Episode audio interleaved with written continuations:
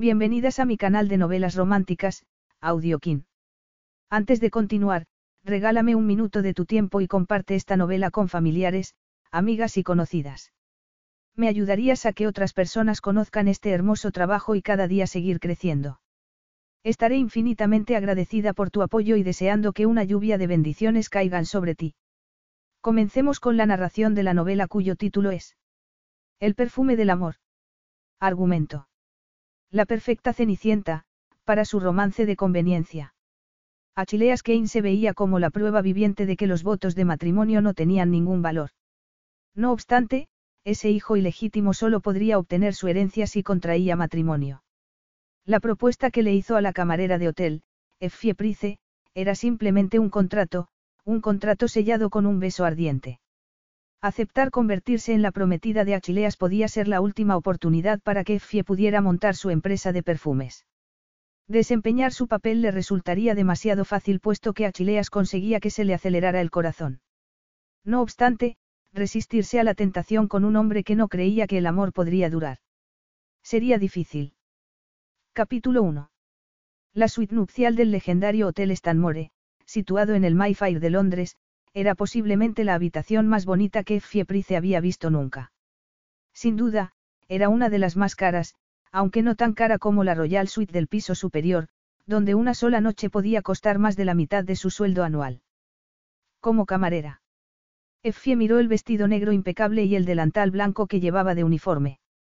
En esos momentos, le pagaban por limpiar la habitación, no para contemplarla boquiabierta. Era difícil no quedarse allí de pie y admirar el salón color crema. Era lo bastante grande como para que aterrizara un pequeño avión en él, y todo se podía manejar por control remoto. ¿Merecía la pena? Era una pregunta retórica. Aparte de que no tenía el dinero necesario, tenía 21 años y nunca había tenido novio. Aquello era lo más cerca que podría estar de disfrutar de una suite nupcial. Aquí estás. Te hemos estado buscando. Tras recoger un montón de toallas usadas, Effie miró hacia la puerta y vio que Janine y Emily, sus amigas y compañeras de trabajo, asomaban la cabeza. Janine le retiró el montón de toallas de las manos y lo metió en la cesta de ropa para lavar. Uf. Podemos terminar nosotras. Effie negó con la cabeza. Está bien. Ya casi he terminado. Repasó mentalmente la lista de tareas. En la habitación, el edredón de plumas cubría la cama con dosel diseñada por Christian Liaigre, con las aberturas de las almohadas colocadas hacia el lado contrario de la puerta para que los clientes no las vieran al entrar. Los muebles de madera estaban pulidos, había rellenado el minibar, había limpiado el baño, repuesto los artículos de aseo, las toallas y albornoces, limpiado los espejos. Solo me queda pasar la aspiradora. Yo lo haré, Emily agarró la aspiradora para que Effie no pudiera llegar a ella. Vamos, Effie. Nosotras lo haremos. Tú te tienes que ir, ¿te acuerdas? Hoy es el gran día. Effie sintió un nudo en el estómago. El gran día. Parecía el título de uno de los trabajos que le mandaban escribir en la escuela. Respiró hondo. A ella le encantaba crear historias en su cabeza, pero debido a la dislexia, escribir le resultaba muy difícil. A menudo elegía palabras que podía deletrear antes de sentirse avergonzada. Solo que ese gran día no estaba solo en su cabeza. Iba a tener lugar en poco más de una hora. Una mezcla de pánico y entusiasmo la invadió por dentro. Desde que era una niña, había soñado con tener su propio negocio de perfumería. Sam, su madre, había trabajado en su casa como esteticista, y todos los días iban mujeres para que les hiciera un tratamiento facial o las maquillara. Para Effie, ver cómo se suavizaban las ojeras de aquellas mujeres era casi como si su madre hubiera hecho un hechizo. Y para ella, hacer perfumes también había tenido la misma magia. No solo el proceso de convertir los ingredientes en un único aroma, sino también la alquimia que el perfume generaba en la persona que se lo ponía. Y a la persona que lo olía. El perfume podía hacerte cambiar de humor, hacer que alguien se sintiera contento, sexy o fuerte. No obstante, ella no solo quería cambiar la vida de personas desconocidas. Quería sacar a su madre de una situación en la que constantemente debía preocuparse por el dinero. Ese día, por fin, podría conseguir que eso sucediera. No podía creerlo, pero si la reunión salía bien y el banco aceptaba darle el préstamo, el dinero estaría en su cuenta en 48 horas. Y entonces, su vida cambiaría también. Por fin dejaría de vivir con escaseces. Ese era su sueño, su promesa hacia sí misma. Y si mantenía su promesa, todo aquello de vaciar cubos y recoger la ropa sucia de otras personas, terminaría. Miró a sus amigas y se le formó un nudo en la garganta. Su trabajo también tenía cosas buenas. Dos minutos más tarde, estaba en el pasillo. Las gafas le hacían un poco de daño y se las había quitado para frotarse el puente de la nariz. En ese momento, un hombre salió del ascensor con una mujer tambaleándose a su lado y agarrándose a su brazo con fuerza. Los clientes del hotel solían ser ricos, famosos, o ricos y famosos, pero en cualquier caso no era conveniente mantener contacto visual con ellos ni darles conversación, así que, bajando la mirada, Effie se acercó a la pared y continuó caminando. Esto no me parece bien. La voz de aquel hombre provocó que ella levantara la cabeza. Y que los brazos se le pusieran con piel de gallina. Ella no solía fijarse en las voces, ya que solía percibir el mundo mediante otros sentidos, el olor y el sabor de las cosas. Sin embargo, la voz de aquel hombre era imposible de ignorar. Era una voz grave y con cierto tono burlón. Si fuera un aroma, sería una mezcla de lavanda y tabaco templado por el sol, con una pizca de haba tonka. Effie levantó la vista y observó que tenía el cabello oscuro, la piel bronceada, los rasgos marcados, la boca peligrosa y los ojos más azules que habían visto nunca. De pronto, sintió un nudo en la garganta y notó que le costaba respirar. Se apoyó en la pared para estabilizarse y no caerse.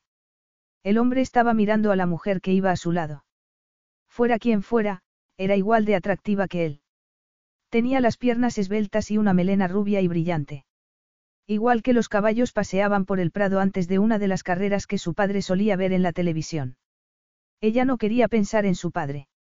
Eso la haría sentirse destrozada e indefensa.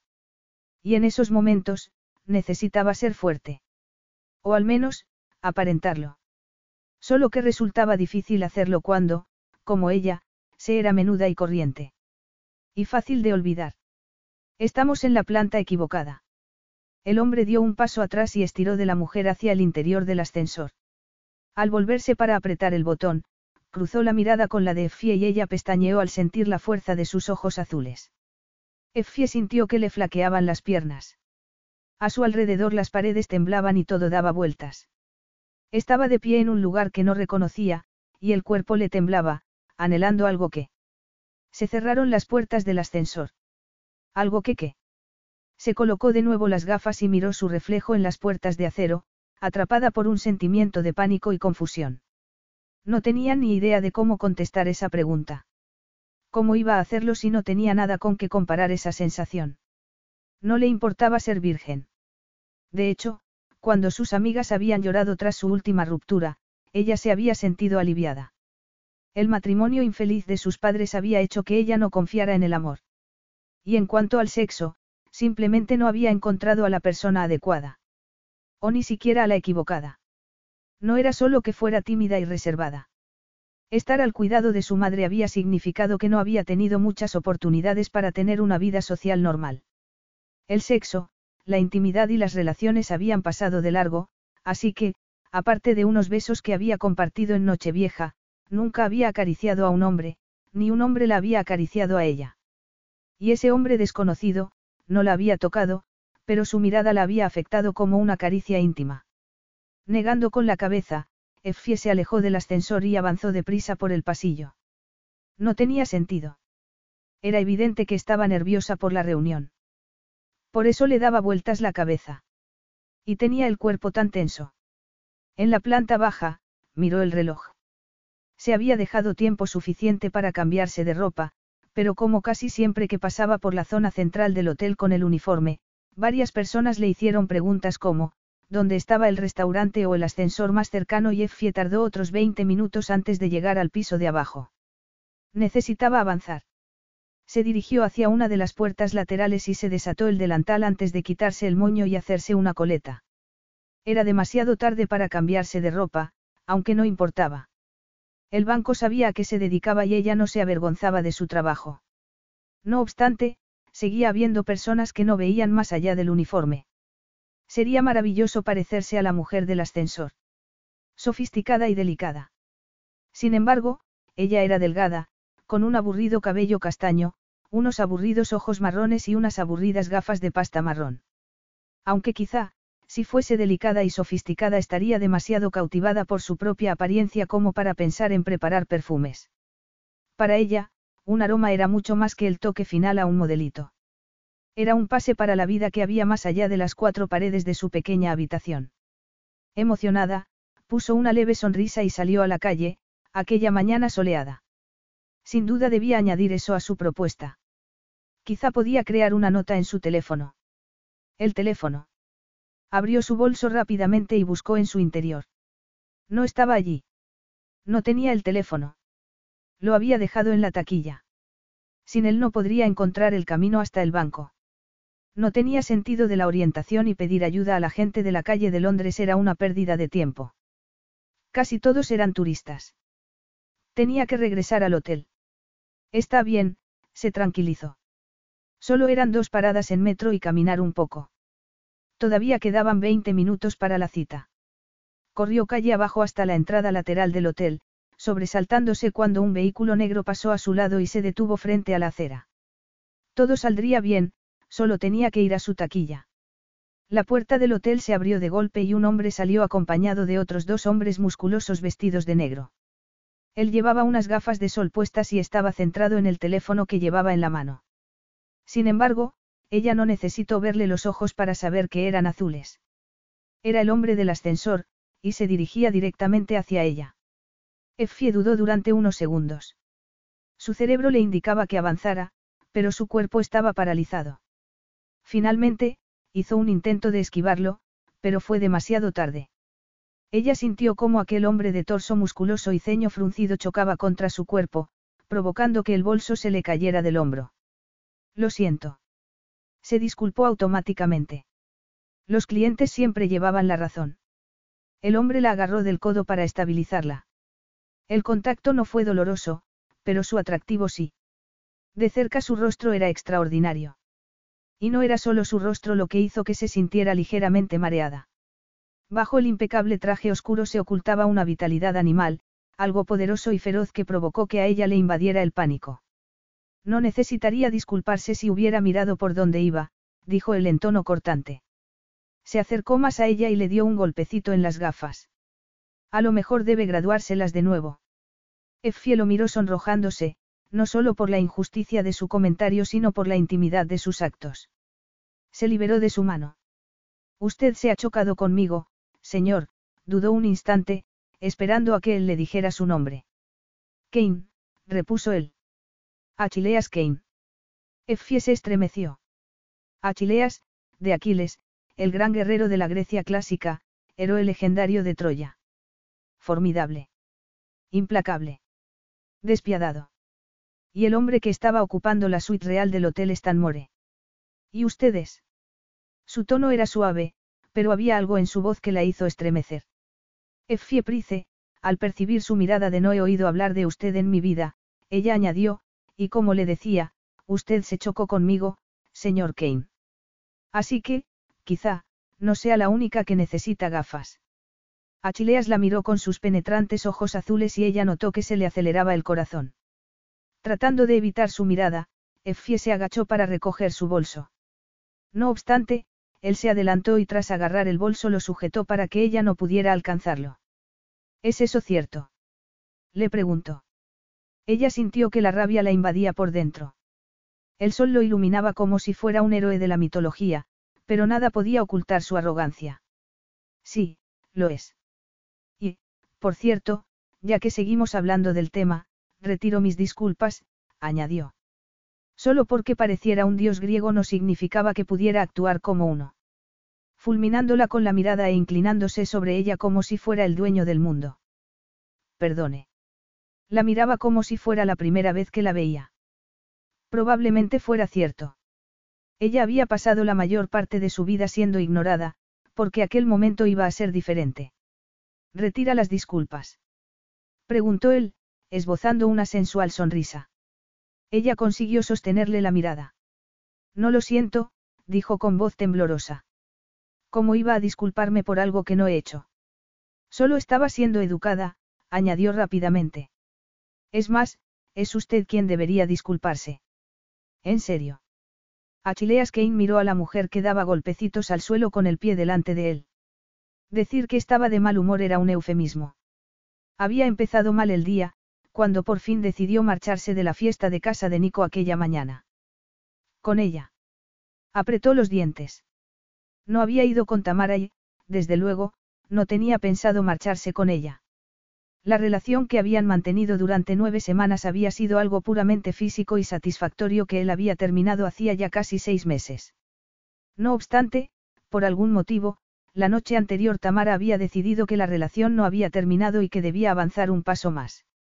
Había bebido tanto que empezó a sentirse muy mal y se negó a soltarse del brazo de Achileas, así que, él decidió que era más fácil llevarla a su habitación de hotel y dejarla dormir hasta que se le pasara.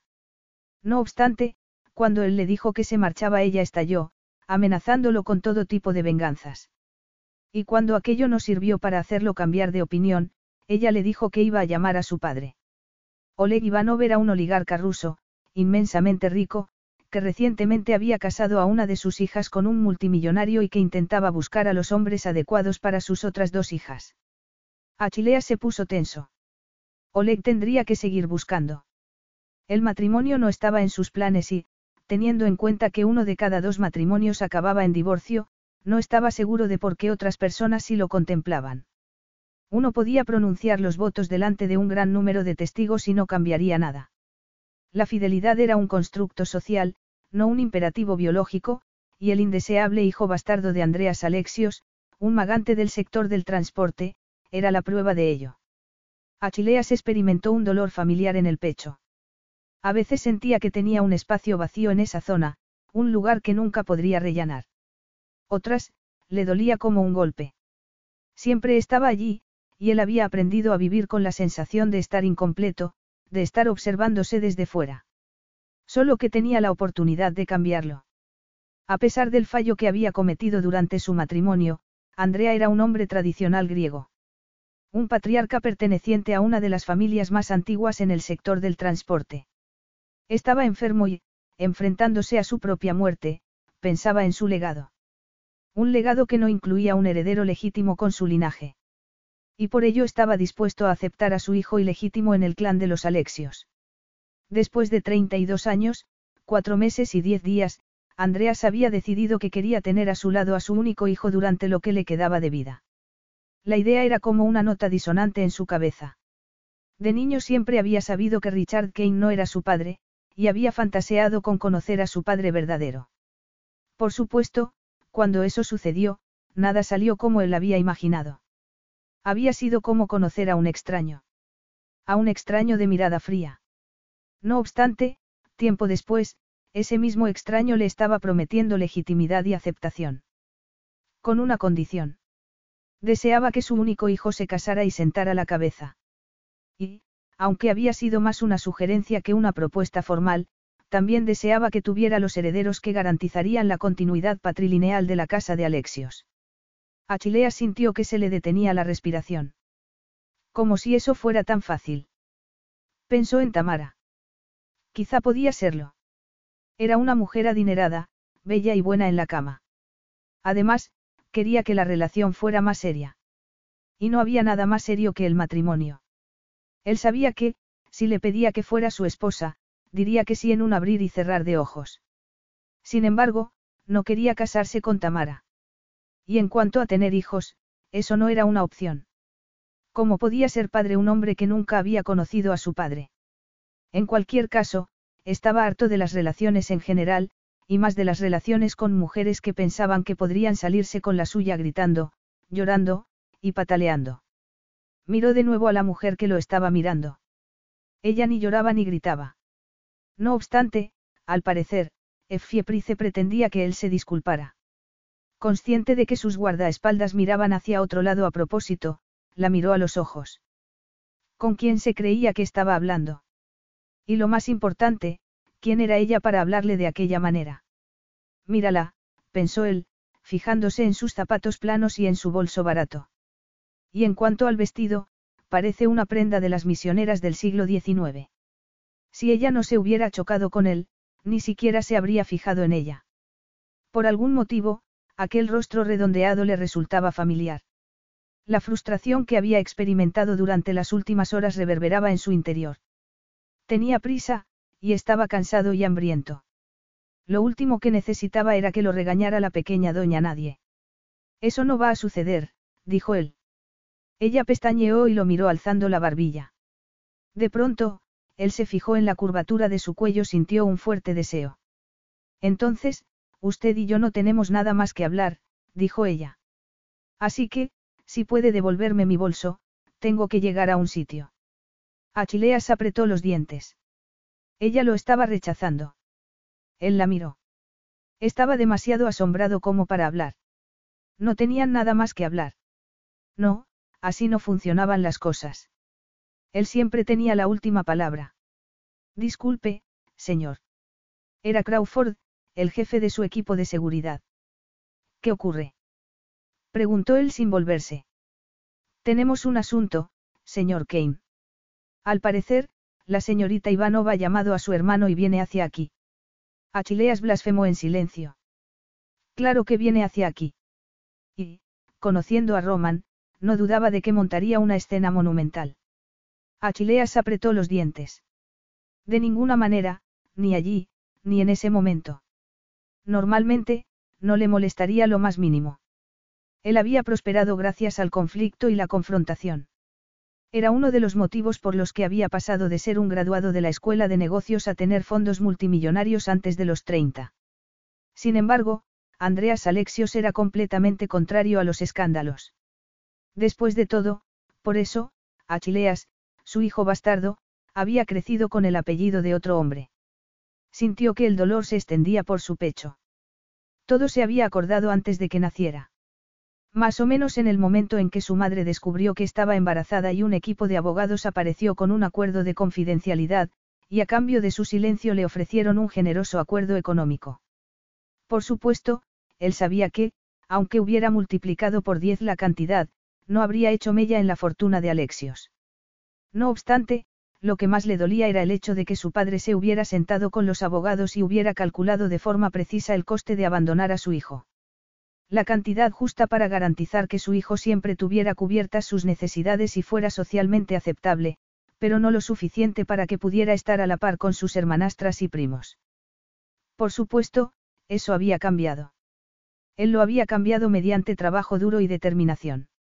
Y también gracias a su necesidad de superar a Andreas y no volver a necesitar jamás la riqueza de su padre. Él no quería una relación con Andreas. Los años en los que había deseado y necesitado un padre habían pasado tiempo atrás. Lo que quería era venganza.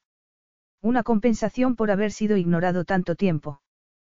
Tomar lo que era suyo por derecho. Lo que le debían. Además, el apellido Alexio sería bueno para los negocios. Sus negocios. Y eso era lo único que le importaba. Perder los papeles con Roman era un lujo que tenía que rechazar. No podía arriesgarse a que su padre tuviera otro motivo para echarse atrás, así que, si eso significaba alejarse de una pelea, lo haría. Aún así, le resultaba irritante no poder decir la última palabra. Frunció el ceño y vio que Fieprice lo estaba mirando. Él se vio reflejado en sus gafas. Se vio tal y como ella lo estaba viendo. Un desconocido que se inclinaba sobre ella con los ojos entornados y la barba incipiente. Resulta que tengo mucho que decir, dijo él, dirigiendo su enfado y su frustración en la mujer que tenía delante. Se hizo un breve silencio y después ella contestó. Entonces, quizá deba revisarse el oído, señor Kane, dijo ella, alzando la barbilla de nuevo. ¿Por qué acabo de decirle que tengo que llegar a un sitio? Sus mejillas sonrosadas la hacían parecer casi guapa y, al pensar en ello, él se sorprendió al notar que una ola de calor invadía su cuerpo. No tengo mal ni la vista ni el oído, señorita Price. De hecho, no tengo mal ninguna parte de mi persona. Aparte del ego, Effie arqueó una ceja. Que parece que lo tiene un poco hinchado, a lo mejor quiere ir a que se lo vea el médico. Comparados con los insultos y las acusaciones que Tamara le había dedicado un rato antes, aquello no era nada. Entonces, ¿Por qué le molestaba tanto?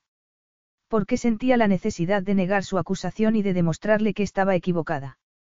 Sin querer saber la respuesta, miró hacia donde estaban sus guardaespaldas, esperándolo a una distancia razonable. Esto es ridículo. Roman podía aparecer en cualquier momento, y si eso sucedía el resultado podría estropear su posibilidad de acercarse a su padre. Sin embargo, por algún motivo que no sabía explicar, se negaba a terminar la conversación. Oyó el fuerte sonido de unos pasos dentro del hotel y, al ver que sus guardaespaldas volvían la cabeza hacia la puerta, se puso tenso. Señor. Crawford dio un paso adelante. El jefe de su equipo de seguridad era todo un profesional que había pertenecido a las fuerzas especiales. La expresión de su rostro era calmada e indescifrable, pero el tono de su voz indicaba urgencia. Tenemos que irnos. Él miró a Effie Price. Bajo la luz de Londres, parecía delicada, menuda y joven. Al imaginar que Roman podía explotar cerca de ella, en aquella calle tranquila donde estaban, provocó que Achilea se enojara. No podía dejarla allí para que se enfrentara a ello sola. Aunque si no se marchaba, quién sabía qué era lo que ella podría ver o oír. Y lo último que él necesitaba era un testigo. Entonces, llévala contigo. Ya ha oído al hombre, se volvió hacia ella. Tenemos que irnos. Ella lo miró a los ojos, pero no se movió. Irnos. Effie repitió la palabra despacio. ¿De qué está hablando? Se oyeron las voces de unos hombres hablando en ruso y unos pasos que se acercaban con decisión. Él dio un paso adelante. Es muy sencillo. Yo tengo que irme y usted vendrá conmigo, dijo él. Ella se disponía a protestar cuando él metió su bolso en el asiento trasero e, ignorando su cara de sorpresa, la guió dentro del coche y se sentó a su lado. Capítulo 2. Effie sintió que se le aceleraba el corazón cuando se cerró la puerta del coche. Segundos más tarde, el vehículo se puso en marcha. No podía creer lo que estaba sucediendo. Momentos antes estaba en la acera, y Achilles Kane le había dicho que se metiera en el coche y ella lo había obedecido, dejándose llevar no por la mano que la guiaba sino por su potente personalidad. Y de pronto se encontraba en el asiento trasero de su coche. Él estaba sentado a su lado y sus piernas musculosas rozaban sus muslos. Además, tenía el brazo derecho apoyado ligeramente en su cintura. Igual que si estuviéramos en la cama juntos. Al pensar en su cama recién hecha con el edredón desteñido, se sonrojó. Como si un hombre como aquel estuviera dispuesto a compartir la cama con ella. Solo Jasper lo había hecho. Y él era un gato. Effie sintió que se le cortaba la respiración. Aquello no podía ser verdad. Las cosas así le sucedían a otras personas, no a ella. Su vida siempre había sido sencilla y tranquila, pero eso no cambiaba el hecho de que aquello estuviera sucediendo. A ella. En ese mismo instante. Effie tragó saliva y dijo. ¿Qué cree que está haciendo? Creo que se llama una extracción. Su voz era grave y penetrante. Quizá, de haber sido solo por su cercanía, ella habría podido permanecer distante. Sin embargo, no era capaz de bloquear su aroma. Era una mezcla de lavanda y caramelo. Y también se notaba el aroma de su piel, limpia, cálida. Cerrando los ojos, ella respiró de forma entrecortada. Masculina. Mantenga la cabeza agachada. Ella abrió los ojos de golpe. Una vez más, no era una petición sino una orden, dada por un hombre que nunca había tenido que pedir nada. Y probablemente tampoco había dado las gracias en ninguna ocasión. ¿Por qué iba a hacerlo? Sin duda había crecido creyendo que tenía derecho a llevar la vida que llevaba. ¿A quién iba a darle las gracias? Ella no podía ver mucho a través del cristal tintado, pero oyó que se abrían las puertas del hotel y a un hombre gritando como un toro enloquecido. ¿Dónde está? preguntó a gritos. Achileas. Achileas. Se hizo un silencio y después se oyeron gritos otra vez, pronunciando una ristra de palabras en un idioma extranjero. En ruso, quizá. Parecía que estaba blasfemando o retándolo a algo. Los gritos del hombre reverberaban en la calle y, a pesar de que el coche estaba en movimiento, Effie no pudo evitar estremecerse. No se asuste. Créame, ladra más de lo que muerde. No estoy asustada, dijo ella, sorprendida porque era verdad. No tenía mucho sentido. Después de todo, un completo desconocido la había metido en un coche, sin embargo, él era el motivo por el que ella no estaba asustada. Sorprendida, asombrada, pero no asustada. Ella se aclaró la garganta y se apartó de él, alejándose de su aroma hipnótico y desestabilizador. Aunque tampoco me inclino por confiar en todo lo que dice, señor Kane, teniendo en cuenta que acaba de sacarme de la calle a plena luz del día. Una precaución necesaria, dijo él. El jefe de mi equipo de seguridad tenía información acerca de que podía suceder una escena así. No quería que la pillara en medio. La rozó con el brazo y ella se estremeció. Pensaba que había dicho que ladraba más de lo que mordía. Eso dije, y es verdad. Roman Ivanov no es violento, pero es inestable, y en estos momentos está un poco disgustado. Y como para demostrar que era cierto, se oyó otra ristra de maldiciones por la calle. Al parecer, con usted.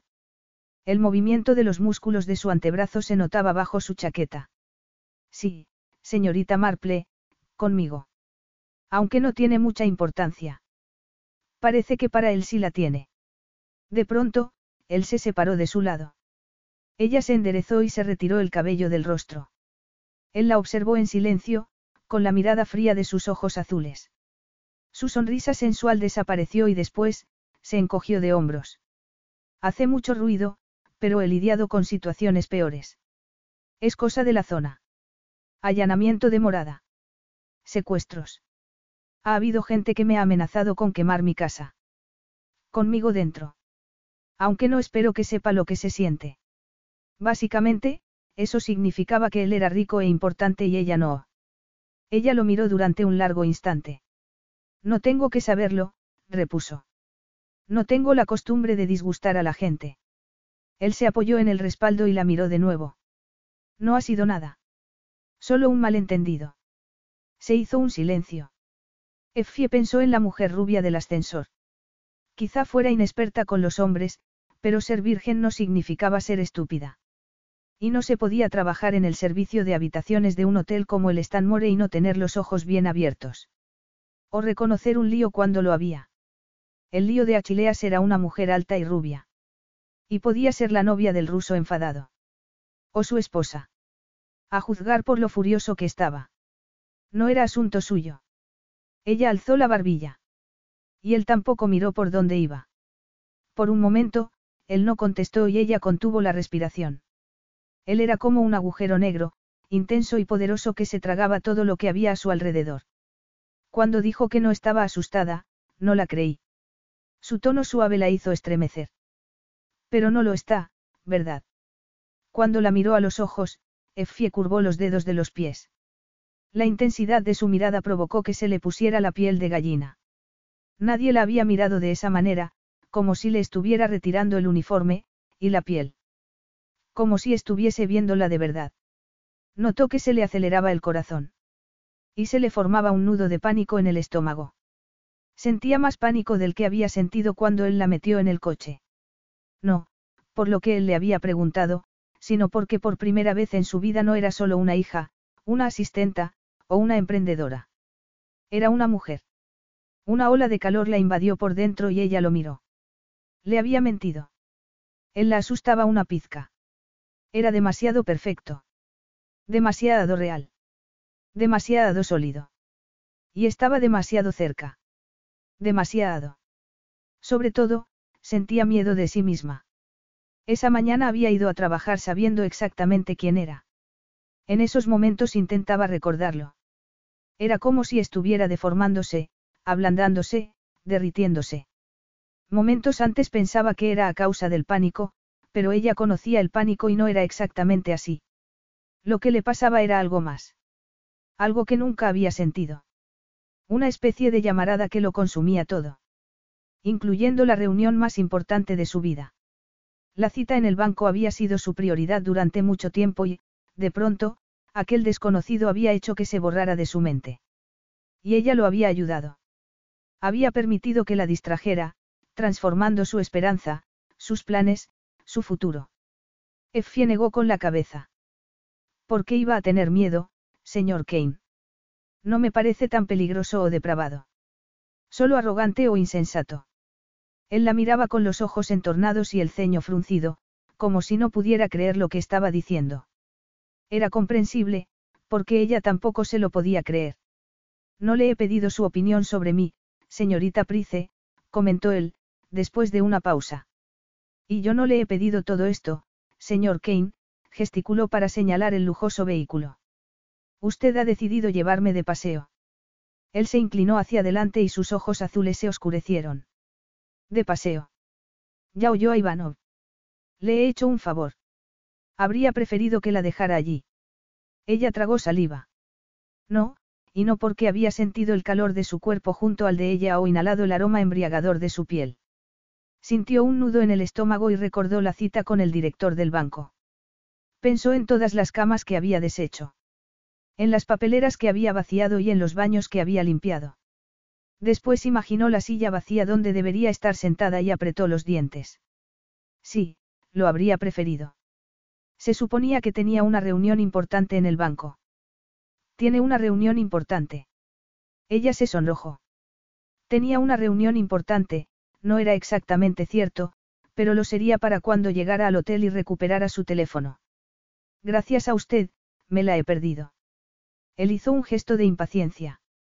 Si era tan importante, ¿por qué no lo mencionó antes? Lo mencioné, protestó ella. Le dije que tenía que ir a un sitio, pero usted no me escuchó. Es una mujer adulta, señorita Price. Si quiere que la escuchen, quizá debería esforzarse más para que la oigan. En ese caso, repuso ella, enderezando los hombros. Me gustaría que me llevara de vuelta al hotel. No, pensándolo mejor, puede dejarme aquí mismo. De ese modo, no tendrá que preocuparse por encontrarse con el señor Ivanov. Como desee, dijo él, con fuego en la mirada. Al oír que él pronunciaba algo en griego, ella sintió que se le erizaba el vello de la nuca. A los pocos segundos, el coche se detuvo. El guardaespaldas salió del vehículo y abrió la puerta para que saliera Effie. Ella agarró el bolso. Cuídese, señorita Price. Su voz provocó que ella se volviera a mirarlo. No soy yo la que se esconde, señor Kane, dijo ella. Él la miró sorprendido. Era como si en lugar de hablar, ella le hubiera dado un puñetazo en el vientre. Al instante, Effie estaba en la cerca corriendo entre los peatones y alejándose lo más deprisa posible de aquella mirada furiosa. No soy yo la que se esconde. Apretando los dientes, Achileas levantó su segundo vaso de whisky y se bebió su contenido. La tensión formaba parte de su vida. Su trabajo la generaba y la requería al mismo tiempo. No obstante, él nunca había estado tan tenso. Después de que Effie saliera del coche, él se quedó tan indignado que no era capaz de hablar. Cuando por fin recuperó la voz, le pidió al conductor que lo llevara a su apartamento, una de las cuatro casas que poseía en lugares estratégicos del mundo. Eran propiedades. No hogares. Él no tenía un hogar. Ni nunca lo tendría. Richard Kane, su padrastro, estaba en el ejército estadounidense y, por lo tanto, la familia se había cambiado muchas veces de residencia. Hasta que el matrimonio finalizó. Y a él lo mandaron a un colegio interno en Inglaterra. La tensión que sentía en los hombros se extendió por su espalda. Un nuevo dolor mezclándose con el antiguo. El colegio interno terminó lo que su padre había comenzado, convertirse en nómada, en ciudadano del mundo. Un niño pequeño llevando una maleta que, por mucho tiempo, había sido más grande que él. Al regresar a los Estados Unidos, después del primer trimestre, descubrió que además de una casa nueva, también tenía un padrastro nuevo que se llamaba Mike. Sin embargo, para cuando terminó el colegio, Mike ya se había marchado. Su madre nunca estaba sola mucho tiempo. No como él. Al pensar en los hombres que habían pasado por su vida durante los años, sintió una fuerte presión en el pecho. Todos resultaron ser fácilmente intercambiables. Después de iniciar una serie de actividades de las que suelen hacer los padres, ninguno se había mostrado interesado en ejercer de padre para él. ¿Y por qué debían hacerlo? Él no les pertenecía. No pertenecía a ningún sitio. Y todos los sitios eran iguales para él. Miró alrededor del apartamento. Como todas sus propiedades, era una casa de lujo. Techos altos, ventanas grandes, espacios amplios, y decorada en tonos neutros. No había fotos de familia, ni nada característico. Achileas habría preferido regresar al Hotel Stanmore, Pero existía la posibilidad de que Roman, o Tamara, todavía estuvieran allí y no estaba seguro de si podría mantener la calma con ellos. Y eso lo indignaba todavía más, porque validaba la acusación que Fieprice había hecho sobre él. Quizá por ello llevaba más de una hora pensando en lo que ella le había dicho. Él miró por la ventana y se fijó en los edificios famosos de Londres. No había motivo para que siguiera pensando en lo que Effie había comentado. Ella no era nadie para él. Aparte de su nombre, tampoco sabía nada acerca de ella. Sin embargo, se sentía como si ella estuviera sentada a su lado mirándolo fijamente. Recostándose sobre el respaldo del sofá, descubrió por qué se sentía así. Era porque ella estaba allí. O al menos, estaba su aroma, inundando sus sentidos. Achileas notó que se le aceleraba el pulso. No solía ser fan de los perfumes de mujer, pero aquel. Inclinando la cabeza, inhaló su aroma y sintió que una ola de calor lo invadía por dentro. No era un aroma especialmente seductor o floral, como el que utilizaban otras mujeres. En realidad, no parecía perfume, era un aroma más sutil, delicado y tentador, como una promesa impregnada en su piel. Él recordó el momento en que sus cuerpos se rozaron al sentarse en el coche y cómo tuvo que contenerse para no abrazarla e inhalar su aroma. Furioso por el recuerdo de cómo había estado a punto de perder el control. Se puso en pie y salió al balcón. La luz del atardecer londinense banaba los edificios de una luz cálida que transmitía paz. Puso una mueca. Si al menos las exigencias de su padre pudieran suavizarse y convertirse en algo más atractivo, él no podía arriesgarse a que su padre le diera la espalda, ni a perder la oportunidad de conseguir lo que le debían. Durante semanas había tratado de encontrar una solución. Y gracias a Effie, en lugar de centrarse en pensar en el futuro con su padre, había pasado gran parte del día pensando en un pasado que no podía cambiar. Disculpe, señor Kane. Achilea se volvió. Era Beatrice, su ama de llaves. ¿Qué ocurre? preguntó. Siento molestarlo, señor. Crawford encontró esto en el coche y se preguntaba si quiere tirarlo o devolverlo. Ella le entregó una carpeta de plástico. Al abrirla y ver el nombre que aparecía en la primera página, Achileas contuvo la respiración. Effie Price. Era una propuesta de negocio para una tienda de perfumes.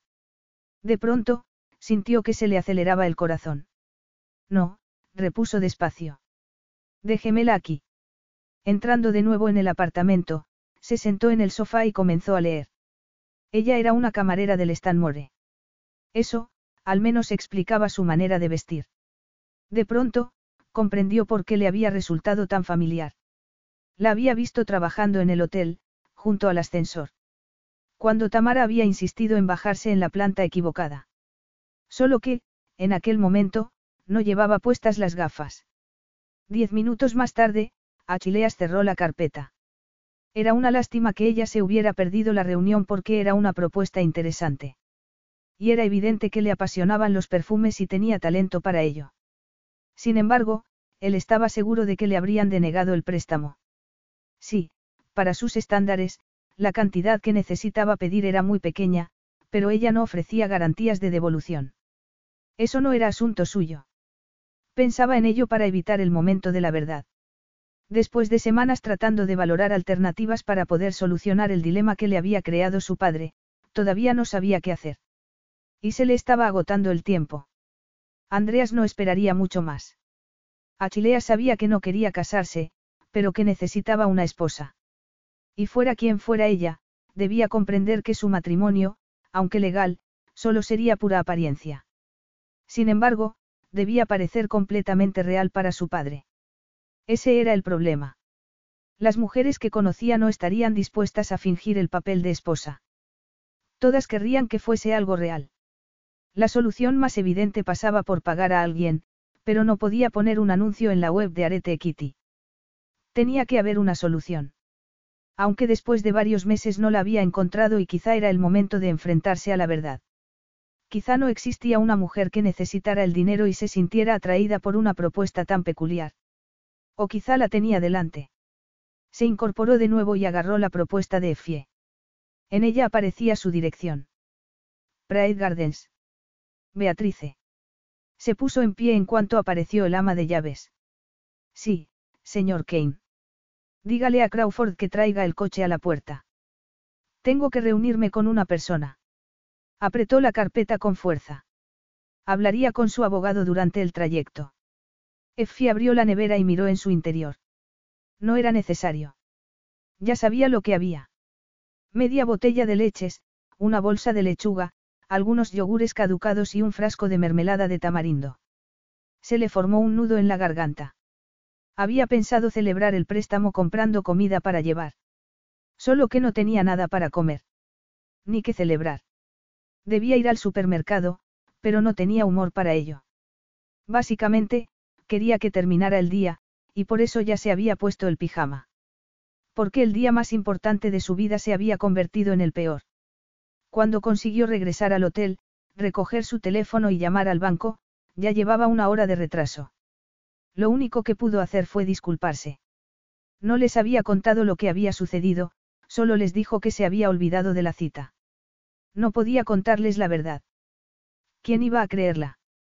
Me olvidé el teléfono y cuando regresé a por el uno de los clientes del hotel me obligó a meterme en su coche y me llevó con él. Cerró la nevera. Por suerte no le había dicho a su madre que ese día era el gran día. Sabía que era muy importante para Sam y había estado tentada a hacerlo, pero había decidido que no. Debería haber pedido otra cita, pero estaba demasiado cansada. Y no podía evitar pensar que quizá era cosa del destino.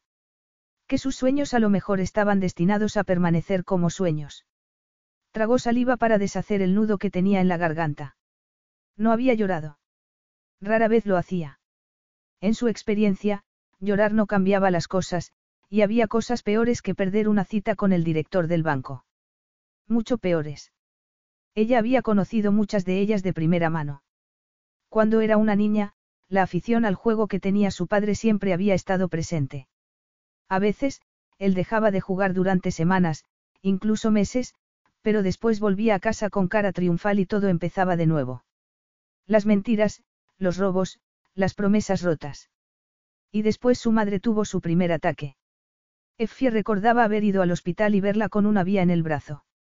Ese día, la vida de Sam cambió para siempre. Nunca llegó a recuperarse completamente. Aunque tampoco abandonó. Quizá ya no fuera capaz de teñir pestañas, pero había aprendido a pintar, primero naturaleza muerta, luego personas. Sus amigos, sus cuidadores. Y su hija. Mirando el retrato que su madre había hecho de ella, Effie sintió que le temblaban las piernas. A pesar de su fragilidad, Sam era su mayor apoyo. Y si hubiera conseguido el préstamo para poder montar su negocio, habría hecho a su madre feliz. Si no se hubiera olvidado el teléfono. Nunca le había pasado, pero se había distraído. De pronto, recordó la penetrante mirada de Achileas y sintió que una ola de calor recorría su cuerpo. Se habría olvidado el teléfono si él no la hubiera mirado en el pasillo. Probablemente no.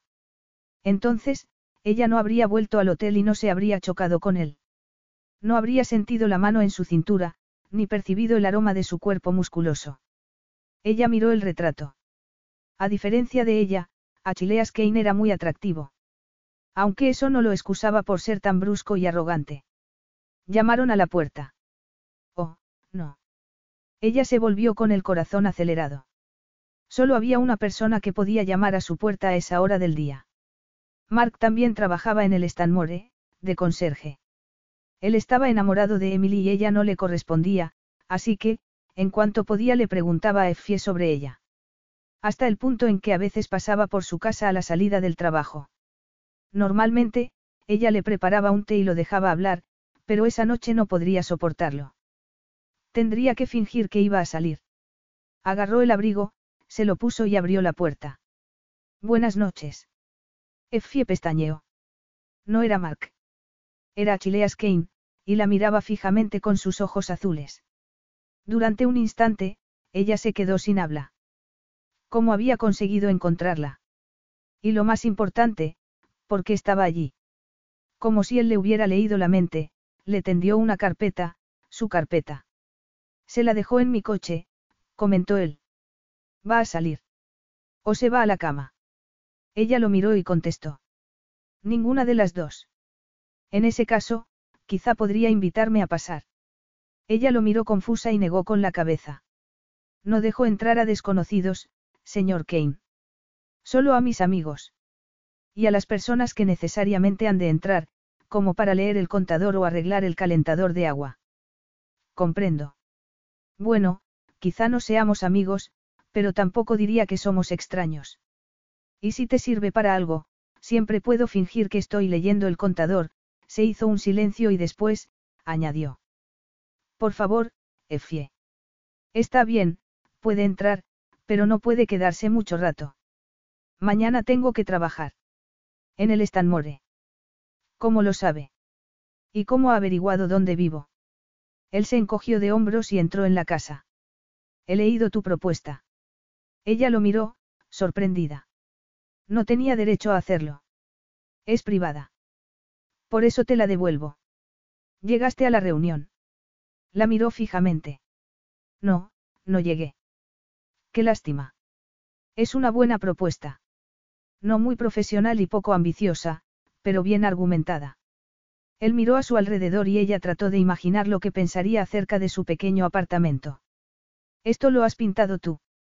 Se fijó en su retrato y cuando se inclinó hacia adelante, ella se puso tensa, casi como si se estuviera inclinando hacia ella.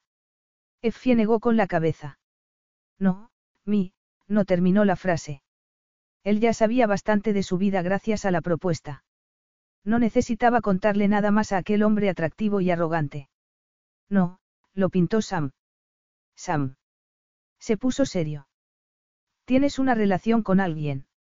No, negó con la cabeza y se giró para quitarse el abrigo. No es asunto suyo. Cierto. Él se volvió para mirarla y provocó que a Effie se le pusiera la piel de gallina. Aunque eso está a punto de cambiar. Ella lo miró, tratando de comprender.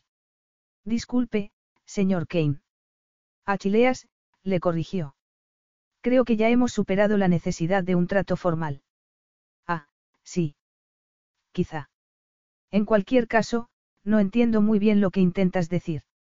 Entonces, déjame que te lo explique, se sentó en el sofá y señaló hacia la butaca que tenía enfrente, como si fuera su casa, en lugar de la de ella. Tengo una propuesta para ti. Ya sabes, yo te rasco la espalda y tú me la rascas a mí. El ambiente se llenó de tensión. Rascar. Espalda. Tú. Yo. No, Creo que no lo sé, dijo ella, tratando de aparentar que no estaba tan asustada como se sentía. Es bastante sencillo. Te daré cinco veces la cantidad que le pedías al banco. Solo que no será un préstamo. No tendrás que devolver ni un céntimo. Effie pestañeó. Vas a darme cinco veces la cantidad de dinero que había pedido. Por nada. No, no por nada, dijo él, mirándola con los ojos entornados. Yo necesito algo a cambio. Algo un poco, digamos, algo poco común. Ella lo miró, sorprendida por su comentario. ¿Y qué es lo que necesitas? Él estiró las piernas y puso una sonrisa burlona y peligrosa a la vez. Necesito una esposa. Capítulo 3. Una esposa. Effie miró a Chileas en silencio. Debía haber oído mal. O no había comprendido lo que él le había dicho. Sería una broma. Al mirarlo a los ojos, se percató de que su mirada era fría y calculadora. ¿Y quieres casarte conmigo? Él frunció el ceño, negó con la cabeza y se rió. No era la risa cálida que acompaña a una broma, sino la que se utiliza cuando algo no es divertido. Por supuesto que no quiero casarme contigo, Efie. No te lo tomes como algo personal. No quiero casarme con nadie. Achilea se acomodó en el sofá y estiró un brazo por encima del respaldo. Sin embargo, necesito una esposa. Aquello cada vez tenía menos sentido. Necesitar es una palabra muy fuerte, señor Kane, dijo ella, despacio. Achileas, la corrigió. Y quizá tengas razón. Necesitar es demasiado fuerte. Quizás sea más apropiado decir que me exigen tener una esposa, hizo una pausa. Andreas, mi padre, es mayor y anticuado. Él tiene ciertas expectativas y ambiciones. Ciertos deseos para su vida y para su hijo. Y yo, su hijo, quiero honrar sus deseos. Él quiere que te cases. Correcto. Como te he dicho, es muy anticuado. Tiene valores tradicionales, quizá incluso un poco arcaicos. Aunque, como alguien que ha estado casado 40 años, cree que el matrimonio es una piedra angular de la vida. 40 años de matrimonio era algo bueno. Era el testimonio del compromiso y el amor que sentían los padres de Achileas. No obstante, el tono de su voz no indicaba orgullo ni ilusión, sino más bien que le parecía un inconveniente. Effie sintió ganas de llorar. Sabría él lo afortunado que era. Lo privilegiado. Por haber visto cómo dos personas que se habían elegido mutuamente se daban y recibían amor. Era algo extraño y poco común. Ella no podía imaginar darlo por hecho. Ser como él. Tan mimado, tan privilegiado. ¿Tú no crees en ello? Preguntó Effie. ¿Por qué iba a hacerlo? Los humanos y sus antepasados llevan en el planeta unos 6 millones de años, y durante todo ese tiempo, excepto unos miles de años, no eran monógamos. No obstante, para mi padre, el matrimonio es muy importante. Y cuantos más años cumple, más le importa. Él la miró a los ojos y a ella se le aceleró el corazón. Cada vez está más delicado. Por eso yo busco una esposa. A corto plazo, añadió, como si eso hiciera su extraña propuesta más comprensible. Puede que quiera una esposa, señor Kane, pero yo no quiero un esposo. Ni siquiera a corto plazo. Al ver que él fruncía el ceño, se le aceleró el pulso. Era verdad. Nunca había imaginado casarse, pero tampoco había tenido un novio hasta entonces. Al recordar cómo le había hecho creer que Sam era un esnovio, sintió que le ardía la piel. Lo cierto era que ella solo conocía a un puñado de hombres, y de esos, únicamente a un esposo, su padre. Y, por mucho que no pudiera dejar de querer a su padre, no le gustaría casarse con un hombre como Vilprice. Un hombre tan adicto al juego que terminó perdiéndolo todo. Su casa. Su familia. Su cordura. Effie no estaba preparada para compartir todo aquello con el hombre que estaba sentado en su sofá. Achileas había irrumpido en su vida en dos ocasiones ese mismo día, y ella todavía estaba recuperándose de su último encuentro. Levantó la vista y vio que él la miraba en silencio. Desde donde estaba, él parecía relajado, pero Effie sabía que, si se acercaba un poco más a él, se pondría tenso. Una mujer sabia, dijo él. El matrimonio es para los monarcas y los tontos. Es un mecanismo de conspiración de las telenovelas. Pero yo no te estoy ofreciendo el matrimonio típico, Effie. Nuestro acuerdo sería mucho más pragmático. Considéralo como una fusión de intereses que beneficiará a ambos. Una fusión de intereses. Ella lo miró y, al imaginar todo tipo de escenas inapropiadas, se le formó un nudo en el estómago. Cuerpos húmedos entre las sábanas, cuerpos desnudos. La piel ardiente bajo los dedos, la lengua. No. Eso no era a lo que él se refería. Y tampoco ella era así. Le daba vergüenza desnudarse delante de otras mujeres. Y la idea de estar desnuda delante de un hombre como Achileas la hacía sentir muy mal, así que, tuvo que hacer un esfuerzo para no darse la vuelta y salir corriendo. No compartimos ningún interés, dijo ella. ¿Tú crees? Preguntó él arqueando una ceja, como provocándola. Ella respiró hondo, mientras todo su cuerpo se ponía alerta. Aquello no tenía sentido. Él la quería para tranquilizar a su padre y a cambio le ofrecía dinero. No era nada más. Era un pacto fáustico con un demonio de ojos azules. Creía que querías empezar un negocio, Efie. Pensaba que era importante para ti. Ella cerró los puños. Y lo es. Él la miró fijamente. ¿Cómo de importante? ¿Cuánto lo deseas? ¿Hasta dónde estás dispuesta a llegar? Porque yo puedo hacer que suceda, así, sin más. Chasqueó los dedos y ella pestañeó. Confía en mí, será mucho más sencillo y menos doloroso que tratar con el banco. Si es que lo consigues. Los bancos son cautelosos a la hora de prestar dinero. Sobre todo, a negocios nuevos. Con el corazón acelerado, ella se fijó en cómo la tela del pantalón resaltaba la musculatura de las piernas de Achileas. Unas piernas que habían estado a centímetros de las suyas unas horas antes. Lo sé, repuso ella, abrazando la carpeta contra su pecho. Ella había leído que el 20% de los negocios nuevos fracasaba en un año. Y que el 50% lo hacía en cinco años. Entonces, también sabrás que leerán tu propuesta detenidamente y que, si ven algo que no les gusta, la rechazarán. Effie sintió un nudo en el estómago. Achileas tenía razón. Los bancos no hacían obras benéficas. Y ella era consciente de su falta de experiencia y seguridad. Lo único que podía ofrecer era su sueño y su pasión. ¿Y si no era suficiente? Al menos, si aceptaba lo que Achileas le sugería tendría el dinero sin que le hicieran preguntas. Preguntas que quizá no fuera capaz de contestar. Casarse con alguien que apenas se conoce, aunque fuera para poco tiempo, no era poco ortodoxo, era una locura. Ella debería estar loca incluso para considerarlo. Quizá lo hagan, repuso al cabo de un momento, pero eso no es motivo para casarme con un hombre que no conozco. Pues conozcámonos, dijo él. Háblame de ti, Effie Price. ¿Quién eres? Al mirar a Effie y ver que estaba pálida, Achilea sintió que se le aceleraba la respiración. ¿Por qué le había preguntado tal cosa? Nunca le había hecho esa pregunta a nadie, y menos a una mujer. Tampoco había deseado conocer la respuesta, como lo deseaba en aquellos momentos, aunque solo fuera porque necesitaba una esposa. Mejor dicho, necesitaba que Effie fuera su esposa.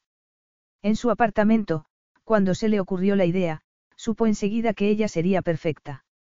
Porque si no el destino los había unido de esa manera. Por desgracia, Effie no pensaba darle la respuesta que él quería. Era lo bastante honesto y arrogante como para admitir que no había pensado que ella pudiera ser tan reticente ante la idea de que él se convirtiera en su marido. Evidentemente, él sabía que ella se sorprendería y que, quizá, se quedaría sin habla, no obstante, él era Achilleas Kane, fundador y director general de Arete Equity. Era rico, poderoso y atractivo. Y ella solo era una camarera de hotel, una cenicienta para un príncipe. Así que, él había asumido que después de que se le pasara el susto, ella reaccionaría como cualquier mujer normal. La miró con ojos entornados y se preguntó por qué habría hecho esa suposición. ¿Qué era lo que le pasaba? No se daba cuenta de lo afortunada que era. Él le había ofrecido darle cinco veces la suma que ella iba a pedir al banco, y en lugar de sentirse agradecida, lo miraba con la misma expresión seria que antes. Ya sabes quién soy, repuso. Sabes dónde trabajo, cuánto gano. Dónde vivo y cómo vivo. Así que, si hablas en serio sobre dicho acuerdo, la pregunta que necesita respuesta es quién eres tú. Durante un instante, él se quedó sorprendido. Después se sintió indignado. No, así no es como funciona, pensó él, por segunda vez en el día. Ella no era quien para hacerle preguntas, y menos para juzgarlo. Nadie lo hacía. Nadie excepto un hombre, el único hombre al que él no podía vencer o rechazar porque, a pesar de todo lo que Andreas había hecho o dejado de hacer, era el dolor de su ausencia lo que hacía que Achileas avanzara cada día. Un dolor que no desaparecía por mucho que lo hubiera intentado. Él odiaba que lo hiciera sentir tan vulnerable. Y, después, esa mujer quería saber quién era él. Como si él fuera a contarlo. Ni a ella, ni a nadie. Achileas permaneció en silencio. Después de haber soportado el silencio de su padre durante mucho tiempo, sabía muy bien que era un arma muy efectiva. Aunque si no le contestaba, entonces ¿qué? Él la miró. Era increíble que ella hubiera rechazado su oferta y que él no pudiera hacer nada. ¿Qué quieres saber? Preguntó despacio. No estoy segura. Ella dudó un instante y él sintió algo extraño en su interior. Fuera del Stanmore, incluso en el coche, ella se había mostrado calmada. Sin embargo, en su casa, con el cabello recogido, ella parecía pequeña, más joven, precavida. Y a él no le gustaba cómo eso lo hacía sentir. Probablemente fuera la iluminación del apartamento. O su pijama. Él nunca había visto a una mujer adulta llevando una prenda tan poco sensual. Se fijó en los huesos delicados que se ocultaban bajo el top gris y sintió que su cuerpo reaccionaba. Tratando de ignorar lo que consideraba la consecuencia de los seis meses de celibato que llevaba, apretó los dientes. Lo que Effie llevara en la cama era irrelevante para su negociación. Effie era una mujer adulta, y aquello era un acuerdo de negocios. Era bueno para ella.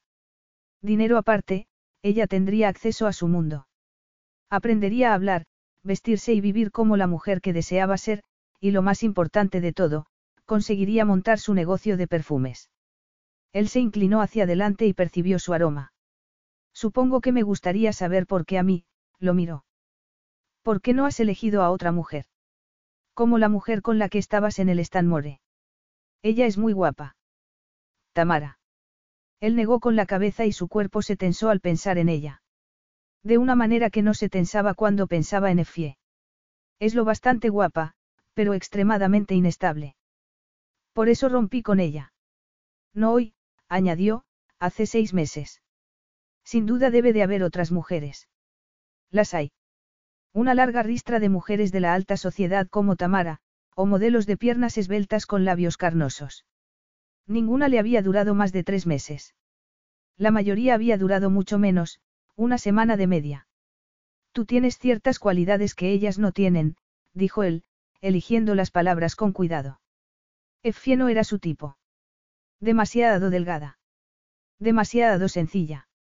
Demasiado tranquila. Pero eso era algo bueno. Él no necesitaba distracciones. Y en cuanto al sexo, principalmente, aquello sería un acuerdo de negocios. ¿Te refieres a que soy pobre? La franqueza de sus palabras lo sorprendió. Aunque era cierto. Su cuenta estaba en mínimos y sus ahorros no eran más que calderilla. Él miró el pequeño salón y se fijó en que todos los muebles eran baratos. Sin embargo, no se lo había planteado al entrar. En parte, antes en el coche mantuviste la cabeza serena. Conozco muchas mujeres, y muchos hombres, que no habrían hecho lo mismo. Y eso es lo que necesitas. Alguien que pueda mantener la cabeza en su sitio. Sí. Esto ha de parecer real. ¿Y tú? Ella lo miraba fijamente. Yo. Puedes hacerlo.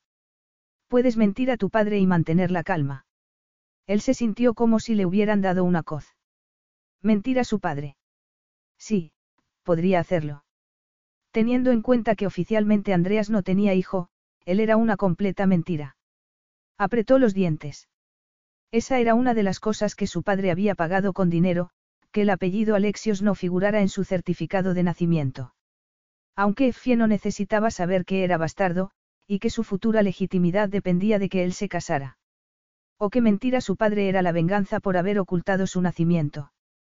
No será un problema, dijo con frialdad. Lo único que me importa es que mi padre crea que estoy felizmente casado, la miró a los ojos. Entonces, tenemos un trato. El ambiente se llenó de electricidad. Effie miró hacia donde estaba el hombre sentado, esperando su respuesta. Ella había elegido ese sofá por ser el más pequeño y el que cabría en su salón, pero Achileas hacía que pareciera un mueble de casa de muñecas. De hecho, no era un sofá, era un lobeseat, porque se suponía que a las parejas enamoradas les gustaba acurrucarse juntas, pero Achileas no estaba enamorado de ella, y ella no estaba enamorada de él. Por suerte. Su corazón se encogió una pizca al pensar en la mujer que se enamora de Achileas Kane. No porque él estuviera dispuesto a mentir a su padre de esa manera. A veces, las mentiras eran necesarias. Incluso podían perdonarse si la intención era prevenir el daño o el sufrimiento adicional. No, lo que le asustaba a ella era la crueldad y la determinación que se ocultaban bajo aquel traje elegante. Era un hombre acostumbrado a ganar, a salirse con la suya. Un hombre que no comprendía el concepto no. Él hacía que pareciera sencillo. Un matrimonio por dinero. Y ella comprendía que podía funcionar en la teoría, pero en la práctica. Ella miró a su alrededor y sintió un nudo en el estómago al ver el retrato. ¿Quién eres? Achileas le había hecho esa pregunta y allí estaba la respuesta. Pelo liso y castaño. Facciones delicadas. Ojos marrones. Fácil de olvidar. Anodina. En otras palabras, no era el tipo de mujer en el que se fijaría un hombre como Achileas Kane, y mucho menos con la que se casaría. Se mordió el labio inferior. Cualquiera que los mirara pensaría lo mismo. Aquella idea era una locura. Ni siquiera sabía por qué estaban hablando de ello. ¿Por qué lo había dejado entrar en su apartamento? De pronto se puso tensa y notó un calor interior que le resultaba desconocido e inquietante. Effie. Al oír su nombre, Effie se sonrojó y se volvió para mirarlo. Él era el motivo. Él la afectaba de una manera especial. Era como si el más delicioso de los aromas alcanzara sus sentidos, y ella cerró los ojos e inhaló, dejándose llevar hasta una isla del Mediterráneo. Era el momento de poner el tapón al frasco. Achileas Kane no comprendía el significado de la palabra no, pero tendría que aprenderlo. Estaba equivocado acerca de ella. Effie no podría hacer aquello, aunque él sí pudiera. Respiró hondo para tranquilizarse. Gracias por traerme la carpeta, pero creo que correré el riesgo con el banco. Él la miró de arriba abajo. Creo que eso sería un error. Ella negó con la cabeza. No, lo que sería un error sería intentar que esto funcionara. Funcionará, dijo él. Achilea se levantó del sofá y Effie dio un paso atrás. Cuando se detuvo frente a ella, Effie se quedó sin respiración por un momento. Nunca se había enfrentado a alguien que tuviera tanto sentido del propósito. Funcionará porque mi padre verá lo que quiere ver. ¿Y qué pasará si descubre la verdad? Preguntó ella. No lo hará, dijo él, mirándola con tanta seguridad que ella tuvo que pisar con fuerza para no tambalearse. ¿Cómo podría hacerlo? Fácilmente, dijo ella. No pensarás que cualquiera creerá que somos una pareja. Especialmente tu padre, el hombre que te ha criado, se aclaró la garganta. No soy tu tipo. No, no lo eres, repuso él con los ojos entornados. Pero nunca había buscado una esposa. Tampoco estaba buscando una en aquellos momentos. No una de verdad. Solo, si ella aceptaba el trato, tendría que actuar como una. Tendrían que aparentar que estaban enamorados. No en privado, sino en público, tendrían que mirarse, hablar, y acariciarse como una pareja. ¿Y cómo podría hacer tal cosa si nunca había estado enamorada? Nunca había tenido relaciones íntimas con un hombre. No podemos contarle a la gente que nos queremos. Tendremos que demostrarlo, y... ¿Y qué? preguntó él. Ella tragó saliva. No estoy segura de que pueda hacerlo. De hecho, estaba segura de que no podría. No tenía experiencia besando a los hombres. Él la miró y se acercó a ella, lo bastante como para que Effie pudiera ver su barba incipiente y las pintas verdes y doradas de sus ojos. En ese caso, tenemos un problema. Para que esto funcione los dos tenemos que sentirnos seguros. Se hizo un silencio. Aunque a lo mejor puedo ayudarte, continuó él. Algo sucedía. La habitación estaba cambiando. Ella empezó a notar un intenso calor. ¿Qué quería decir? ¿Cómo podría ayudarla? Cuando Achileas la besó en los labios, se le paralizó el corazón un instante. Después sintió que le acariciaba la mejilla y volvía a besarla en la boca. Era como una explosión de cientos de estrellas. Notó que se le cortaba la respiración. Y que el ambiente se cargaba de tensión. Por dentro, toda ella comenzó a derretirse. Cerró los ojos. Aquello no se parecía en nada a ningún beso que había experimentado, o que pudiera haber imaginado. Su boca era firme y cálida, y el roce de sus labios provocó un cosquilleo en su vientre. Effie se arqueó contra él, lo besó y le agarró el brazo con fuerza. Él la rodeó por la cintura y la estrechó contra su cuerpo. La presión de su musculatura provocó que ella se incendiara por dentro, quemando todo a su paso, sus esperanzas, el fracaso de aquel día, y todo pensamiento lógico, de forma que no había más que Achileas y su deseo devastador y exigente. Effie. Achileas la abrazó de nuevo y, después se retiró, apartándola. Ella abrió los ojos y lo miró. El azul de sus ojos había oscurecido. Sorprendida, ella trató de recuperar la compostura. Con la luz del atardecer, su apartamento le resultaba familiar y extraño a la vez, casi como estuviera soñando. Pero la manera en que él la agarraba del brazo era real. Y también lo había sido el beso. Problema resuelto, comentó él, mientras le acariciaba un mechón de pelo de la nuca. Lo único que tenemos que hacer es acordar los términos del contrato y firmarlo. Tú firmarás un documento de confidencialidad y listos para empezar. Ella lo miró, tratando de controlar su reacción hacia él. Por supuesto, para Achileas no había sido real. Él simplemente quería demostrarle algo. Y lo había hecho. Inequívocamente. Entonces, tenemos un acuerdo. Su tono era serio, impaciente, y a ella se le formó un nudo en el estómago. La próxima vez sería diferente. Ella sería diferente. Ya sabría qué esperar. Además, cuando estuvieran a solas no necesitarían besarse, y tampoco se besarían así en público. No iban a besarse de esa manera nunca más. Aquello no trataba de besarse. Trataba de tranquilizar a un hombre y de dinero, y después, ella tendría dinero. Dinero de verdad. Suficiente para montar su negocio y proporcionarle a su madre el tipo de cuidado que merecía. Quizá fuera un poco locura, pero no sería como el matrimonio de sus padres, y eso era lo que ella más temía. Terminar en una relación donde nada era lo que parecía. Donde la confianza y la verdad se movían en aguas peligrosas. Al menos, su matrimonio con Achileas tendría estrictas reglas de compromiso. Y no habría secretos o mentiras entre ellos. Aquella mañana se había levantado pensando que ese día sería el primero de su nueva vida. Era lo que llevaba planeando y deseando desde hacía mucho tiempo. Y de pronto, apareció él. Achileas. Él no formaba parte del plan. Pero podría serlo. Sí. Tenemos un acuerdo, dijo ella, experimentando un intenso nerviosismo. Achileas la miró con expresión triunfal. Haré que te envíen la documentación. Capítulo 4. Esto es exactamente lo que necesito, pensó Achileas, saliendo a la terraza de su habitación. Después de la comida rápida y la contaminación del aire londinense, había algo purificador en los rayos del sol. El sol de Grecia calentaba tanto que, a pesar de vestir pantalones de lino y camiseta, le parecía que llevaba demasiada ropa. Miró hacia el horizonte, donde el brillo del mar se juntaba con el azul del cielo y dejó que sus ojos se acostumbraran a la luz.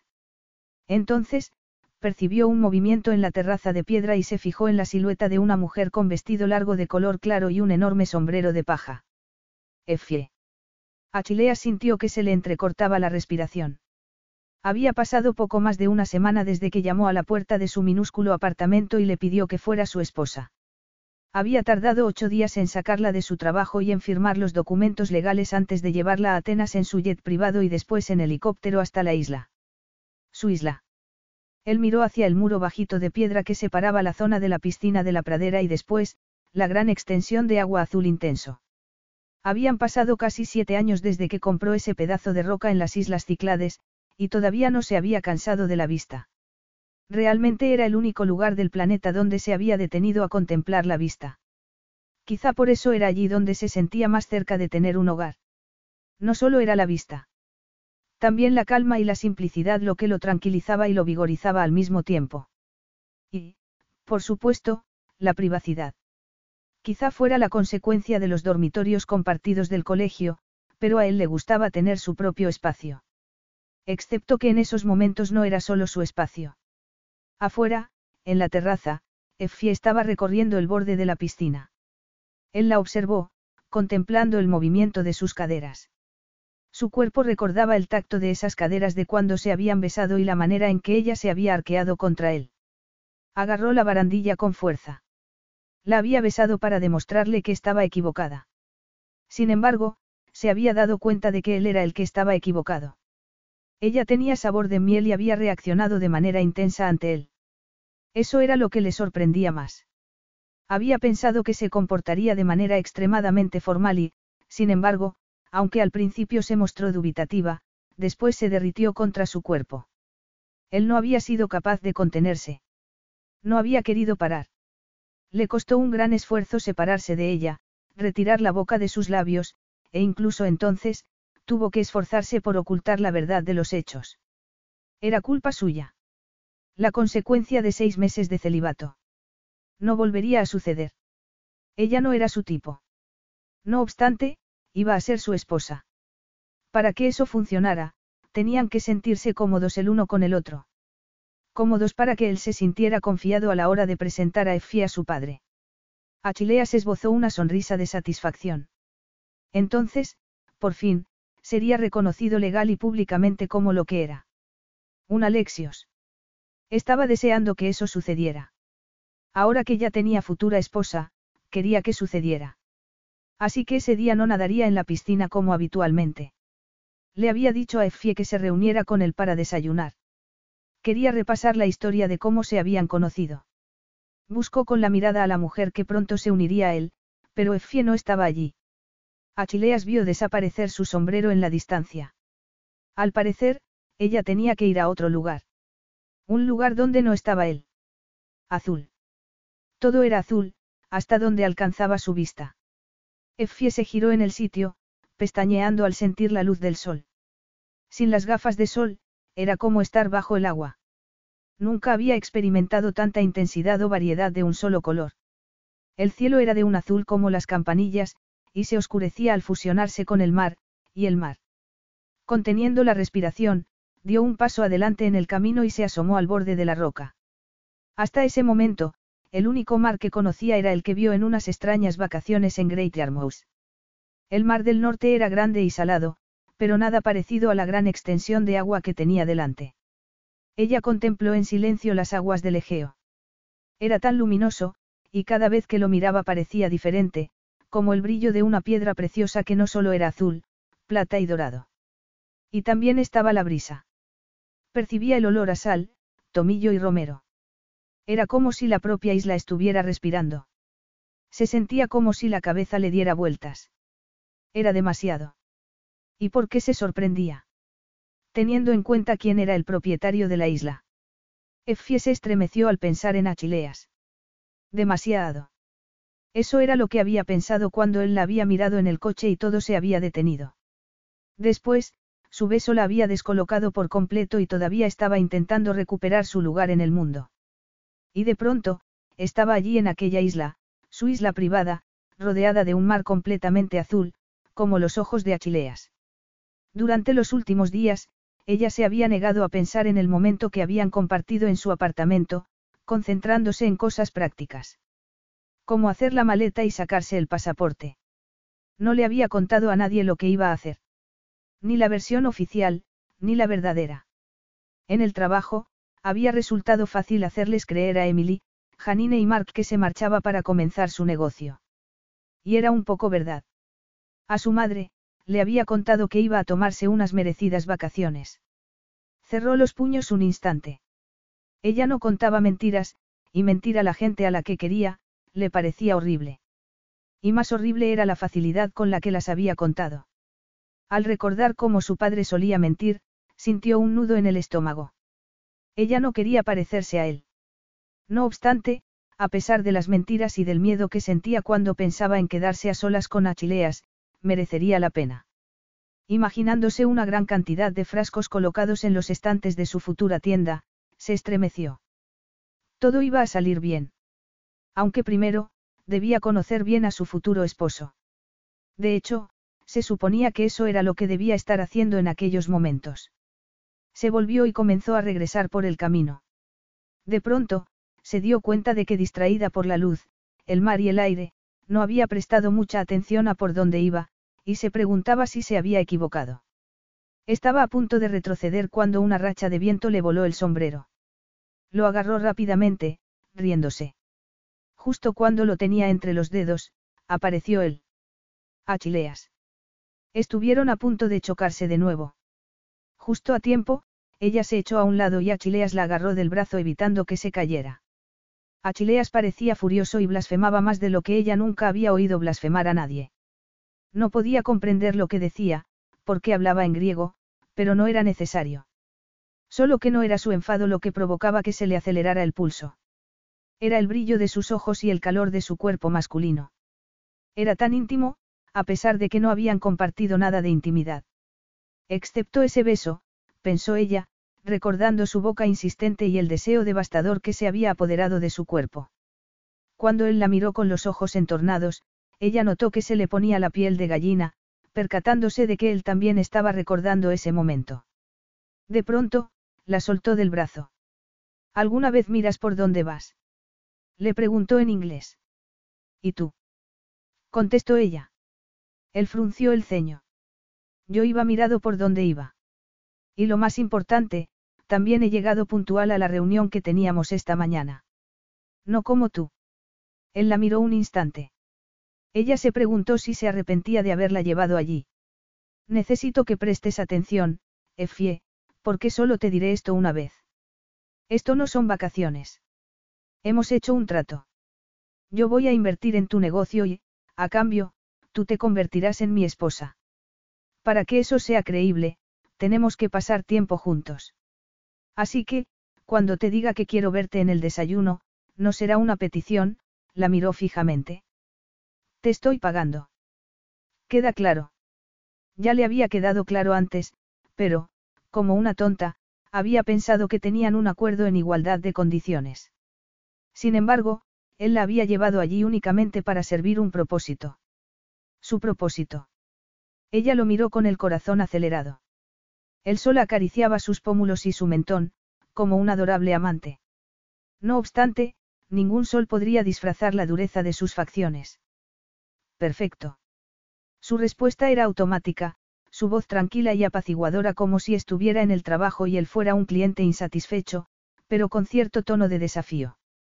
Bien, la miró él. Entonces, regresemos a la casa. Ya hemos perdido suficiente tiempo esta mañana.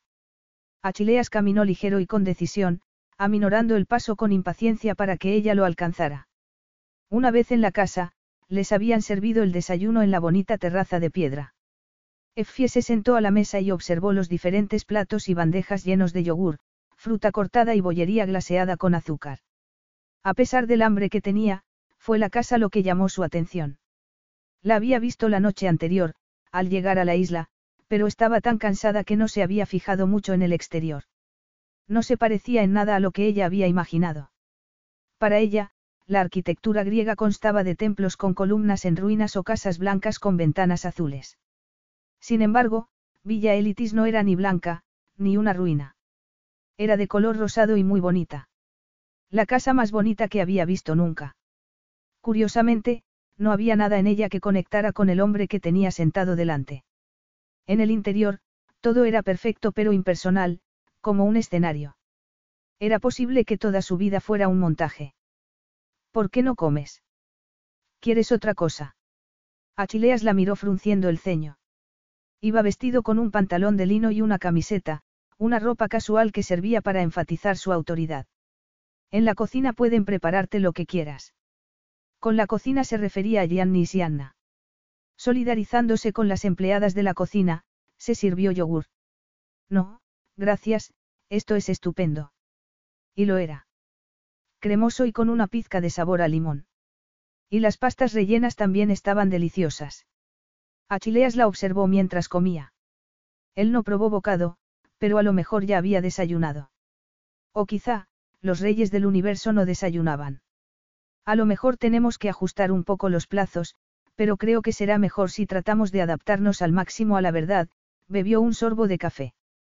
De ese modo, todo saldrá con naturalidad entre nosotros. Ella sabía que estaba hablando sobre la historia que iban a contar a la gente, la historia sobre cómo se conocieron y enamoraron. No obstante, había algo en la expresión de su rostro que provocó que se le acelerara el pulso y se le formara un nudo en el estómago, recordando lo que había sucedido la última vez que todo fluyó con naturalidad entre ellos. De hecho, creo que deberíamos mantenernos lo más alejados de la verdad que podamos, dijo ella. Que un hombre desconocido te fuerce para entrar en un coche no suele ser la antesala al matrimonio. Él la miró fijamente. Depende del desconocido.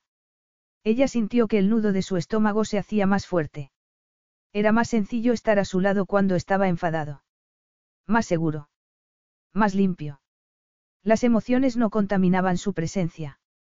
Incluso habría sido más seguro si él no hubiese estado tan cerca, porque olía tan bien que ella deseaba inhalar su aroma, embotellarlo.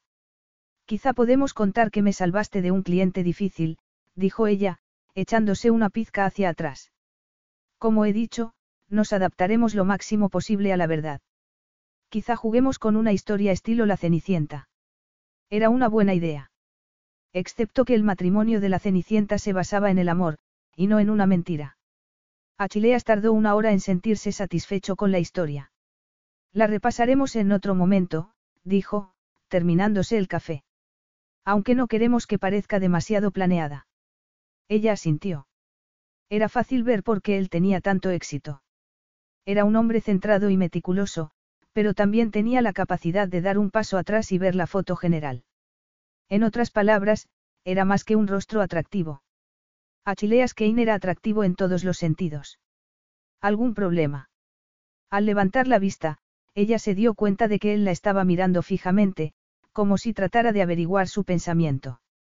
No, solo me preguntaba cómo habías terminado comprando esta isla. De la manera habitual, repuso él. La vi. Decidí que la quería y la compré. Effie sintió un nudo en el estómago. Era eso lo que había sucedido fuera del Stanmore también. En cierto modo, sí. Y en el hotel solo había visto el uniforme de doncella y no a la mujer que había en el interior. Y después, él solo se había fijado en los detalles que le importaban. La falta de dinero. Su capacidad para mantener la calma. Esa era la Effie que había visto y que quería. La Effie que había comprado. Todo lo demás no le interesaba. Ella se sobresaltó cuando el teléfono de Aquileas comenzó a vibrar sobre la mesa. Espera.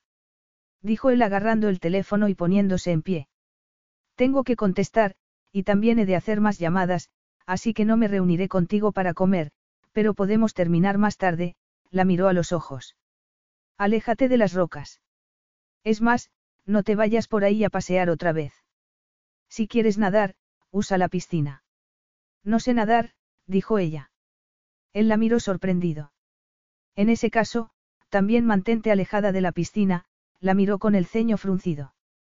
Esta tarde hará calor, mucho más calor que ahora, así que mantente alejada del sol. No quiero que te quemes. Él se inclinó hacia adelante y le enderezó el ala del sombrero. Después de todo, no me servirás para nada si te da una insolación. Ella lo observó marchar, con el corazón acelerado y sintiéndose estúpida. Durante unos instantes había pensado que él se preocupaba por ella como persona. Sin embargo, lo único en lo que pensaba era en su propia agenda. ¿Y qué esperaba? Que iba a quedarse y pasar tiempo con ella porque, ¿por qué? Por ese beso.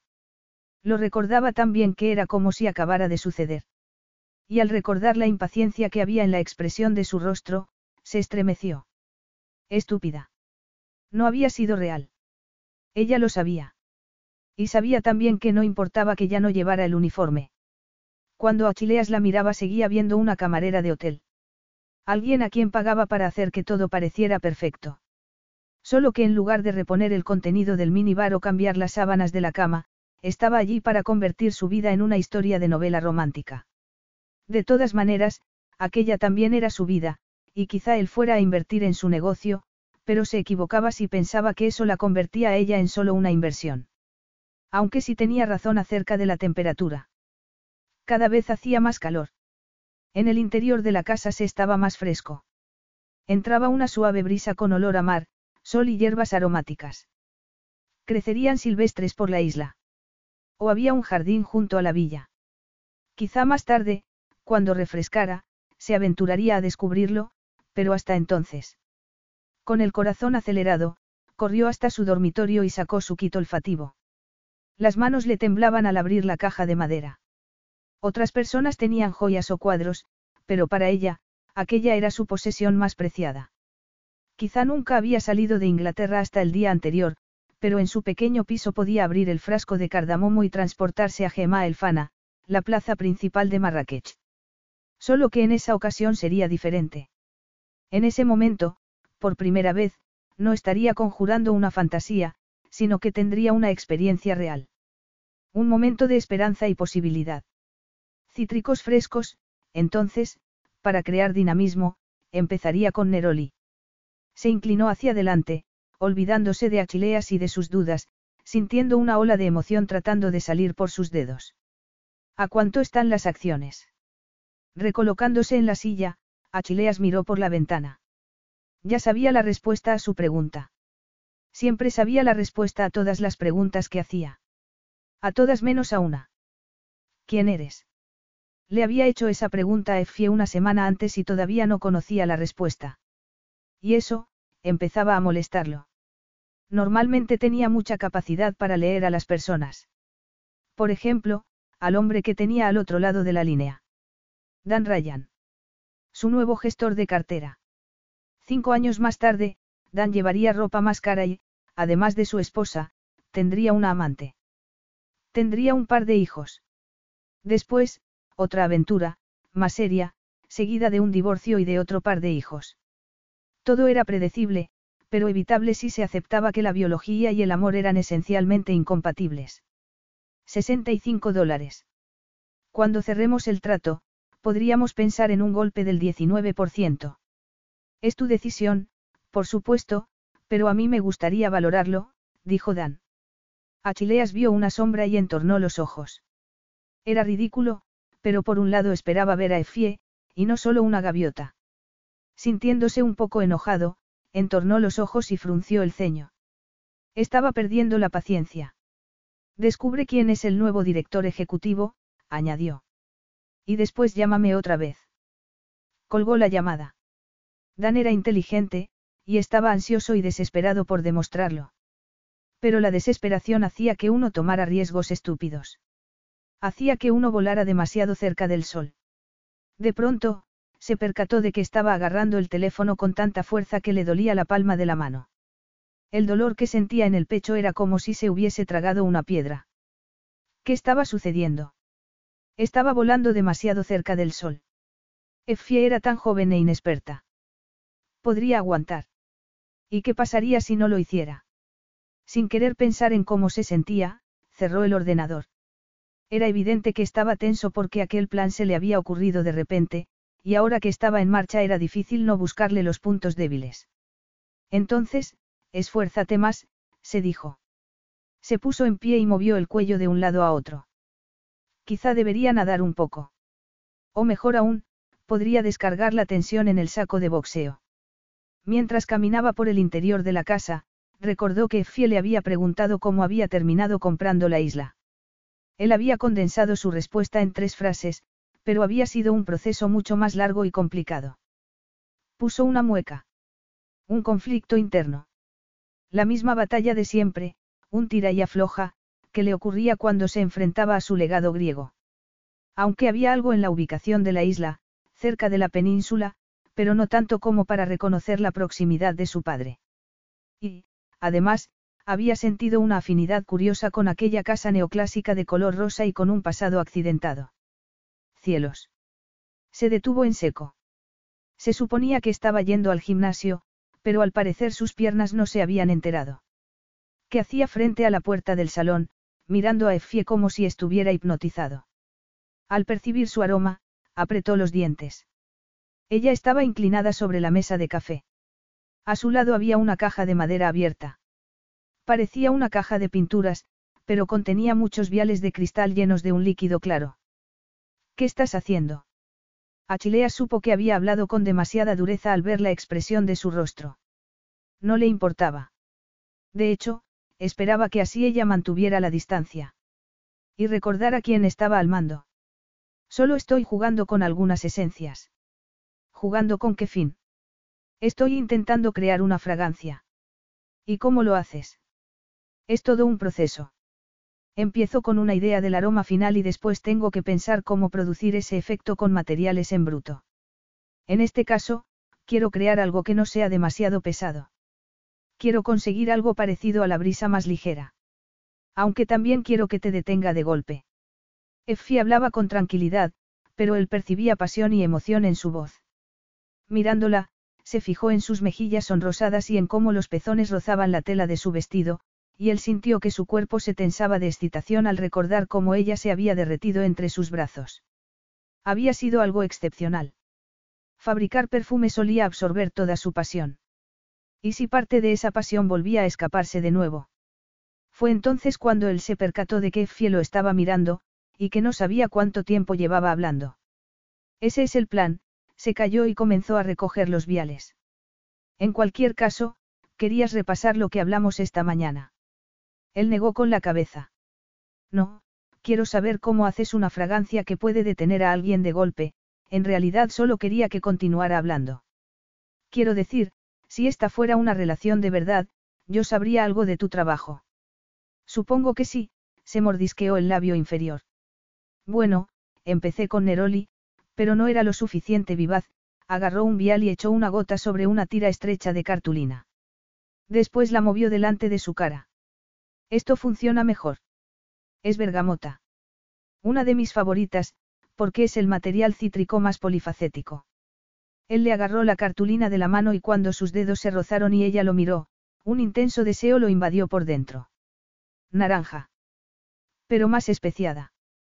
Ella asintió.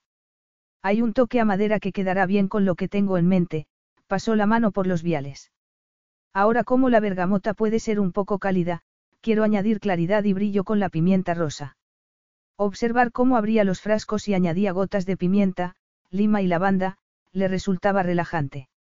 De hecho, se sentía más tranquilo de lo que había estado en muchas semanas. ¿Eso es todo? preguntó él. Ojalá. Ella negó con la cabeza y, de pronto, él olvidó todo acerca del perfume y del trato que había hecho con ella. Effie sonreía con tanta dulzura que él no pudo evitar sonreír también. Esto es solo el punto de partida, dijo ella. Como el boceto inicial de un vestido que estás diseñando. A partir de aquí, tendré que seguir jugando con distintos aceites para hacer la composición y, después, tendré que añadirle alcohol. Él la miró a los ojos. ¿Y cómo te acuerdas de todo? Ella le mostró un cuaderno. Tomo notas. ¿Por qué no pruebas algunas de las mezclas mientras apunto esto? Mira a ver si puedes averiguar lo que son. Después, quizá puedas intentar mezclar algunas esencias. Mirándola mientras agarraba el bolígrafo, experimentó una mezcla de rabia y admiración. No le habían dicho lo que tenía que hacer desde que era niño. En los negocios, la mayor parte de las personas trataba de llamar su atención y captarla. Le pasaba lo mismo con las mujeres. Aunque no con aquella mujer. Ella tenía la misma capacidad de focalización que él había tenido a su edad. Nervioso por la idea de que Fie y él pudieran tener algo en común, agarró uno de los viales y lo abrió. Inmediatamente, supo que era limón. Complacido, abrió otro vial. Ese era más difícil. Canela. Clavo. Frunció el ceño y acercó un tercero a su nariz. Inhaló. Su corazón se aceleró y después se detuvo un instante. Era como si hubiese regresado a Inglaterra. El día era frío y húmedo. Él estaba helado y tenía la ropa mojada. Le dolía todo el cuerpo, pero sobre todo el pecho. Se sentía desesperado y solo, muy solo. Haciendo un esfuerzo, retiró la cara del frasco abierto y lo colocó en su sitio. ¿Qué es esto? Effie miró el frasco de reojo. Es un aroma sintético del musgo de roble. El original era. Ella levantó la vista y frunció el ceño. Estaba hablando sola. Achilea se había marchado. Capítulo 5. Tomaremos café en la terraza. Retirando la silla, Achilea se puso en pie y salió a la terraza donde había unos sofás. Tras ellos, el Egeo brillaba con un tono oscuro, excepto allí donde iluminaba el sol de la tarde. Effie lo observó sentarse en el sofá. Había sido un día largo, desconcertante y agotador, y ella no estaba segura de si quería estar allí sola con aquel hombre tan atractivo que le hacía decir y sentir cosas estúpidas. Después de que Achileas no hubiera ido a comer con ella, Effie se había preguntado si se molestaría en ir a cenar, pero cuando salió a la terraza a las ocho en punto, lo vio en el borde mirando algo en la distancia. Incluso cuando se sentaron a la mesa, él continuó mirando hacia el mar a menudo. Estaba distraído o aburrido. Y a pesar de que la comida estaba deliciosa, apenas probó bocado.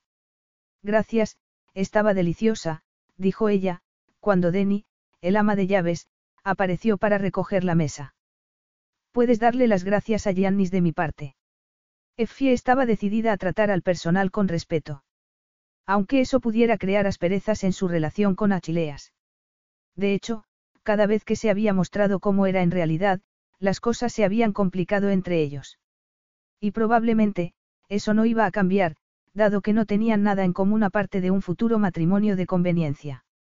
Solo eran dos extraños que se habían conocido hacía una semana y vivían bajo el mismo techo. Effie miró hacia donde estaba Achilea sentado y se le aceleró la respiración. Excepto que él no era un completo desconocido.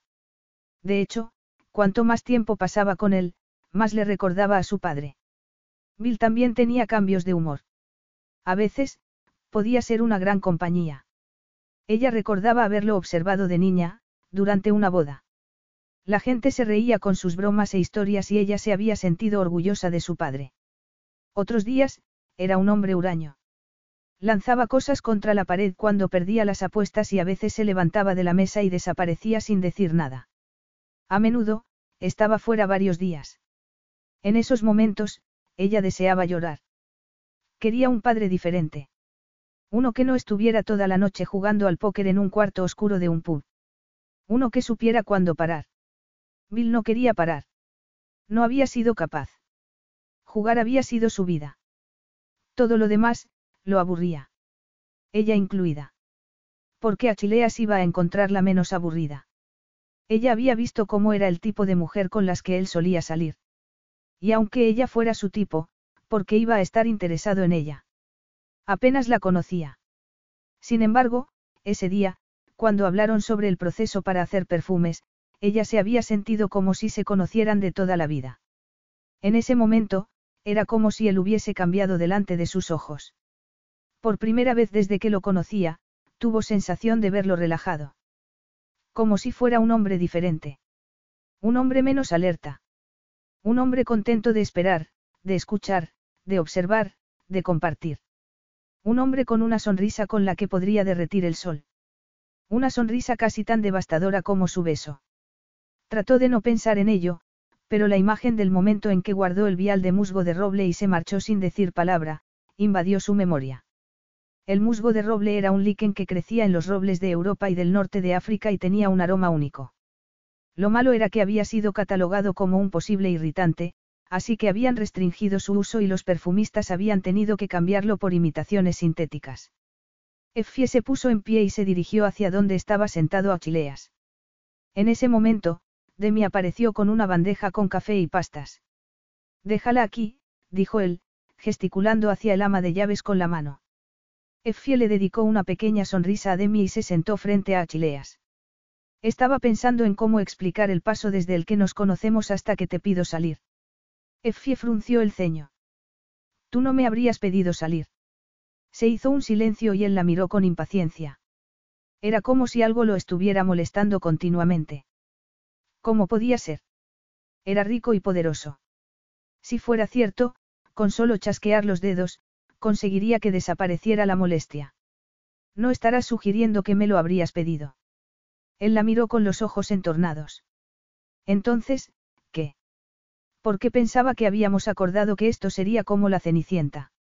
Estoy seguro de que sabes cómo es. Después de todo, es una historia antigua. Ese es el cuento equivocado, lo corrigió ella. ¿Qué más da?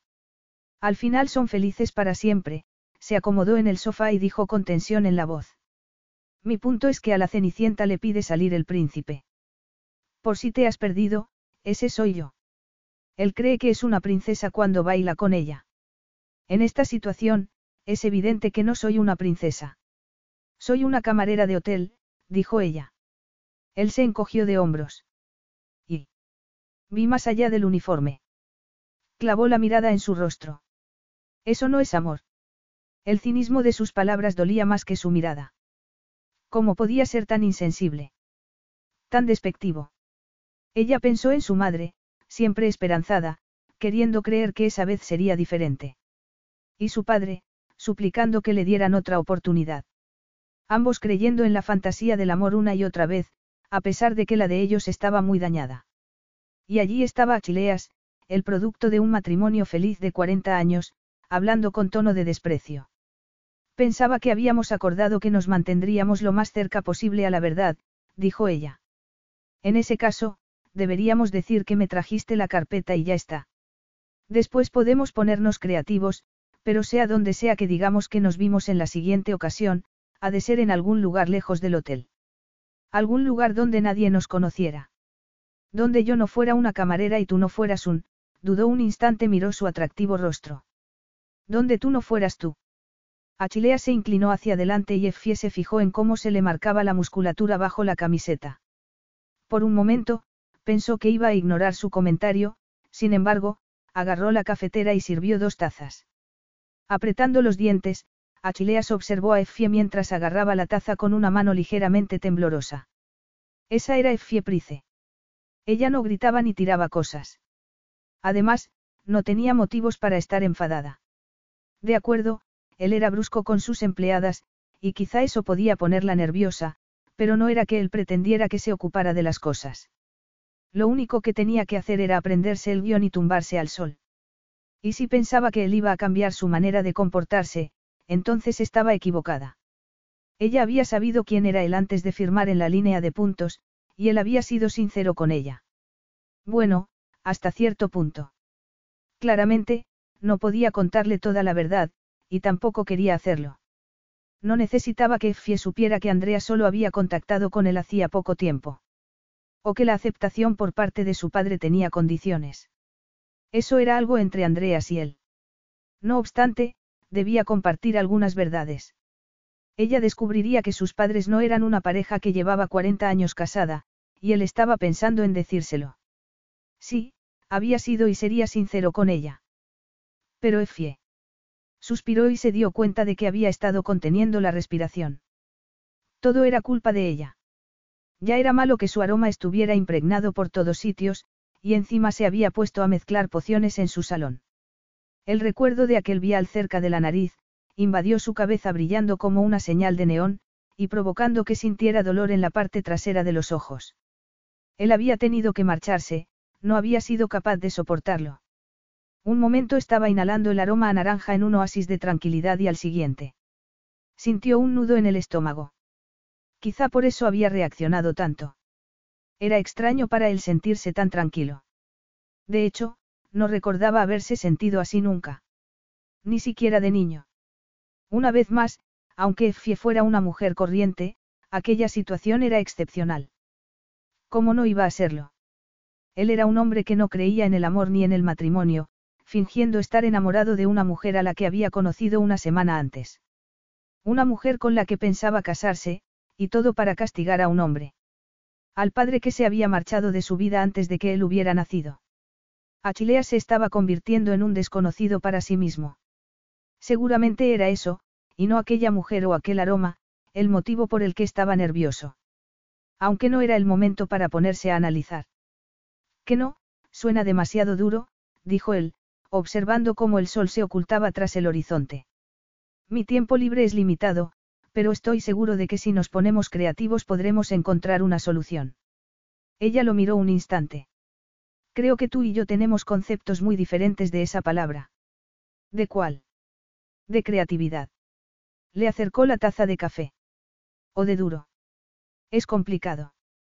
Por lo general, nuestros caminos no se habrían cruzado, así que tiene que ser un sitio donde pudiéramos encontrarnos por casualidad, o que fuera un lugar que ambos conociéramos sin saberlo. Tiene sentido. Él la miró con una mezcla de curiosidad y admiración. ¿Qué has pensado? Quizá una galería de arte o un jardín, dependiendo de lo que te guste hacer en tu tiempo libre. Cuando ella se inclinó para agarrar la taza, él percibió su aroma y tuvo que contenerse para no subirse a la mesa de cristal y abrazarla. Respiró hondo y la miró de arriba abajo. No estoy seguro de que alguna de las dos opciones encaje con lo que me gusta hacer en mi tiempo libre. Ella lo miró, con las mejillas ligeramente sonrojadas. ¿Qué tal una feria? ¿Y por qué una feria? Podríamos habernos subido en los coches de choque y chocarnos a propósito. Él se rió. ¿Por qué era divertido? Ella era divertida. Y él se sorprendió al descubrir que la rabia y el resentimiento que había sentido se habían desvanecido. Podíamos haberlo hecho, dijo él, despacio. Él no recordaba la última vez que había ido a una feria. De pequeño, había trabajado, comido y dormido. De adulto, la lista había aumentado con entrenar y salir con mujeres. No obstante, la diversión nunca había sido parte de su vida. Siempre había algo que lo hacía continuar hacia adelante, una inquietud que lo perseguía. Incluso entonces, cuando ya no necesitaba trabajar y podría aprovechar para relajarse, no podía parar. Miró a Effie y notó que su pulso aminoraba. No recordaba la última vez que había reído junto a una mujer. Quizá nunca lo había hecho. La risa implicaba tener el tipo de intimidad que hacía que uno se tomara las cosas despacio. Él nunca había querido tomarse las cosas despacio. Si lo hacía, quizá tendría que parar y pensar en quién era. Y lo más importante, en quién no era. Él se aclaró la garganta. En realidad, un jardín o una galería de arte sería más creíble. Y a mí los jardines no me gustan especialmente, así que... ¿Qué tal el Museo Británico? Dijeron los dos a la vez. Effie lo miró con el ceño fruncido y sonrió. Él se fijó en sus ojos marrones. No, no eran marrones, era de color ámbar. Y su cabello tampoco era solo castaño. Tenía mechones dorados y pelirrojos, como las hojas del otoño bajo la luz del sol. ¿Te gusta el Museo Británico? Preguntó él. Es uno de mis lugares favoritos del mundo. Claro que tampoco he visto mucho. Solía ir cuando tenía el turno partido. Tienen los frascos de perfume más bonitos del mundo, procedentes del antiguo Egipto y Grecia. Algunos tienen formas de animales y otros son muy sencillos, pero bonitos, como una lágrima. De pronto, él se percató de lo importante que era aquello para ella. Su entusiasmo era contagioso y sin saber cómo le invadió una sensación extraña, casi como el arrepentimiento. Arrepentimiento porque aquello no fuera real, y porque nunca llegara a serlo. Entonces, nos quedamos con el Museo Británico. Creo que eso funcionaría, pero, ella dudó un instante, si has cambiado de opinión acerca de todo esto, no es demasiado tarde para decírmelo. No he cambiado de opinión, la miró unos instantes. ¿Me vas a decir que tú sí? ¿Por qué? No iba a decir eso, negó con la cabeza. Es solo que todo ha sucedido tan deprisa, y antes me pareció que estabas. Me resulta extraño compartir mi espacio. No suelo hacerlo. Es extraño, dijo ella. Yo tampoco he compartido mi espacio, desde. Desde Sam, pensó él. Era eso lo que ella estaba a punto de decir. ¿Por qué se marchó? Preguntó él. ¿Quién? Preguntó ella, sorprendida. Tu novio, Sam, le resultaba difícil pronunciar la frase. El que te hizo el retrato. Del que todavía estás enamorada, le faltó decir. Por un instante, ella no contestó. Solo lo miró como si estuviera intentando decir en palabras lo que sentía. Después repuso. Sam no es mi novio. Ni siquiera es un chico. Achileas la miró a los ojos y recordó el momento en el que ella se había derretido entre sus brazos. ¿Estás diciendo que? No, ella negó con la cabeza. No, Sam es mi madre.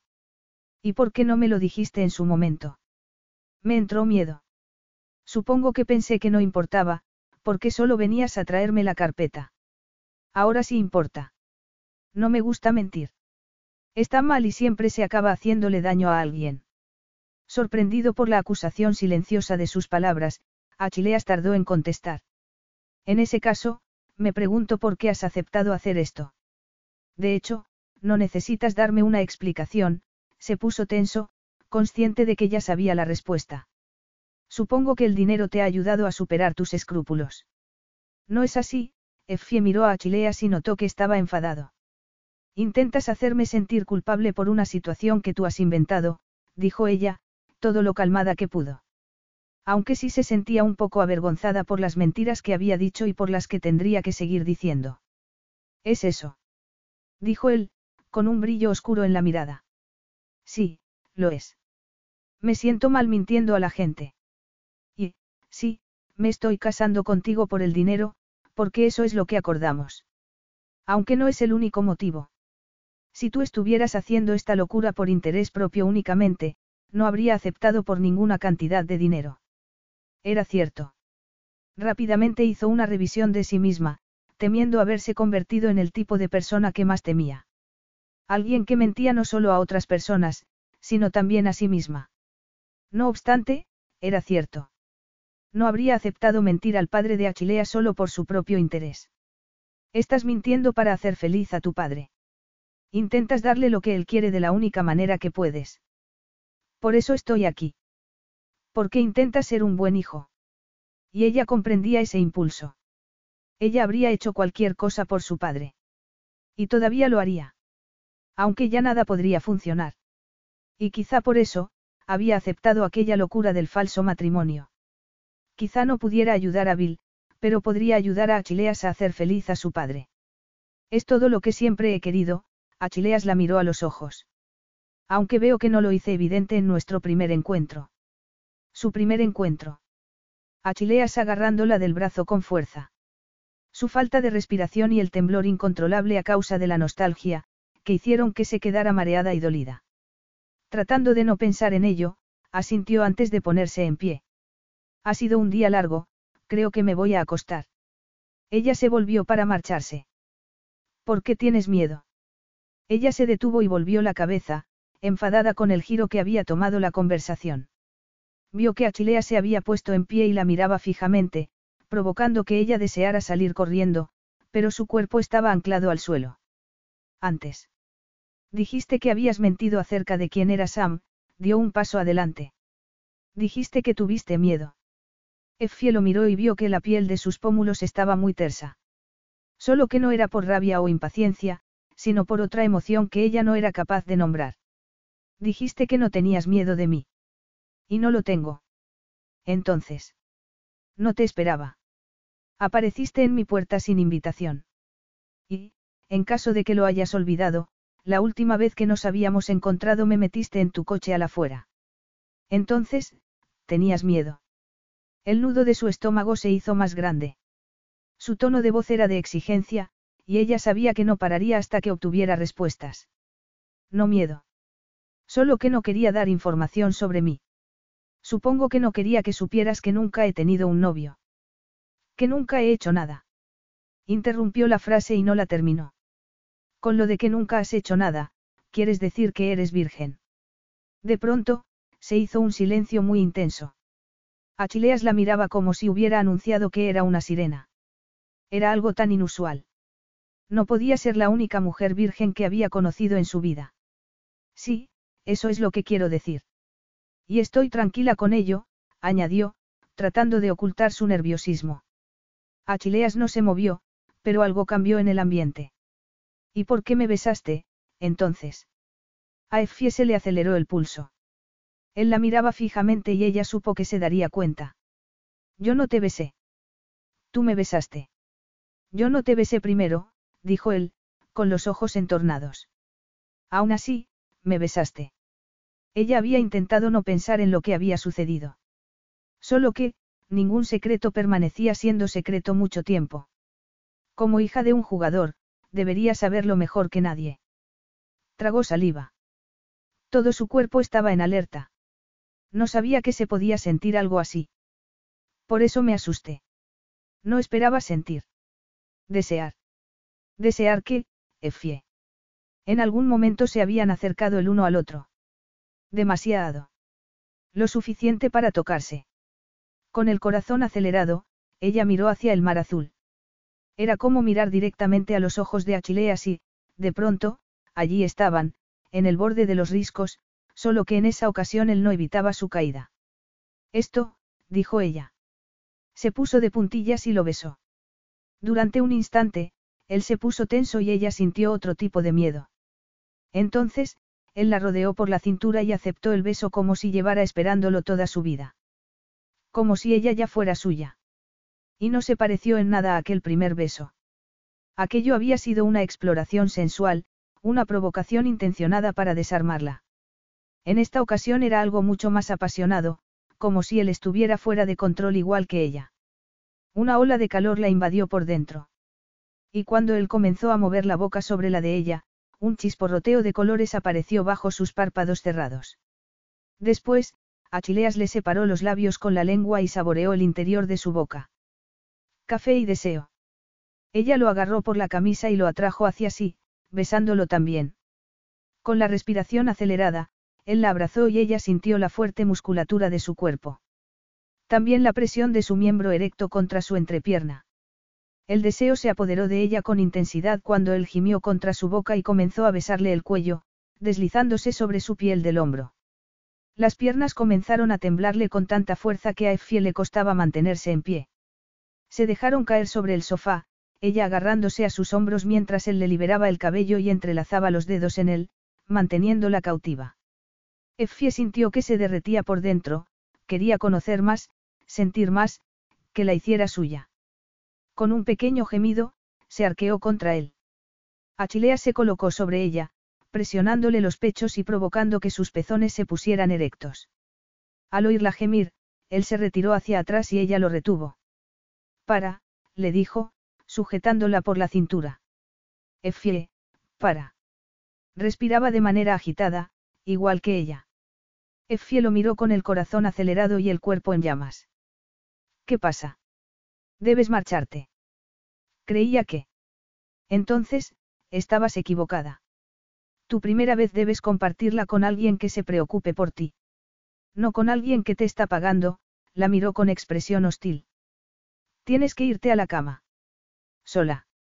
Él dio un paso atrás, como tratando de recuperar el control. He dicho que te vayas, soltó, y ella lo miró confusa. Así, con las mejillas ardiendo, ella se puso en pie y se marchó. Capítulo 6. Era temprano. Effie caminó a paso ligero y miró hacia donde el sol asomaba por el horizonte, sobre un agua de color lavanda. Calmada. Serena. Sin dificultades. Volviendo la cabeza, empezó a temblar. Si pudiera cambiar su lugar por el del sol. Ella había observado clarear el cielo desde su ventana, y cuando ya no pudo soportarlo más, se levantó de la cama, se vistió y se alejó de la casa. No tenía ni idea de a dónde se dirigía. Solo necesitaba moverse. En un momento dado, se resbaló una pizca y apoyó la mano sobre una roca. Se sentía como si no hubiera dormido nada. Había permanecido despierta en la oscuridad, con el cuerpo rígido y los ojos secos. Por supuesto, se había quedado dormida al final, pero solo había sido un corto respiro de sus agitados pensamientos. Ya estaba despierta, y se sentía peor que la noche anterior, cuando se marchó rápidamente de la terraza y de las palabras de rechazo de Achileas. En la oscuridad, el sentimiento de vergüenza y asombro era algo que podía ocultar, pero de día, tendría que encontrarse con Achileas. Habían pasado casi siete horas desde que ella se había comportado como una idiota, besando a Achileas al atardecer, pero se sentía como si hubieran pasado siete segundos. Lo recordaba todo. No solo en su cabeza, sino que su cuerpo podía sentir el peso de sus senos turgentes y cómo se le humedecía la entrepierna. Le temblaban los dedos, igual que cuando acarició el torso musculoso de Achileas, y respiraba de forma agitada. Inclinándose hacia adelante apoyó la frente sobre la roca, pero el frío de la piedra no le sirvió para calmar el calor que sentía bajo la piel.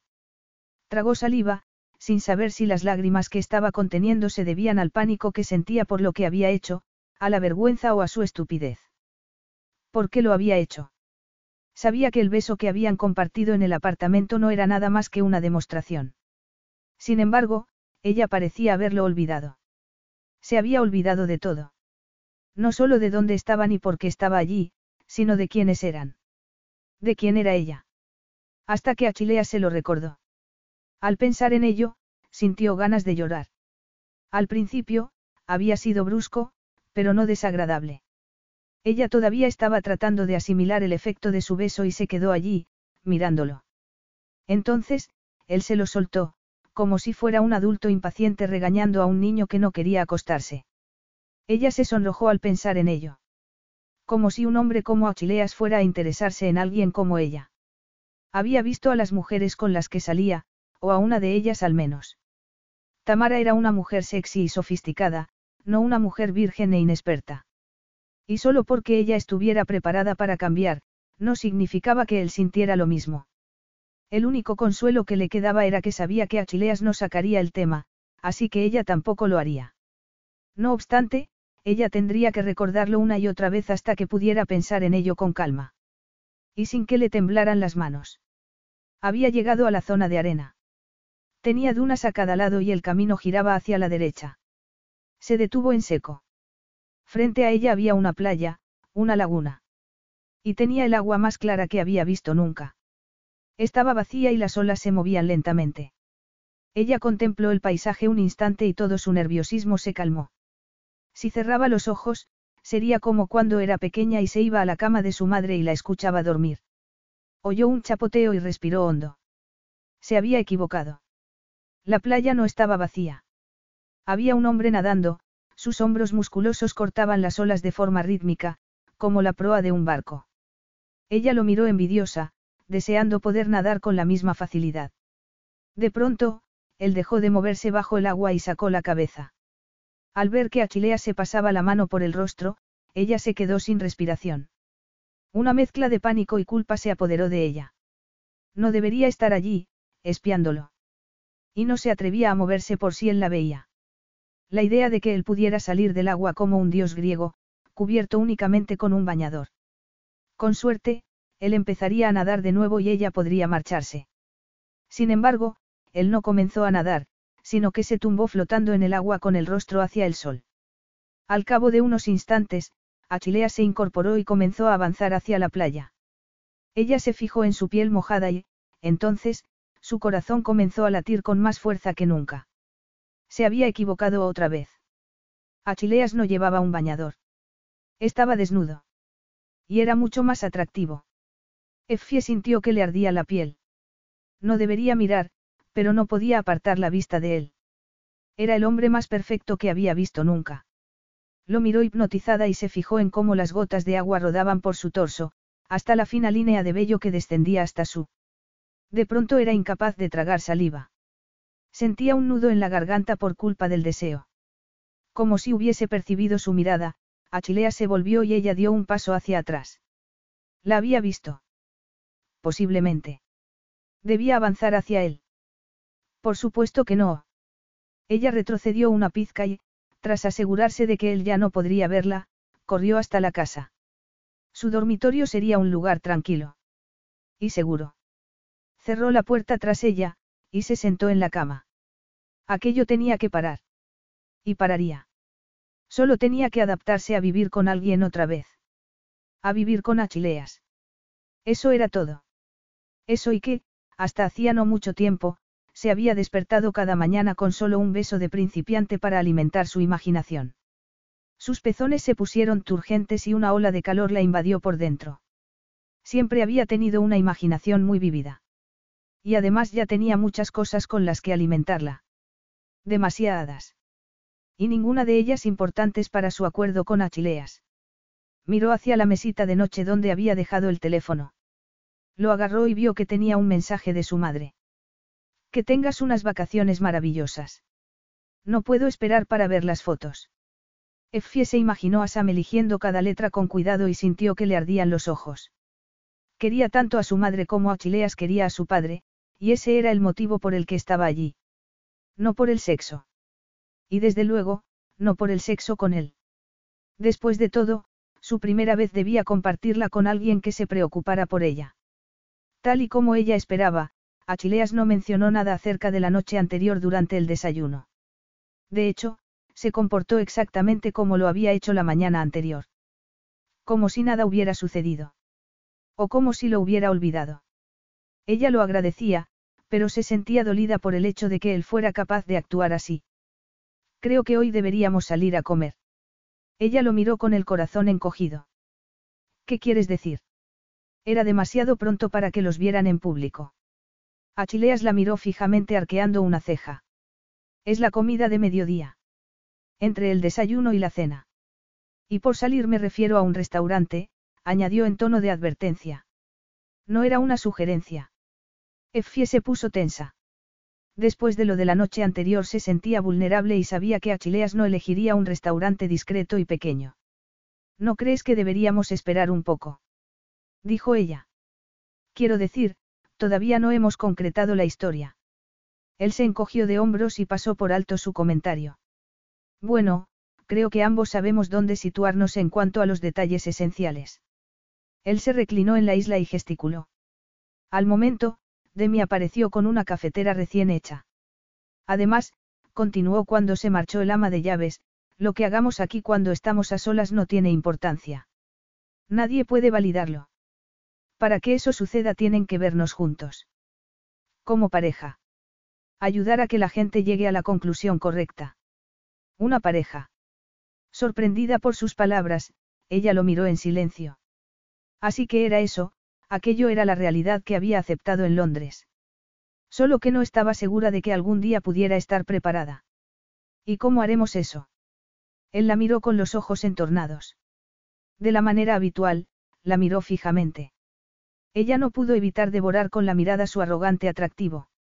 Sus pómulos prominentes, su nariz recta, y esa boca, sensual que ella sabía que podía sonreír de una manera que ninguna mujer mortal se pudiera resistir. Aunque en ese momento no estaba sonriendo. Tomaremos la lanzadera hasta una de las otras islas.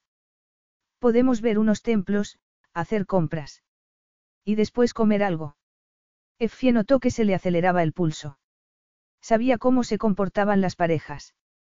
Londres estaba lleno de parejas paseando de la mano y abrazados. A Chileas le daría la mano. La abrazaría mientras caminaban. La besaría para que todo el mundo lo viera. Creo que no tengo nada que ponerme. Él sonrió. Pensé que eso era posible, se acomodó en el asiento y la miró a los ojos. Ella sintió que se derretía por dentro. Le he pedido a un estilista que trajera algunos modelitos. Lo único que tienes que hacer es elegir uno y estar preparada a las once, añadió, sacando el teléfono y marcando un número. No es una petición, sino una exigencia, pensó ella mientras regresaba a su habitación. Como todas las palabras que salen de su boca. Él nunca se planteaba la posibilidad de recibir una negativa o de que lo rechazaran. ¿Por qué iba a hacerlo? Desde su nacimiento había vivido rodeado de seguridad. La riqueza de su familia. El amor de sus padres. Ellos, y su padre en particular, le habían dado la confianza para esperar, y exigir, lo que deseaba. Sintiendo una fuerte presión en el pecho, Effie pensó en su infancia y en cómo cada día parecía una batalla. Nunca había tenido nada fácil o permanente. Siempre había tenido la sensación de que la arena se movía bajo sus pies. El miedo de que si cerraba los ojos, cuando los abriera de nuevo, todo habría desaparecido. Como cuando regresó del colegio ese día y vio que el sofá y la televisión habían desaparecido. Bill se los había llevado para saldar una deuda o cubrir una apuesta. Las patas del sofá habían dejado cuatro marcas circulares en la alfombra y por mucho que ella aspirara sobre ellas, no había conseguido que desaparecieran. Quizá nunca lo harían. Quizá permanecieran para siempre. Como las cicatrices de su interior. Las cicatrices que ella trataba de ocultar. Las que hacían que le resultara difícil confiar en otras personas, confiar en sí misma. Excepto cuando fabricaba perfume. Entonces, si confiaba en sí misma. Ella suspiró. Era demasiado tarde para preocuparse por las cicatrices y la confianza.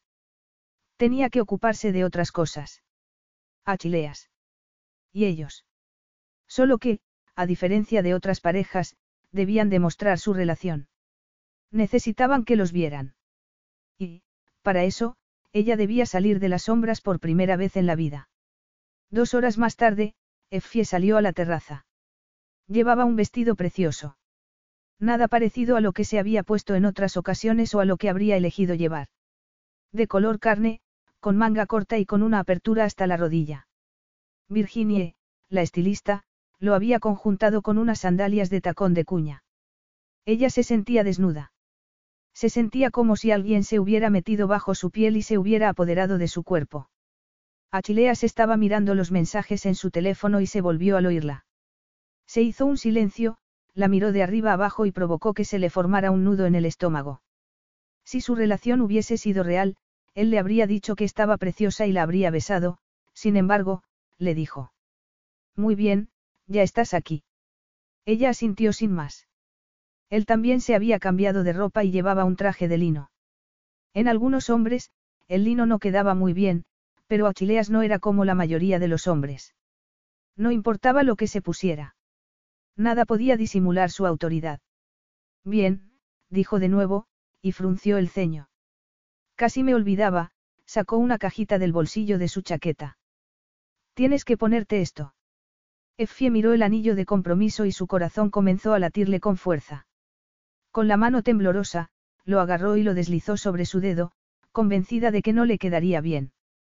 Sorprendentemente, le quedaba perfecto y ella sintió ganas de soltar una carcajada.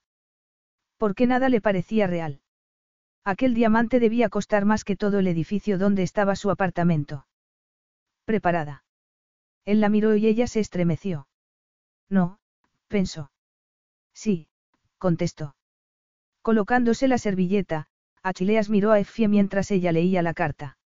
Después de llegar a Miconos, habían paseado de la mano por las tiendas del paseo marítimo y habían parado a comer en Icaridía, un restaurante famoso de la zona. Todo estaba saliendo según el plan. Su plan. Así que, Achileas debería sentirse bien. No obstante, por algún motivo, no se sentía como debía. Aunque quizá, no debería estar sorprendido por ello. El día había empezado mal. Se había despertado temprano, en la oscuridad, agitado como un perro persiguiendo conejos. Pero había sido Effie la que corría en sus sueños. Effie, fuera de su alcance, con sus pies delicados siempre un paso adelante. Y él quería alcanzarla, igual que la noche anterior había querido seguir besándola. Más que besarla, había deseado desnudarla, colocarla bajo él y adentrarse en su cuerpo. Él apretó los dientes al sentir una fuerte erección. Él se había detenido, había evitado que ambos llegaran más lejos, hasta el final del camino. Tuvo que hacerlo. Acostarse con Effie complicaría todavía más la situación. Y robarle la virginidad. Sintió una pizca de frustración. Soñar con Effie ya había sido bastante inquietante, y permanecer tumbado solo en la cama, invadido por el deseo, había sido como una exquisita forma de tortura. Al final, abandonó y decidió levantarse. Y, sin siquiera vestirse, había bajado a la laguna, se había quitado el pantalón del pijama y había nadado hasta que le ardieron los músculos. El dolor había merecido la pena. De pronto, al salir del agua, lo vio todo claro. Había intentado esforzarse para tratarla de otra manera, pensando en que iba a convertirse en su esposa. No obstante, en público, donde importaba, Effie no era diferente a cualquier otra mujer. En ese momento, decidió empezar de nuevo. Actuar como siempre hacía. Y si eso significaba ir de isla en isla en barco, o comer en el mejor restaurante de la ciudad, pues eso haría. Se suponía que pasar ese día fuera de la isla los habría hecho partir de cero, pero gracias a Effie, él se sentía más tenso que en la casa. Achileas frunció el ceño al ver pasar a un camarero. Él había visto cómo vivía Effie. Ella debería estar entusiasmada por todo aquello. Agradecida, incluso. Y, aparentemente era así, pero él sabía que estaba fingiendo y eso lo molestaba. Las mujeres no fingían cuando estaban con él. No tenía sentido que él se sintiera así, porque todo era falso sobre ellos, y eso lo molestaba aún más. Tampoco ayudaba verla vestida de esa manera.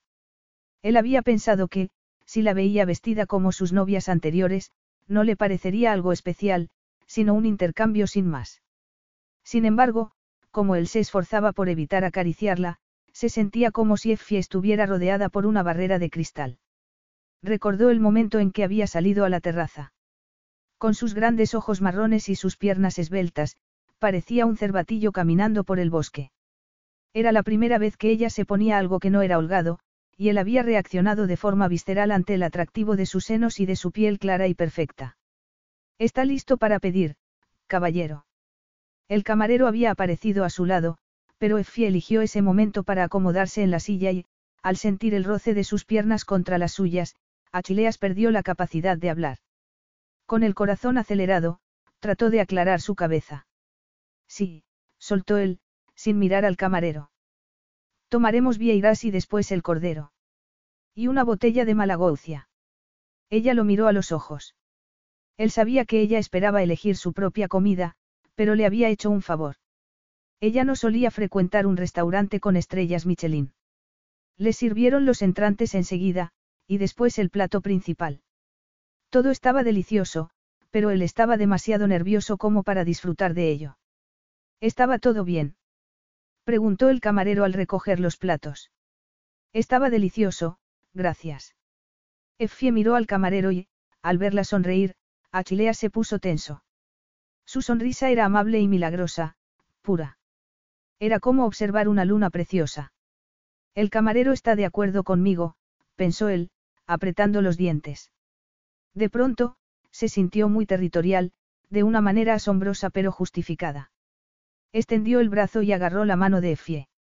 Ella pestañeó, y él la miró fijamente. Se había peinado de una manera distinta. Se había recogido los laterales, pero el resto lo llevaba suelto. También le había dado un poco el sol. Le quedaba bien, y resaltaba el color de sus ojos. Creo que vamos a saltarnos el postre, Agapi Mou. ¿Y hacer qué? Cuando él se disponía a contestar, el recuerdo del beso que ella le había dado el día interior apareció en su cabeza. Achileas entrelazó los dedos con los de ella, con fuerza. El sol iluminaba el mar de forma que el reflejo de las olas se proyectaba sobre las paredes del restaurante y hacía parecer que estuvieran bajo el agua. A su alrededor, parecía que los otros clientes se hubieran difuminado. Lo que quieras. A Effie se le agrandaron las pupilas y él se olvidó de la frustración que sentía. Se olvidó de que estaba enfadado con su padre. Incluso se olvidó de que estaban fingiendo que eran pareja. De pronto, lo único que le importaba era el brillo de su mirada. Todo era delicado, sencillo y... Se oyó el ruido de unos platos y cubiertos chocando contra el suelo, y Effie miró hacia un lado. Él frunció el ceño. Signomi, Sir, el camarero se dirigió a él con cara de angustia, y se agachó para recoger los platos que se le habían caído. Achileas lo miró enfadado y, luego, cuando Effie le soltó la mano y se agachó para ayudar a recoger los cubiertos, se enfadó todavía más. Déjalo, soltó, agarrándola del brazo. Es su trabajo. Aunque quizá no debería serlo. Ella lo miró, con las mejillas sonrojadas. Ha sido un accidente, le dijo. Es incompetencia, contestó él, enojado por el comentario. Y si yo le pagara el sueldo, estaría despedido. Yo no pago a la gente para que sea incompetente. Effie alzó la barbilla. No, solo sumisos. Perdóneme. Sorprendentemente, las últimas palabras y la sonrisa que había puesto no iban dedicadas a él, sino al camarero, y antes de que él tuviera oportunidad de reaccionar, Effie había retirado la silla hacia atrás. Él la observó con incredulidad mientras atravesaba el restaurante. Y a juzgar por el silencio que había en la habitación, no era el único que había observado el incidente. Dejó unos billetes sobre la mesa y se dirigió a la puerta. Una vez en la calle, él la agarró de la mano y la guió hasta una calle lateral. No vuelvas a hablarme de esa manera nunca más. Ella se volvió hacia él y lo miró furiosa. No será un problema, dijo ella. Bien. ¿Por qué no pienso hablar contigo nunca más? se adelantó. ¿Qué? Él se giró y la miró alejarse. Sorprendido. Sin habla.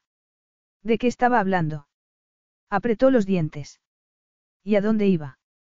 La alcanzó en el muelle. Nunca, en su vida, había perseguido a una mujer. ¿Qué crees que estás haciendo? Voy de regreso a la villa. Yo no estoy preparado para regresar todavía. Ella lo fulminó con la mirada. Me va bien irme sola. Era igual que en Londres. Sentía la presencia de los guardaespaldas detrás de él, mirando hacia todos lados con atención, excepto a su jefe. Él blasfemó en voz baja. Solo que esa vez, increíblemente, ella iba a marcharse. Con o sin él. El viaje de regreso a la casa lo hicieron en completo silencio. De vuelta en la isla, ella se bajó del barco nada más tocar el muelle y él tuvo que perseguirla una vez más. ¿Qué pasa contigo? preguntó él, atravesando la casa.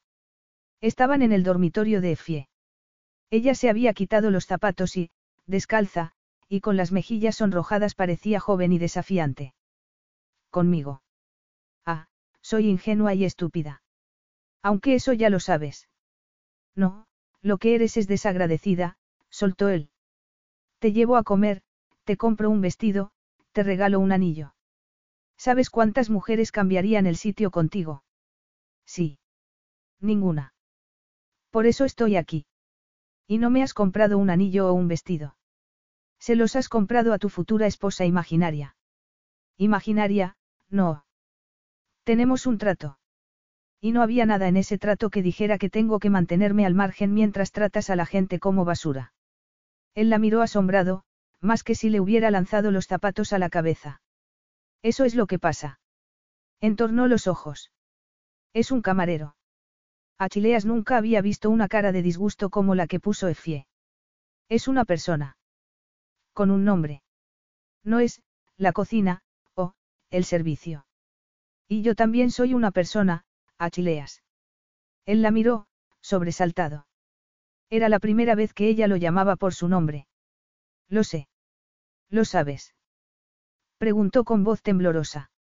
Si eso es cierto, entonces no sé por qué hiciste que me vistiera de forma elegante. No tenías nada que ponerte.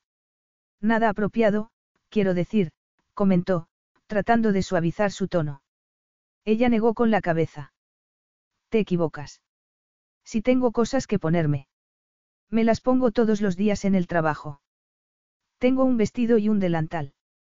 Achilea sintió una fuerte presión en el pecho.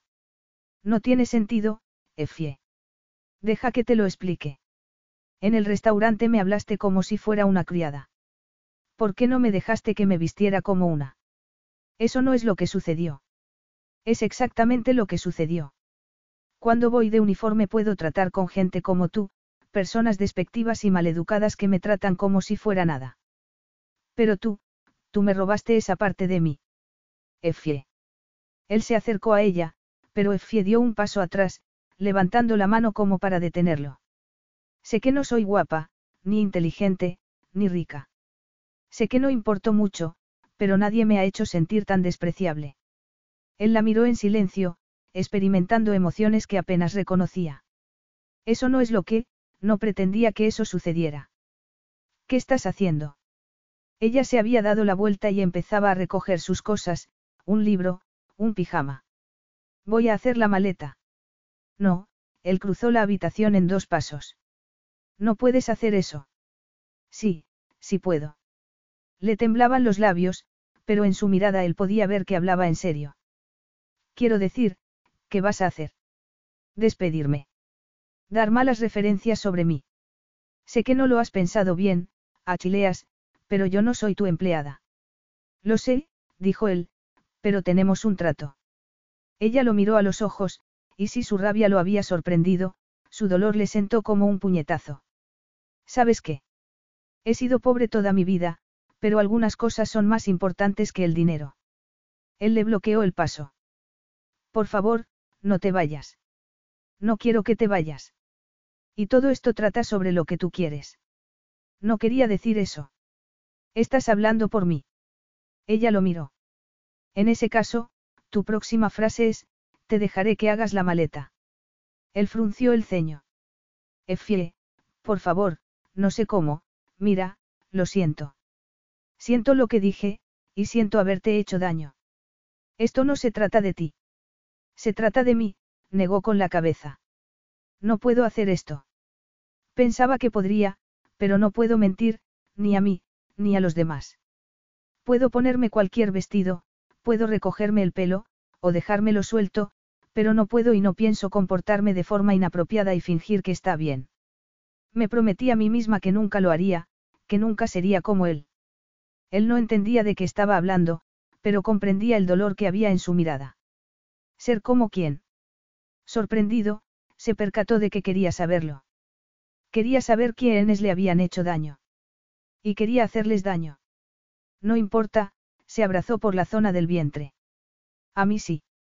Sé que probablemente no me creerás, y comprendo por qué te sientes así, pero si pudieras darme una oportunidad, respiró hondo. Por favor, Efie. Silencio. Achileas esperó, aunque no recordaba haber esperado antes, a nadie. Esperar era no tener poder, pero esperaría una eternidad si eso era lo que hacía falta para hacer que aquella rigidez desapareciera del cuerpo de Efie. El silencio se hizo más largo, y después, en una voz tan baja que Achileas apenas podía oírla, Efie dijo. Bill, mi padre. Su padre. Él se puso tenso. Había estado tan ocupado luchando contra sus propios demonios que nunca había imaginado que ella podía tener los suyos. ¿Por qué no quiere ser como él? Es un ludópata, puso una mueca.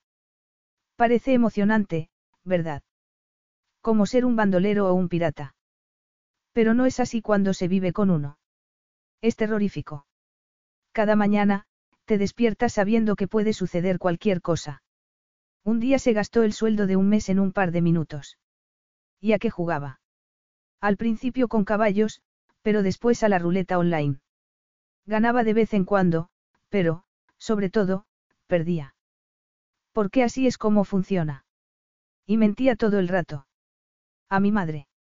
A mí. Asimismo, cerró los puños con fuerza. ¿Todavía están juntos? Preguntó él. Ella negó con la cabeza. Se marchó cuando yo tenía 14 años. Solía regresar a veces. Entraba y se llevaba lo que podía. Lo empeñaba o lo vendía. Él no necesitó oír más para saber que su padre no solo le había robado sus pertenencias. También le había robado la confianza. La rabia se apoderó de él. La rabia contra los padres malos del mundo y las mentiras que contaban.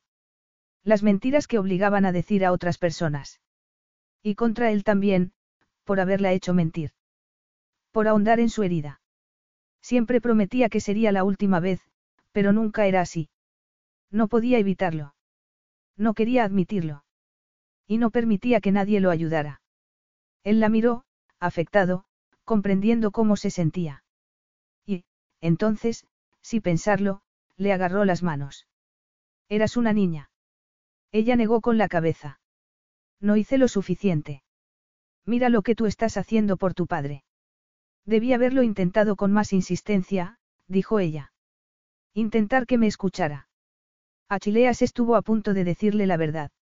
De contarle que no era quien ella pensaba que era. Que estaba mintiendo a Andreas, no por amor, sino por venganza. Para vengarse del hombre que lo había repudiado. Del padre al que solo había visto dos veces en su vida. Pero no podía hacerlo. Le apretó las manos con fuerza y experimentó un sentimiento de cobardía en la boca del estómago. Dudo de que te hubiera escuchado, le dijo, modulando la voz para que ella no pudiera percibir su amargura. Él no escuchaba nada de lo que tu madre le decía. Ella no decía nada. No podía. Tuvo un derrame cuando yo tenía 13 años y le afectó al habla. ¿Y quién cuidaba de ella? Yo, susurró Efie. Teníamos algunas ayudas, pero después yo dejé la escuela a los 16 años y nos apañábamos, le brillaban los ojos. Eran lágrimas de orgullo. Después tuvo otro derrame, hace un año, y ahora está en una residencia porque necesita cuidados especiales. Y yo necesito que esté a salvo. Y por eso estaba allí. Con él. Achilea se puso tenso. Siempre estará a salvo porque te tiene a ti. Él trató de sonreír, pero el brillo de sus ojos le impidió hacer otra cosa aparte de abrazarla cuando las lágrimas comenzaron a rodar por sus mejillas. Era demasiado joven como para haber pasado por todo eso, y él odiaba que le hubiera sucedido. Una vez más, odiaba a todos los padres malos. Y, sobre todo, a sí mismo. La rodeó con el brazo. Y me tienes a mí. No te tengo a ti. ¿Quieres que esto funcione? ¿Quieres que parezcamos una pareja, pero no va a ser suficiente. Tenemos que ser una pareja. Quizá no una pareja para siempre, que se quiere y quiere pasar toda la vida junta, pero ha de ser algo más que un juego. Comprendo. Ella negó con la cabeza. No, no lo comprendes. Crees que puedes darme ropa y un anillo, y que ya es suficiente.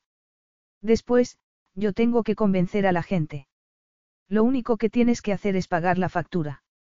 Y no puedes olvidarte ni un instante de que me estás pagando, porque en el fondo crees que el dinero te convierte en mejor persona. Y si no lo olvidas, si no me ves como un igual, entonces, todo el mundo, incluido tu padre, sabrá que estamos fingiendo. Achileas la miró asombrado.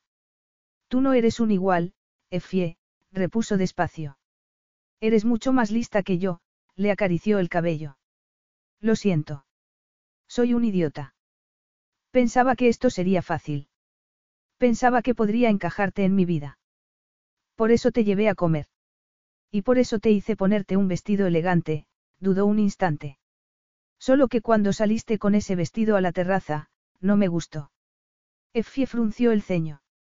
Creía que querías que me vistiera elegante. Sí, pero solo para mí. Effie lo miró, pero no reaccionó. Y no me gustó cuando sonreíste al camarero. Quería que me sonrieras a mí. Deseaba gustarte. Tras un breve silencio, Effie contestó. Y me gustas. Ya lo sabes, pero dijiste. Ya sé lo que dije. Él había querido que fuera verdad. Quería liberarse de ese deseo inesperado que no tenía sentido.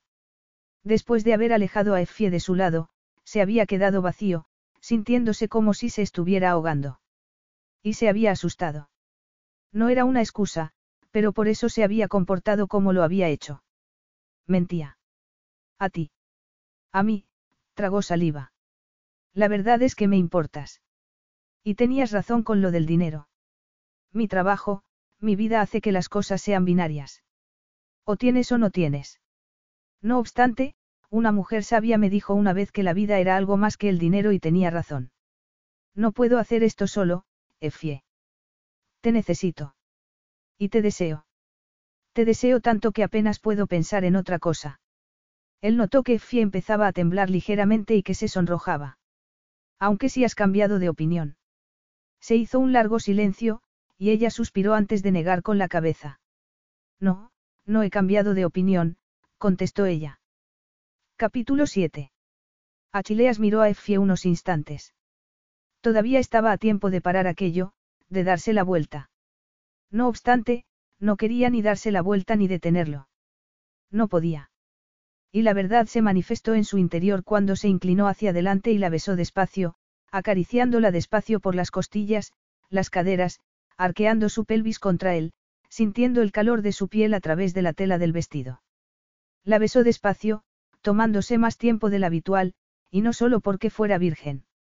Quería saborearla, capturar el calor de su boca. Y sabía también. Era dulce como la miel templada por el sol y más embriagadora que el vino. A Effie le tembló el labio inferior y, al oírla suspirar, él la besó de forma más apasionada, besándola hasta que comenzó a temblar contra él, su piel, sus muslos, todo su cuerpo, de forma descontrolada. Todo sobre ella era delicado y dócil, y Achileas necesitaba acariciarla más. La deseaba. Aunque era algo más que deseo. Algo que no había sentido nunca. Comenzó a acariciarle los senos y, al notar que los pezones se le ponían turgentes, notó cómo su entrepierna se endurecía. Ella gimió despacio. Me quito el vestido ya. Su pregunta, lo llevó al límite. La estrechó contra su cuerpo y trató de calmarse. ¿Te apetece? Effie miró a Achileas con el corazón acelerado. Sí, susurró ella, aunque no estaba segura de si sería suficiente. Ella se sintió como si hubiese pasado demasiado tiempo bajo el sol, como si el calor hubiese penetrado a través de la ropa hasta su cuerpo. Si al menos pudiera quitarse también la piel. Él la besó en el cuello y ella se estremeció, inhalando su aroma masculino. A mí me encantaría también, dijo él. Achileas llevó la mano a la parte delantera del vestido y comenzó a desabrocharle los botones. Él respiraba de forma agitada. Cuando le quitó el último botón, retiró la prenda de sus hombros y la dejó caer al suelo. Effie sintió el aire fresco sobre la piel. Llevaba ropa interior blanca, de algodón y sencilla. No de seda. Sin encajes. Llevó las manos a la espalda y se desabrochó el sujetador, dejándolo caer al suelo. Estaba desnuda, excepto por las bragas. Ella metió los dedos bajo la tela. Basta. Ella lo miró. Suéltate el pelo. Con las manos temblorosas, se quitó la goma que le sujetaba el cabello. Sacude la cabeza, le ordenó él. Effie obedeció y lo miró con un nudo en la garganta. Nadie la había hecho sentir de esa manera, tan deseosa y tan indefensa al mismo tiempo. Él murmuró algo en griego y, después, estiró la mano y le acarició la mejilla. El calor de sus dedos provocó que ella deseara que la acariciara más. Cada célula, cada centímetro de su piel, estaba ardiendo. Ella también deseaba acariciarlo. Quería explorarlo, así que, llevó la mano a los botones de su camisa y se la quitó. Al ver su torso desnudo, Effie tragó saliva. Estaba nerviosa, pero sobre todo estaba excitada. Acarició la cinturilla de sus pantalones con los dedos y, él se inclinó hacia adelante para besarla de forma apasionada. Ella sentía su miembro erecto presionando contra su vientre. Sin dejar de besarla, él la levantó una pizca para empujar sobre su pelvis con su miembro y ella sintió que una ola de calor le invadía la entrepierna. Gimió y se estremeció, cuando él le acarició los pezones turgentes. Achileas jugueteó con la lengua en el interior de la boca de ella, y Effie imaginó su miembro erecto en el interior de su cuerpo. Ella fue a desabrocharle la cremallera del pantalón y él se retiró hacia atrás, agarrándola por las muñecas. Él respiró hondo y la miró fijamente. Vamos a la cama, le dijo, y la guió sin soltarle las muñecas. Ella se lo permitió. Era lo que deseaba. Era todo lo que deseaba. Él era a quien deseaba. Y él la deseaba a ella. En ese mismo instante. Todo lo demás, podía ser mentira, pero eso era su verdad. Effie lo observó mientras él se quitaba el pantalón y la ropa interior. De pronto, sintió que apenas podía respirar. El pánico se estaba apoderando de ella. No tengas miedo, dijo él. No lo tengo, dudó ella. Bueno, quizá un poco. No es necesario. No te haré daño. No permitiré que nadie te lo haga, la besó con delicadeza y la tumbó sobre la cama bajo su cuerpo. Ella respiró hondo y él comenzó a besarla en el cuello, hasta llegar a sus senos. Cuando le cubrió un pezón con la boca, ella le apretó el brazo con fuerza. ¿Estás bien? preguntó él. Sí, susurró ella. Sí, dijo de nuevo. Estaba más que bien, pero no podía hablar. Casi ni pensar. Todo estaba disipándose a su alrededor, excepto el intenso deseo. Arqueó el cuerpo, tratando de satisfacer el deseo que invadía su interior. Gimiendo, agarró la mano de Achileas y la colocó entre su entrepierna. Efie, él murmuró su nombre. Te deseo, dijo ella. Él la miró con pasión. Me tienes, dijo él. No, te deseo dentro de mí. Él pestañeó y a ella se le aceleró el corazón. Quizá le doliera un poco, pero quería sentirlo. Sentir su fuerza y su calor. Él comenzó a acariciarle la entrepierna. Metió un dedo bajo la ropa interior y comenzó a acariciarle el clítoris. Ella cerró los puños y arqueó el cuerpo hacia arriba, temblando. ¿Estás bien? Ella asintió, le sujetó el rostro y lo besó en la boca. Él se movió sobre ella. No tengas miedo, susurró, besándola en el cuello. Si te duele, o si cambias de opinión, podemos parar en cualquier momento. No quiero parar. Él se inclinó sobre ella y la besó. Colocó las manos bajo su trasero y le retiró la ropa interior antes de separarle las piernas. Iré a por un preservativo. Ella lo observó mientras se agachaba por sus pantalones, y se estremeció mientras se lo colocaba. Él acarició la entrepierna de Effie con la punta de su erección, presionando poco a poco con delicadeza. Ella respondió inmediatamente, abriendo su cuerpo ante él y colocando las manos sobre sus caderas. Eso es, murmuró él. Así, la levantó por las caderas y la presionó. Ella contuvo la respiración. Él tenía el miembro ardiendo, resbaladizo y parecía demasiado grande. Durante un instante se concentró en albergarlo en su interior. Después, sintió un poco de tensión, se abrió un poco más y apoyó las manos en su torso. Al instante, él se quedó quieto. Está bien, le dijo. Tómate el tiempo que necesites. Tu cuerpo se está acostumbrando a lo que sientes. Ella asintió. Él tenía razón, pensó momentos después, cuando se relajó. Él se movió y cargó el peso sobre sus codos.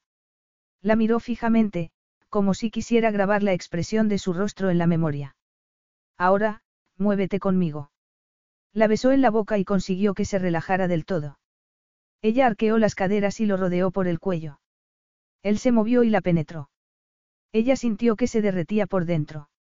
Su musculatura se tensó alrededor del miembro erecto, como si quisiera atraparlo y no soltarlo. Se arqueó de nuevo y gimió. Achileas la penetró de nuevo, con más fuerza. Le acarició el cabello y la besó en la boca, mientras se movía una y otra vez con la piel húmeda por el sudor, hasta que gimió y se derrumbó sobre ella. Con el corazón acelerado, Effie miró alrededor de la habitación, esperando ver algo que reflejara la inmensidad de lo que acababa de suceder dentro de la habitación. No obstante, todo estaba igual que antes. Por un momento, escuchó el sonido de sus agitadas respiraciones y apoyó las manos sobre sus hombros. Tenía los labios hinchados por los besos, y se sentía como una pieza de barro que Achileas había transformado con sus manos en algo nuevo y precioso. Así era como se debía sentir. Así era la primera vez para todo el mundo. Tan poderosa y sensual. Esperaba que sí. Había sido tan bonito. No sabía que unas manos pudieran dar tanto placer. Ni que la piel era tan sensible. Sintió cierta presión en el pecho. Todo en él era perfecto, y había sido maravilloso cuando él se movió en su interior. Él seguía en su interior. Nadie le había contado lo maravilloso que era quedarse allí tumbados, con los cuerpos fusionados. Él la había hecho desear tanto, y ya todo había acabado.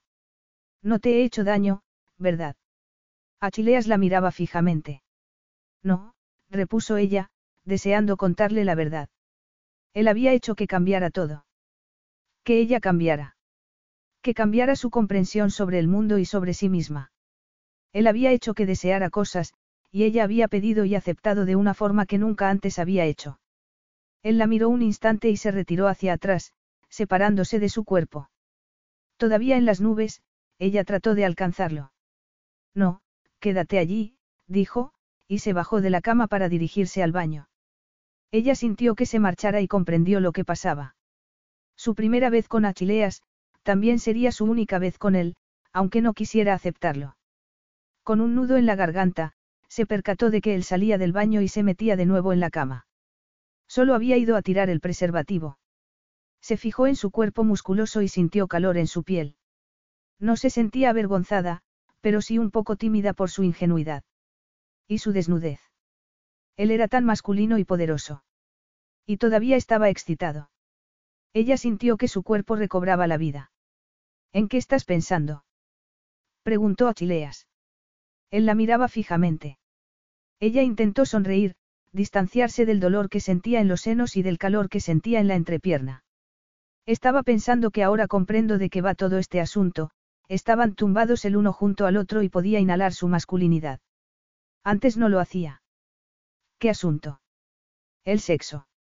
No comprendía lo que la gente decía. Ahora entiendo por qué dicen que hace girar el mundo. Creo que descubrirás que eso es el dinero. Él tenía razón, pero su cerebro no funcionaba con claridad.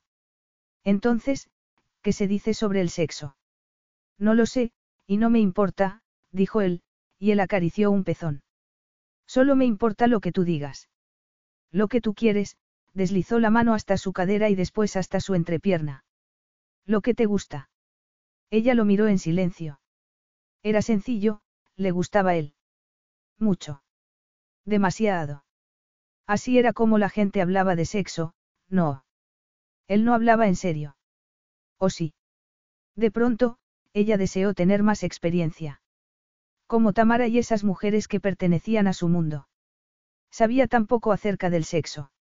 Ella se puso tensa. Lo que sí sabía era que ya había tenido demasiadas mentiras en su vida, demasiadas verdades ocultas. También sabía que quería que él siguiera acariciándola. Entonces, ¿por qué no iba a correr el riesgo? Se aclaró la garganta. Me gusta cuando me acaricias. Él la miró con expresión indescifrable y ella sintió pánico y esperanza a la vez. Entonces, él la besó con delicadeza. A mí también me gusta, la abrazó. Y me gustaría seguir acariciándote, y que tú me acariciaras a mí. Ella lo miró en silencio. Muy poco tiempo antes, ella había estado viviendo sola en su apartamento de Londres. Y, de pronto, estaba en una isla privada en medio del Egeo, compartiendo la cama con un hombre. Y no solo una cama, sabía cómo era sentir el cuerpo de Achileas en su interior, y que seguir acariciándolo podría tener consecuencias desconocidas. Aunque en aquellos momentos, no acariciarlo era algo impensable. ¿Te refieres a esto? Le acarició el rostro. Sí, así. Él no se movió, pero su mirada se llenó de brillo y ella sintió un revoloteo en el estómago. Entonces, le acarició el torso. Su piel estaba caliente y húmeda, y podía sentir el latido de su corazón bajo sus dedos. Y así. Él asintió. Ella dudó un instante y deslizó la mano hasta su miembro. ¿Y qué tal esto? ¿Te gusta? Él no contestó. Se inclinó hacia adelante y la besó hasta que ella dejó de pensar con claridad. La colocó bajo su cuerpo y, entonces, Effie descubrió que todo lo que ella deseaba en el mundo, lo tenía allí. Capítulo 8. Desnudo, Achilea salió al balcón. Dudó un instante, y miró hacia la cama donde Effie estaba durmiendo. Se había quedado dormida entre sus brazos, con su cuerpo acurrucado contra el de él. Achileas también quería dormir, pero no podía dejar de pensar en lo que había sucedido. Su corazón se le aceleró al instante. A pesar de que, en parte, no podía aceptar lo que habían hecho, los hechos eran claros e irrefutables. Cuando regresaron a la casa aquella misma tarde, Effie era una mujer virgen y, poco después, ya no lo era. Ahora es mía. Él miró de nuevo a la mujer que estaba dormida en la cama.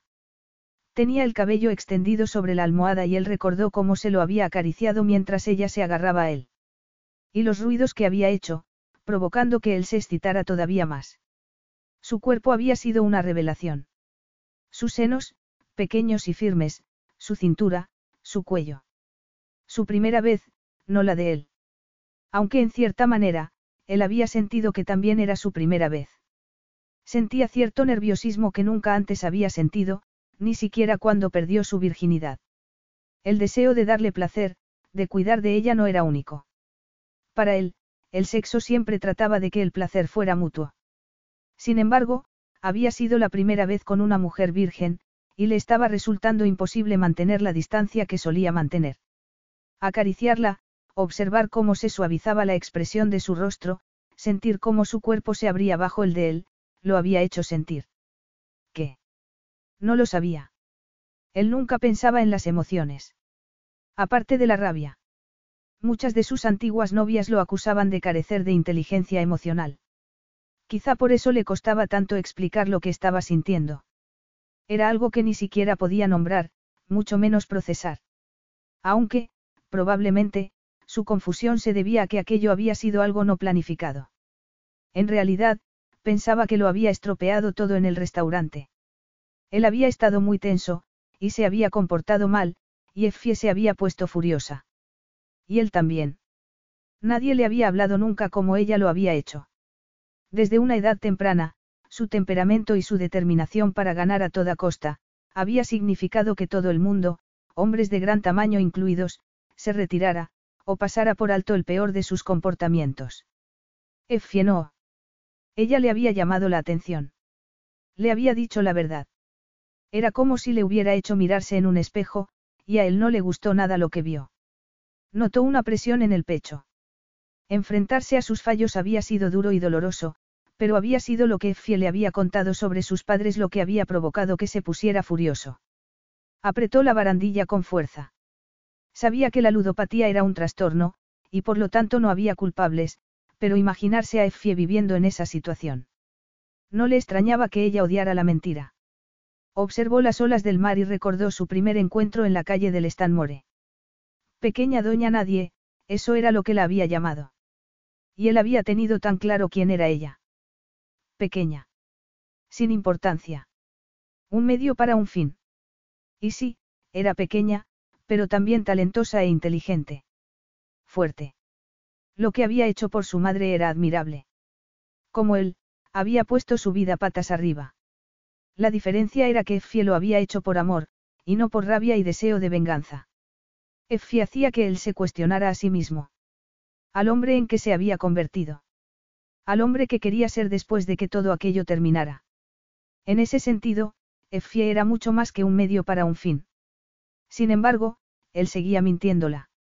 A pesar de que ella le había contado muchas cosas de sí misma, él no le había contado la verdad sobre Andreas. Él no tenía el valor de ella, y eso lo odiaba. Tampoco que el amor y la aceptación de Andreas tenía condiciones. ¿Cómo podía contárselo si ella era la condición? Se lo contaría después, cuando todo estuviera más asentado entre ellos, y después de que se enfrentaran juntos a su padre. Entonces, cuando todo hubiera terminado, ella se marcharía y él continuaría con su vida. Entornó los ojos y entró en la casa. Effie estaba despierta en su dormitorio y él solo podía pensar en una cosa. Solo tenía un plan, y se acercó a ella. ¿Qué haces aquí? Aparte de llevar demasiada ropa. Effie se sobresaltó al sentir sus manos alrededor de la cintura y la barba incipiente de Achileas contra su cuello. Estaba observando los barcos. Hoy hay muchos. Es esta época del año, dijo él, metiendo las manos bajo su camiseta para acariciarla. Este fin de semana se celebra el Galanolevki Ball. ¿Qué es eso? Es una gala que se celebra para recaudar fondos para ciertas organizaciones benéficas, la besó justo debajo de la oreja y ella se giró entre sus brazos. ¿Qué es gala? Galanolevki, repitió él. Es como los griegos llaman a su bandera. Igual que los británicos tenéis la Union Jack. Significa azul y blanco. Y así es el código de vestimenta. Es un gran acto. Van muchos millonarios y la entrada cuesta millones. De hecho, Arete es uno de los patrocinadores. Lo es. Estaban hablando de forma relajada, como una pareja. Ella no acababa de creerse cómo habían cambiado las cosas entre ellos durante los últimos días. Tres, en concreto. Habían pasado tres días desde que ella le había contado a Achileas la verdad sobre su padre. Y sobre la enfermedad de su madre. Él se había enfadado. Por supuesto. Era Achileas. Aunque había conseguido dejar su enfado de lado y la había abrazado, como para protegerla. Quería que ella supiera que la mantendría a salvo. Y ella también quería que eso sucediera, pero, sobre todo, lo deseaba a él. Habían pasado tres días desde que había perdido la virginidad, y su conocimiento sobre el sexo había ido creciendo exponencialmente. Tres días en los que un hombre la había iniciado en todo tipo de técnicas sexuales y posturas que, seguramente, pocas personas conocían. Sintió un nudo en el estómago. De algún modo, él había hecho que el sexo fuera lo más natural del mundo, y algo tremendamente erótico. Ella no podía imaginar un amante mejor. Aunque sabía que no estaban haciendo el amor. Parece sorprendida, él la miraba fijamente. No, sé que puede ser una buena persona. En la cama, él era amable, juguetón y exigente a veces, pero siempre paciente y generoso. De veras. Él arqueó una ceja, como si estuviera leyéndole la mente. Fuiste bueno conmigo cuando te conté lo de mi padre, dijo ella. Estabas disgustada, dijo él. Hice lo que cualquier otra persona habría hecho. Ella lo miró confusa. Había cierta tensión en su boca que no había visto antes. Era como si ella lo hubiera acusado de algo malo. ¿Qué hay de esto? De lo nuestro. No hay muchos hijos dispuestos a hacer lo que tú estás haciendo por tu padre. ¿Y crees que eso me convierte en buena persona?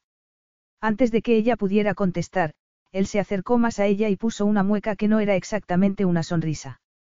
Me halaga saber que me he ganado tu estima, pero en lo que a la gala se refiere, nuestro patrocinio es bueno para el negocio. Para las asociaciones benéficas. Es una noche divertida. Todo el mundo está contento. Excepto que él no parecía contento. Había tensión en su voz. Tendría que ver con la gala. Su padre quería que él fuera. Y él no quería ir por culpa de ella. Parece maravilloso. Una experiencia única. ¿Estás diciendo que quieres ir? Puede. De veras. El otro día dijiste que querías esperar un poco. Eso fue entonces. Ahora las cosas son diferentes. Ya nos conocemos mejor. Sí, es cierto, dijo él, con las pupilas dilatadas. Y será un buen lugar para que nos vean en público. Él asintió, y entornó los ojos mirando al mar, ella se volvió entre sus brazos. Había aparecido otro barco. Se movía despacio, y a su lado, incluso los yates más grandes, parecían una balsa pequeña. Ese es el barco más grande que he visto nunca. Los hay más grandes. Ese, de Tifis, mide como dos campos de fútbol. 260 metros, para ser precisos. Ella pestañeó. ¿Cómo lo sabes? ¿Ves el logo que tiene en la proa? Es un barco de los Alexios. El dueño es Andreas Alexios. Ella había oído ese nombre. Todo el mundo había oído hablar de Alexios Shipping Group. Es amigo tuyo. Él negó con la cabeza. Amigo, no, se hizo una pausa y añadió con frialdad. Es mi padre. Su padre. Ella lo miró confundida. Su padre era ese Andreas. Entonces, ¿por qué él no era Achileas Alexios? El ambiente se llenó de tensión. Ella lo miró y supo por qué no llevaba el apellido de su padre. Achileas era el tipo de hombre que quería cosechar su propio éxito y no el resultado de un apellido. Debe estar muy orgulloso de ti, dijo ella. Por todo lo que has conseguido sin utilizar su nombre, sonrió. De hecho, yo también me he cambiado el nombre. Sí. La abrazó. Bueno, lo he acortado. Mi nombre de verdad es Josephine, pero nadie me llama así. Es un nombre bonito, le colocó un mechón detrás de la oreja. ¿Quieres venir conmigo a la gala, Josephine? Sí, contestó ella. Entonces, iré a hacer algunas llamadas, la agarró por la camisa que le había prestado y añadió, aunque, primero, necesito recuperar esto. Le desabrochó los botones y le retiró la camisa, después retrocedió caminando con ella hasta el dormitorio, y hacia la cama. Capítulo 9. Es uno de los beneficios menos conocidos de ser muy rico, pensó Achileas, mientras descansaba en el sofá. El tiempo se vuelve irrelevante. No se puede llegar pronto o tarde porque, básicamente, uno es el presidente de la reunión, o de la cena, o de la comida benéfica. Cuando uno llega, todo empieza. Y si decides marcharte siempre hay un coche en la puerta para llevarte al siguiente destino. No obstante, rico o pobre, algunas cosas no cambiaban. Y por eso estaba allí sentado esperando a Efie. O era Josephine. Le gustaban los dos nombres, pero, siendo sincero, lo que más le gustaba era saber que ella era su Josephine. Que nadie más la había llamado nunca por ese nombre. Solo que no he sido sincero del todo, pensó él. Le había contado lo de su padre al ver a de Tifis en el mar, pero Effie había sacado la conclusión equivocada. Ella había pensado que el motivo por el que no compartía apellido con Andreas era por un noble deseo por su parte de destacar por su cuenta. Ella lo había mirado maravillada, con sus grandes ojos color ámbar, y él se había preguntado cómo sería merecer aquella mirada de verdad. Si realmente hubiera sido ese hombre y no uno con el corazón lleno de amargo resentimiento. Después de eso, no encontró la manera de decirle que él no había elegido ser Achilleas Kane. Que su padre no solo le había privado del apellido Alexios, sino que le había negado su paternidad, y repudiado a su hijo. Aunque aquello no solo trataba de él mismo. También trataba de Effie, y ella era una buena persona. Si él le contaba la verdad sobre el comportamiento de su padre, entonces sería difícil no revelar que sus motivos para casarse con ella eran mucho menos altruistas de lo que había contado. Y por algún motivo, que ella lo respetara y creyera que era un buen hijo, le importaba más que castigar a su padre. Se puso tenso. Era eso cierto. Llevaba años tratando de vengarse de Andreas y de recuperar lo que le pertenecía. Y su matrimonio con Effie era la manera de que aquello sucediera. Mentir a su padre con una mentira mucho mejor que la que él había construido. Solo que cada decisión que tomaba tenía un efecto potente que no había considerado.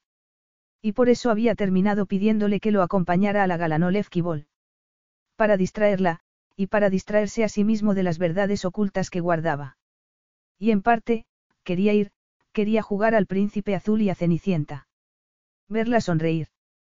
Hacerla sonreír. Aunque, sobre todo, quería quedarse allí, con ella. Estar los dos solos.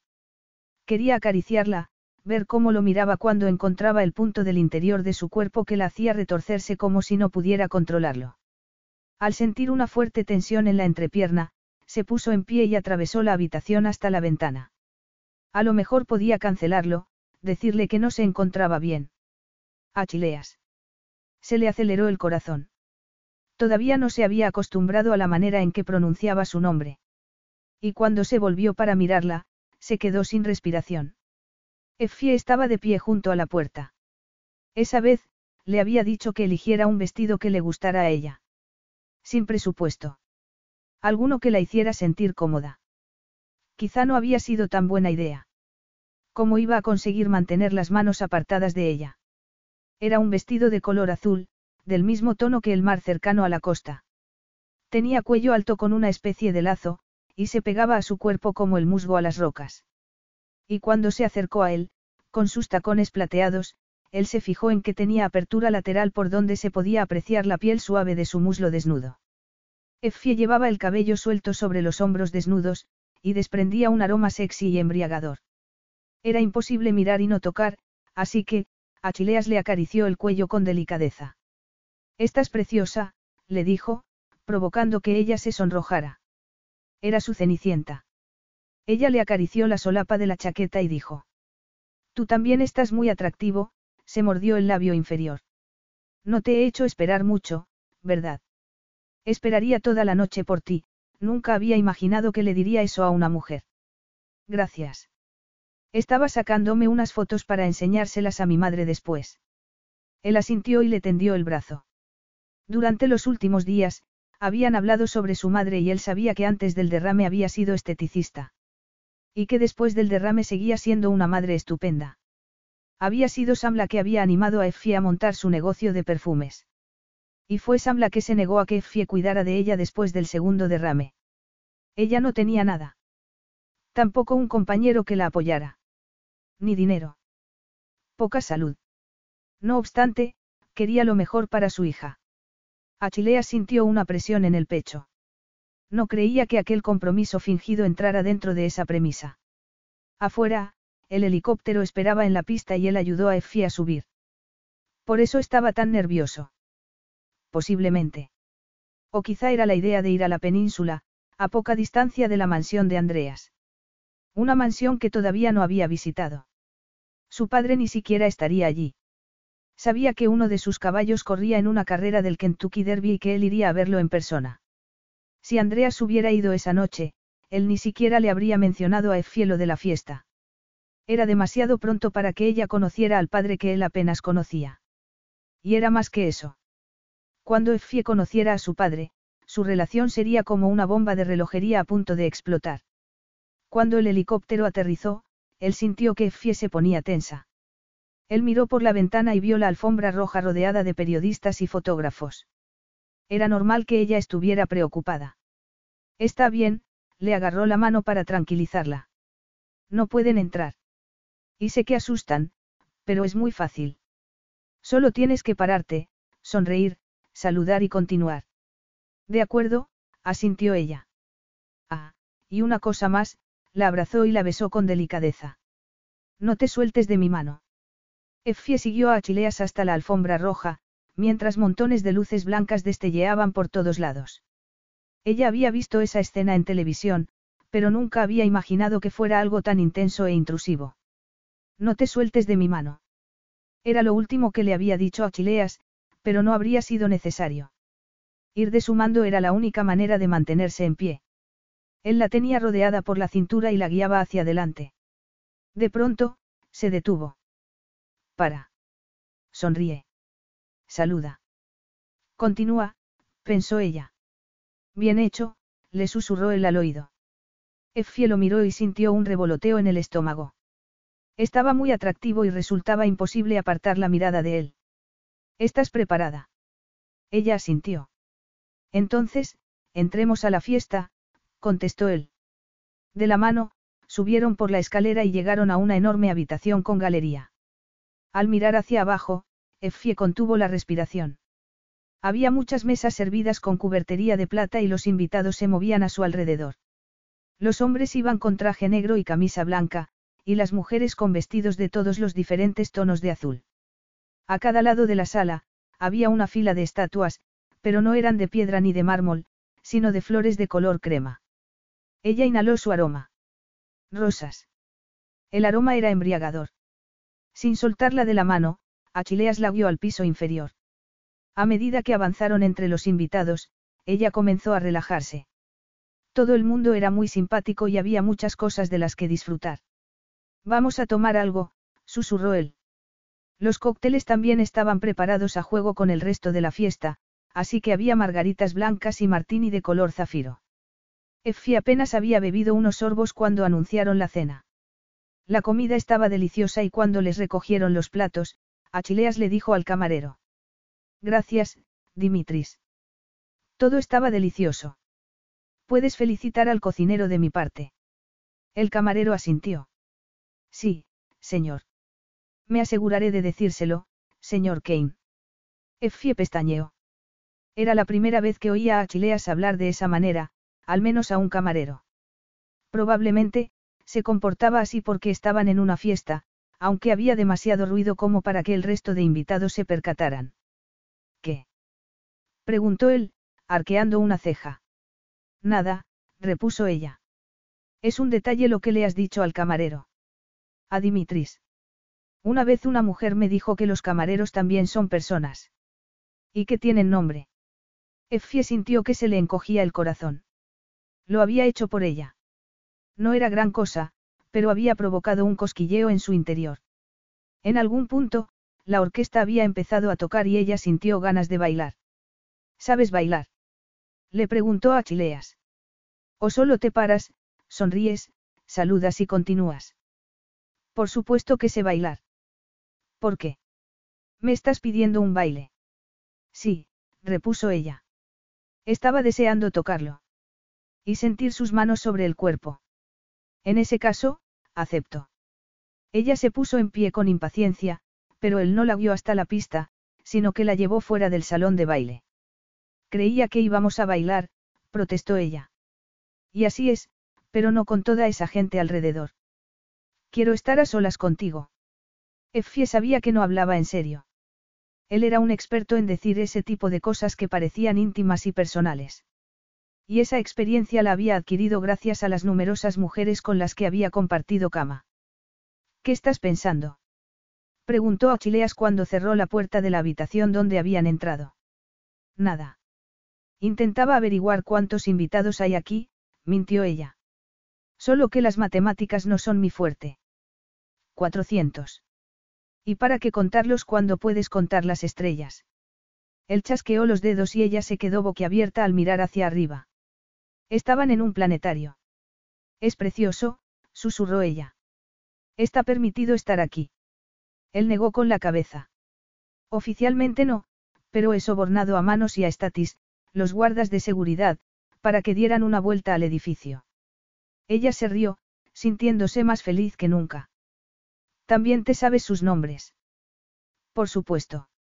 Y también conozco a Aris. Él es el técnico de luces y sonido. Chasqueó los dedos y la música de la orquesta que tocaba en el piso inferior, inundó la habitación. Bailemos, dijo Achileas. Él la rodeó por la cintura y la abrazó mientras bailaban. Ella se sentía frágil y, una vez más, deseó tener más experiencia.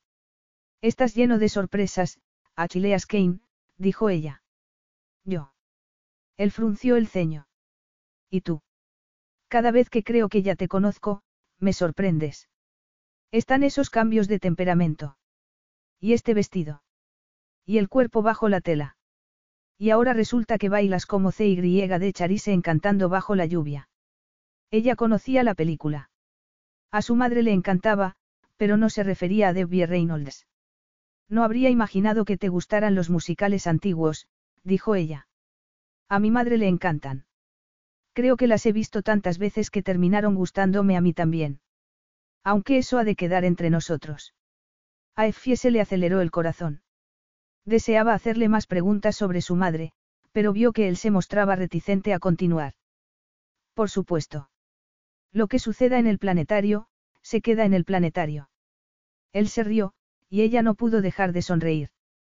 Resulta que a mi madre también le encantan los musicales.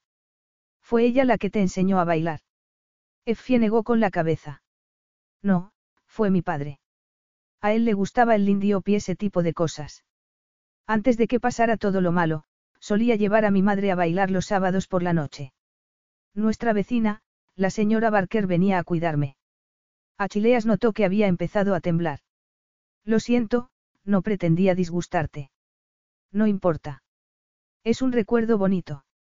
Normalmente, solo recuerdo las cosas malas, se mordió el labio. Gracias. No hace falta que me des las gracias. Quiero hacerlo. Sé que mi padre no tiene nada de perfecto, pero hacía mucho tiempo que no pensaba en él como alguien que tuviera algo positivo. Y hubo buenos momentos con él. Creo que también he de recordarlo porque no es buena idea aferrarse solo a lo malo. Posiblemente era el discurso más largo que había hecho en su vida. Demasiado largo, quizá, porque habían dejado de moverse y él la miraba, respirando de manera un poco agitada. ¿Por qué crees que te estoy abrazando tan fuerte?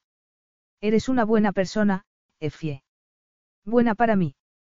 Demasiado buena para mí. Él frunció el ceño y murmuró algo en griego.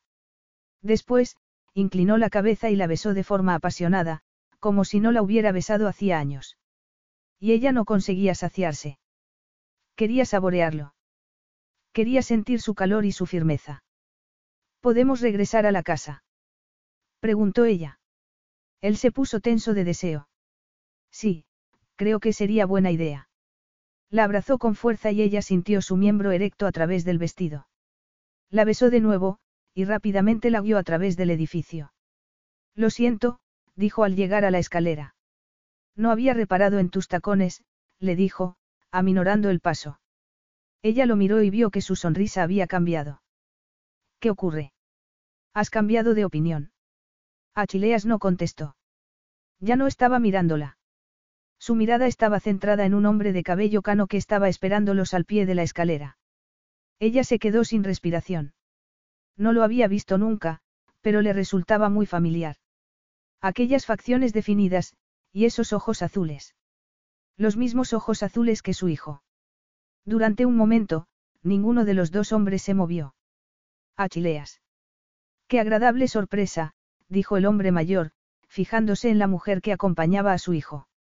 Ella pestañeó. A su lado, Achileas permanecía en silencio. Hola, soy Efie, Efie Price. Estoy, dudó un instante, sin saber cómo terminar la frase. Adelantándose para darle la mano, Andreas Alexios terminó por ella. Comprometida, dijo él, besándole la mano y girando el diamante de su dedo hacia la luz. Enhorabuena, cariño, sonrió. Me temo que no nos han presentado. Yo soy. Mis disculpas. Effie notó que Achilea se movía a su lado y se volvió hacia él con una sonrisa. Cuando vio la expresión de su rostro, se dio cuenta de que, aunque sonreía, su mirada era inexpresiva y distante. Effie, este es Andreas Alexios. Mi padre. Me alegro de conocerlo, dijo Effie, tratando de seguir el ritmo de lo que sucedía. Era evidente que ninguno de los dos hombres había esperado encontrarse al otro allí. Sin duda, eso debía ser motivo de alegría, y no de cautela. Como si le hubiera leído la mente, Andreas ladeó la cabeza y dijo. Debemos celebrarlo, entornó los ojos y miró hacia el salón de baile. ¿Dónde está Eugenie? Ah, allí está. La madre de Achileas. Effie observó a la mujer que estaba hablando con una pareja y se fijó en que era mucho más joven que Andrea. También muy guapa, pero no se parecía en nada a su hijo. He pedido champán, dijo Andreas, después de gesticular con la mano. Eso sería, comenzó a decir Effie. Una mala idea, la interrumpió Achileas, rodeándola con fuerza por la cintura. Hemos tenido unas semanas muy ocupadas y Effie está un poco agotada. Nos íbamos a casa cuando te hemos visto. Una lástima, Andreas frunció el ceño. Sin duda, deberías irte a casa, cariño. Descansa. Sin embargo, insisto en que mañana vengáis a comer. Después de todo, tenemos mucho de qué hablar. Hasta mañana, entonces, dijo Achileas, y antes de que ella pudiera despedirse, la agarró del brazo y la sacó del edificio. ¿Por qué se marchaban? Ni siquiera había hablado con su madre, y tampoco parecía que quisiera hablar con ella. De camino a la casa, Achileas permaneció en silencio. Ella tenía el corazón acelerado. Sabía que él estaba enfadado, pero no sabía por qué. Aunque sospechaba que tenía algo que ver con su necesidad de control. Una vez en casa, los empleados que estaban esperando su llegada, se retiraron nada más ver la expresión de advertencia de Achileas. Effie miró alrededor de la habitación vacía. Solo estaban ellos dos. Achileas salió a la terraza y ella lo siguió. El cielo estaba lleno de estrellas, igual que en el planetario. Achileas estaba contemplando el mar y ella se acercó por detrás. ¿Quieres hablar? Le preguntó, y él se volvió. Creo que ya has hablado bastante por esta noche, ¿no te parece? Soltó enfadado. Era tu padre, Achileas. No podía ignorarlo. No hacía falta que le dijeras que estamos comprometidos. Yo no lo dije. Él vio el anillo. ¿Y por qué no iba a decírselo? No se supone que estamos haciendo esto por él. Dio un paso adelante. Sé que ha sido una sorpresa para los dos encontraros allí, y sé que probablemente lo tenías todo planeado en tu cabeza. No sabes nada, se acercó a ella furioso. No sabes nada de mí. Tienes razón. No comprendo cuál es el problema. Así que, habla conmigo. Dime lo que necesites saber. No necesito que sepas nada. No te necesito. Todo el mundo necesita a alguien, dijo ella, tratando de estar calmada. Si no puedes hablar conmigo, entonces, habla con tu padre. O con tu madre. De pronto, recordó a la mujer rubia y elegante que estaba en la fiesta y lo comprendió. Ella no es tu madre, ¿verdad? Eugenie, quiero decir. Él no se movió. Y ella supo que estaba en lo cierto. Achileas la miraba con expresión extraña. Ya la había mirado así en una ocasión, pero ¿cuándo? Achileas, dijo ella. Y cuando fue a tocarlo, él se volvió y se marchó sin mirar atrás. Y ella se quedó completamente sola. Capítulo 10. Effie recordó dónde había visto esa mirada de Achileas. Había sido en Londres, en su limusina, justo después de que ella lo acusara por esconderse. Y estaba escondiéndose otra vez. Ella necesitaba ir tras él. Encontrarlo. Aunque podía estar en cualquier sitio. No, no en cualquier sitio. Ella sabía dónde estaba. Había ido allí antes, y volvería por el mismo motivo. Por la rabia y la frustración, por el dolor que lo acompañaba a todas partes. El dolor de ver a su madre reemplazada. Eugenie debía ser la amante de Andreas. Y eso hacía que ella lo comprendiera todo. La frustración de Achileas, la rabia y la tensión que se percibía entre los dos hombres cuando se encontraron en la fiesta. Estaba convencida de que estaba en lo cierto. Aunque no importaba. Lo importante era encontrar a Achileas. Incluso con luna llena tardó 15 minutos en llegar a la laguna. Achileas no estaba nadando. Se había quitado la chaqueta y estaba descalzo, sentado en la arena y contemplando el agua. No deberías haber venido, le dijo, cuando ella se sentó a su lado. Eso no depende de ti, dijo ella. Y aunque decidas levantarte y marcharte, quiero que sepas que voy a seguirte. ¿Y por qué harías tal cosa? Tú harías lo mismo por mí. Hiciste lo mismo por mí. Era distinto. Estabas disgustada. Él la miró. Por mucho que hablemos, esto no puede cambiar. Puede que no, admitió ella. Algunas cosas no pueden cambiarse, pero a veces, no necesitan hacerlo. Solo hay que encontrar la manera de aceptarlas y adaptarse a ellas. Aceptar y adaptarse. ¿Y crees que yo puedo hacer eso? Ella asintió y se quitó las sandalias de tacón. Creo que puedes hacer todo lo que te propongas. ¿Cómo sabías que Eugenie no era mi madre? No me pareció el tipo de persona a la que le gustan los musicales antiguos. Probablemente no. Aunque, en realidad, qué sé yo. Nunca la he conocido. Claro que, hasta hace seis meses solo había visto a mi padre una vez. Effie lo miró confundida. No lo comprendo, ¿cómo es posible? Mi padre tuvo una aventura de una noche con mi madre. Yo fui el resultado. Nunca se casaron. Él ya estaba casado. Effie se planteó que podía ser al revés, que la amante de Andreas no era Eugenie, sino la madre de Achileas. ¿Y cómo sucedió? En una fiesta. En su momento, mi madre fue una modelo. Joven y guapa. Mi padre estaba de viaje en Nueva York. Nunca pretendió que fuera algo más que una aventura. Él tenía una esposa. Hijos. Cuando mi madre se quedó embarazada, envió a unos abogados y le hicieron firmar un documento de confidencialidad a cambio de dinero, suspiró. Ah, y también le hicieron aceptar que no pondría su nombre en mi certificado de nacimiento. Effie lo miró asombrada. ¿Y nunca contactó contigo? Nunca. No supe quién era mi padre hasta que tuve 12 años. Cuando le preguntaba, mi madre era tan esquiva que solía pensar que él era un espía. De pronto, un día me dijo que me iba a un colegio interno en Inglaterra. Yo no quería ir, y discutimos, y me dijo que tenía que ir porque mi padre quería. Era una de sus exigencias. Esa, y que aprendiera griego. ¿Y llegaste a conocerlo alguna vez? Cuando tenía 13 años. En el trimestre de verano de mi primer año. Yo estaba jugando al rugby en la final de un torneo. Íbamos ganando, y en el descanso un compañero me dijo que la copa la entregaría un multimillonario griego. Un magnate llamado Alexios. Sabía que no era una coincidencia, que había ido allí para verme. Y cuando regresamos al campo, no pude parar de buscarlo entre el público. Por supuesto, no estaba allí. El director se lo había llevado a comer, pero yo perdí la concentración y perdimos el partido. Effie tragó saliva.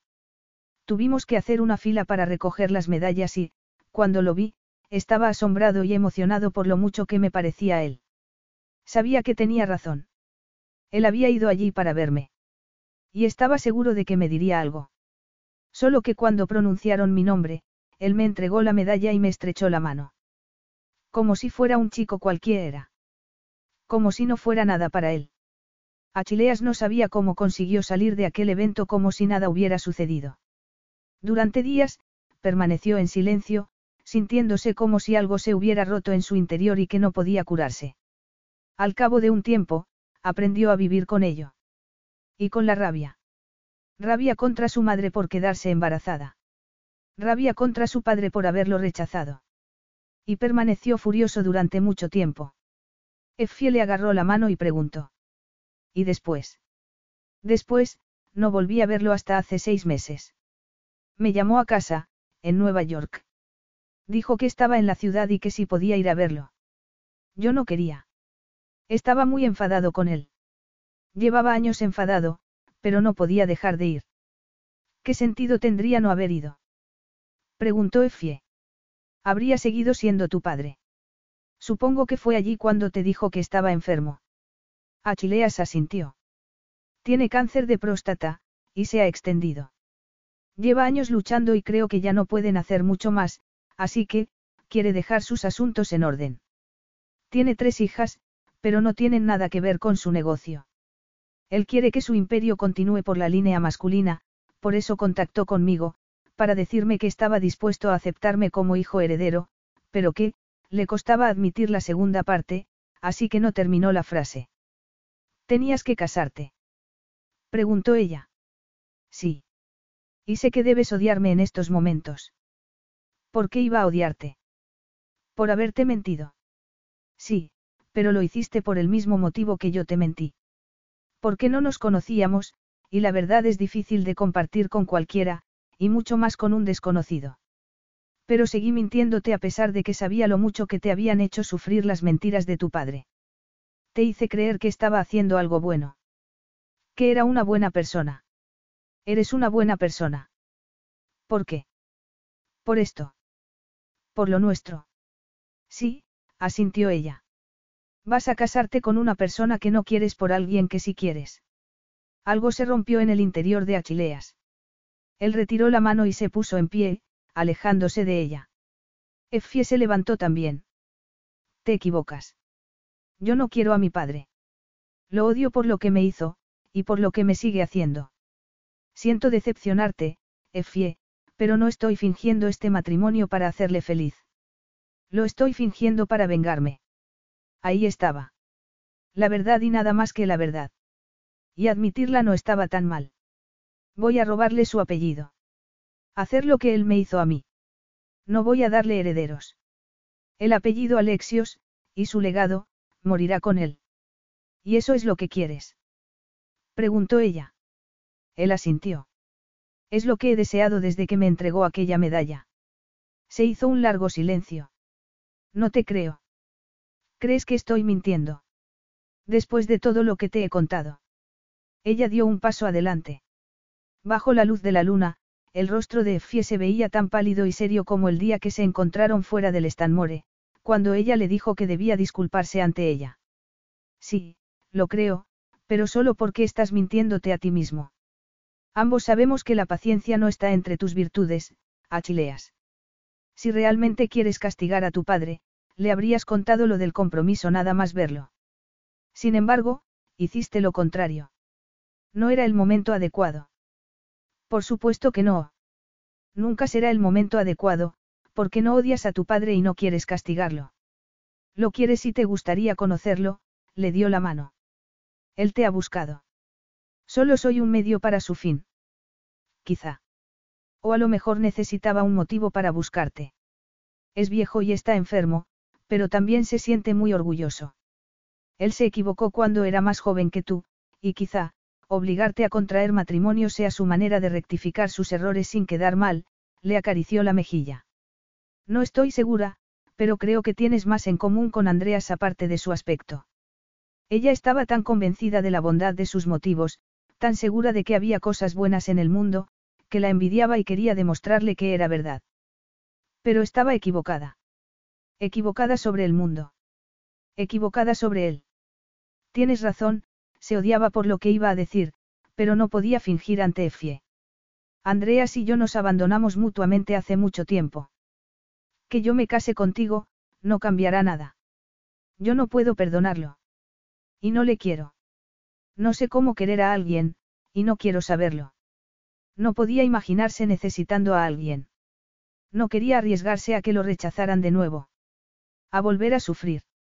Yo no soy como tu padre, dijo él. Yo no puedo jugarme la felicidad, mientras sea otro el que tire los dados. Y sé que no es lo que quieres oír, pero no quiero mentirte. Ya no más. Se inclinó y la besó despacio, pero ella apoyó las manos sobre su torso y se separó de su abrazo. Efie. Él la observó caminar hacia el agua, deshacerse el lazo que llevaba en el cuello del vestido y dejar caer la prenda sobre la arena. Estaba completamente desnuda y, al darse cuenta, Achileas tragó saliva. Bajo la luz de la luna, su silueta era la imagen más erótica que había visto nunca. ¿Qué estás haciendo? preguntó él. Ella no lo miró. Voy a darme un baño. Se metió en el agua.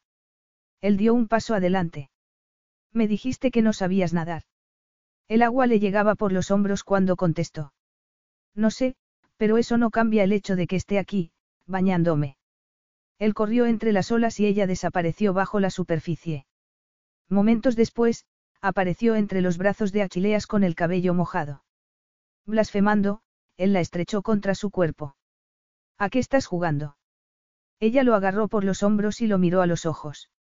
Quería demostrarte que cuando las cosas no pueden cambiarse, una las acepta y se adapta. Ahogándote. No me estaba ahogando. Estaba agitando la mano para que pudieras encontrarme. Sé dónde encontrarte, Efie. Estás a mi lado. La verdad de sus palabras, lo partió en dos. Él había imaginado a una mujer que pudiera fingir el matrimonio con él, pero Effie era mucho más que eso. Ella estaba dispuesta a arriesgar la vida por él. Quizá él no supiera nada acerca del amor, pero conocía a Effie. Él sabía lo mucho que le dolía mentir, y eso que lo había hecho solo porque creía que sus motivos eran buenos. Algo se encogió en su interior. Si ese acuerdo iba a continuar, sería por elección de Effie. Quizá eso haya que cambiarlo, dijo él. ¿Por qué yo no puedo? No puedo adaptarme, ni aceptar lo que Andreas me hizo. Ni lo que hizo a mi madre. Necesito hacer esto. Necesito ganar. Sé que eso es lo que sientes, comentó ella. Sé por qué te sientes así. Y eso me basta. Nada ha cambiado. Todavía quieres hacerlo. Ella no contestó durante unos instantes. Todavía tenemos un trato, no. Sí, pero. De acuerdo, entonces. Achileas bajó la vista y se fijó en sus pezones rosados, al instante una ola de calor invadió su cuerpo. ¿Cómo supiste dónde encontrarme? Te vi la otra mañana, nadando. Estabas desnudo. Y ahora lo estás tú. Se miraron fijamente durante unos instantes y después él la besó de forma apasionada. Ella gimió, lo rodeó por el cuello con los brazos y subió las piernas para rodearlo por la cintura. Él la levantó de nuevo y la sacó del agua. Una vez en la arena, la tumbó sobre ella y la besó en el cuello, en el mentón, provocando que empezara a temblar. Espera un minuto. Él se retiró hacia atrás y se quitó la camiseta mojada. Sin dejar de mirarla, se quitó los pantalones y apretó los dientes cuando ella le liberó también de la ropa interior. Él estaba tan excitado. Effie respiró hondo, y le rodeó el miembro erecto con la mano. Achileas bajó la boca hasta sus senos y comenzó a juguetear con sus pezones. Después llevó la mano a la entrepierna de Effie y ella comenzó a moverse contra su palma. Arqueó el cuerpo y, al sentir su miembro sobre el vientre, se le aceleró el pulso. Estaba tan cerca del centro de su feminidad. Pero no lo bastante cerca. Agarrándolo por las caderas, lo atrajo hacia sí y él suspiró. No tengo preservativos, Effie. Ella lo miró asombrada. No había pensado en ello. Claro que tampoco podía pensar con claridad. Me tiene que bajar el periodo en cualquier momento, así que debería ser seguro, le acarició el torso, pero quizá deberíamos regresar a casa. No, te deseo ahora. Se tumbó sobre la arena y la colocó a horcajadas sobre su cuerpo. Después, la levantó sujetándola por la cintura y acarició su clítoris con la punta de su miembro, hasta que ella pensó que moriría de placer. Effie se inclinó hacia adelante y apoyó la frente sobre la de él. Achileas la penetró con fuerza y empezó a moverse rítmicamente, provocando que gimiera contra su boca. Ella comenzó a moverse al mismo ritmo que él y sus músculos se tensaron, en ese momento, él se incorporó una pizca y no pudo evitar derramar su semilla en el interior del cuerpo de Effie. Capítulo 11. Apoyado en el respaldo del asiento de cuero, Achileas miró el agua azul. Por fin iba a suceder. Ese día, por primera vez, entraría en la villa Timari, la mansión de Andreas. Miró a la mujer que tenía a su lado y recordó lo que había sucedido la noche anterior. ¿Por qué se había acostado con ella sin protección? Ella le había dicho que era un momento seguro y él la había creído. Había confiado en ella, pero había corrido un riesgo estúpido. Él no quería hijos. No tenía el instinto adecuado. ¿Cómo podía ser padre un hombre que se había criado sin padre? Sin embargo, no podía olvidarse de la posibilidad de que pudiera estar embarazada. De que tuviera un bebé formándose en su interior. Su bebé. Y por algún motivo, la idea no lo asustaba. La agarró del brazo y la volvió para estrecharla contra su cuerpo. No hemos hablado de lo que sucedió anoche. Sé que dijiste que pensabas que era seguro, pero quiero que sepas que no tienes que preocuparte, dijo él. Cuidaré de ti. Quiero decir, si estás. No lo estaré, sonrió ella. Me tiene que venir el periodo en un par de días, así que estoy a salvo. A salvo de no haberme quedado embarazada, pensó Effie, mientras él la miraba. Sin embargo, no estaba a salvo del deseo que había en su mirada, ni de la suavidad de su boca, o de la presión insistente de su cuerpo. Lo que había sucedido la noche anterior no volvería a pasar. Todo había sido muy difícil y doloroso, y el sexo había sido un bálsamo, un lugar donde perderse. Un lugar de esconderse de la mezcla de emociones que sentía en su interior. Tratando de alejar esos confusos sentimientos, Effie había elegido satisfacer su deseo, y el de Achileas, porque era lo único que podían manejar. Esa era su verdad. El deseo oscuro e hipnotizador. Achileas no estaba preparado para aceptar la otra verdad. Que quería a su padre. El rechazo de Andreas todavía le resultaba demasiado doloroso. Pero ella no podía solucionar aquello. Y no quería ser como su madre, aferrándose a algo que pudiera hacerle daño. Eso no era lo que había firmado y, a partir de ahora, iba a tenerse al guion. Cuando la lancha se detuvo, Achileas la ayudó a desembarcar y ella miró hacia la casa de Andreas. Era como un palacio, y Achileas era como el hijo pródigo, regresando a casa de su padre. Aunque con condiciones. Bienvenidos a Villa Timari. Por favor, síganme. Gracias, repuso Effie. El interior de la casa era espectacular y Eugenie salió a recibirlos enseguida. Qué bien que hayáis venido, dijo. Andreas está muy emocionado por vuestra visita. Si Andreas estaba emocionado, lo disimulaba muy bien. El hombre lo saludó muy serio, mirándolos de forma inquisitiva. Ya se ha recuperado, señorita Price. Sí, gracias, Quirios Alexios, dijo ella. Por favor, llámeme Efie. Y tú llámame Andreas. Ahora, Efie te apetece una copa de champán. Después, podemos comer.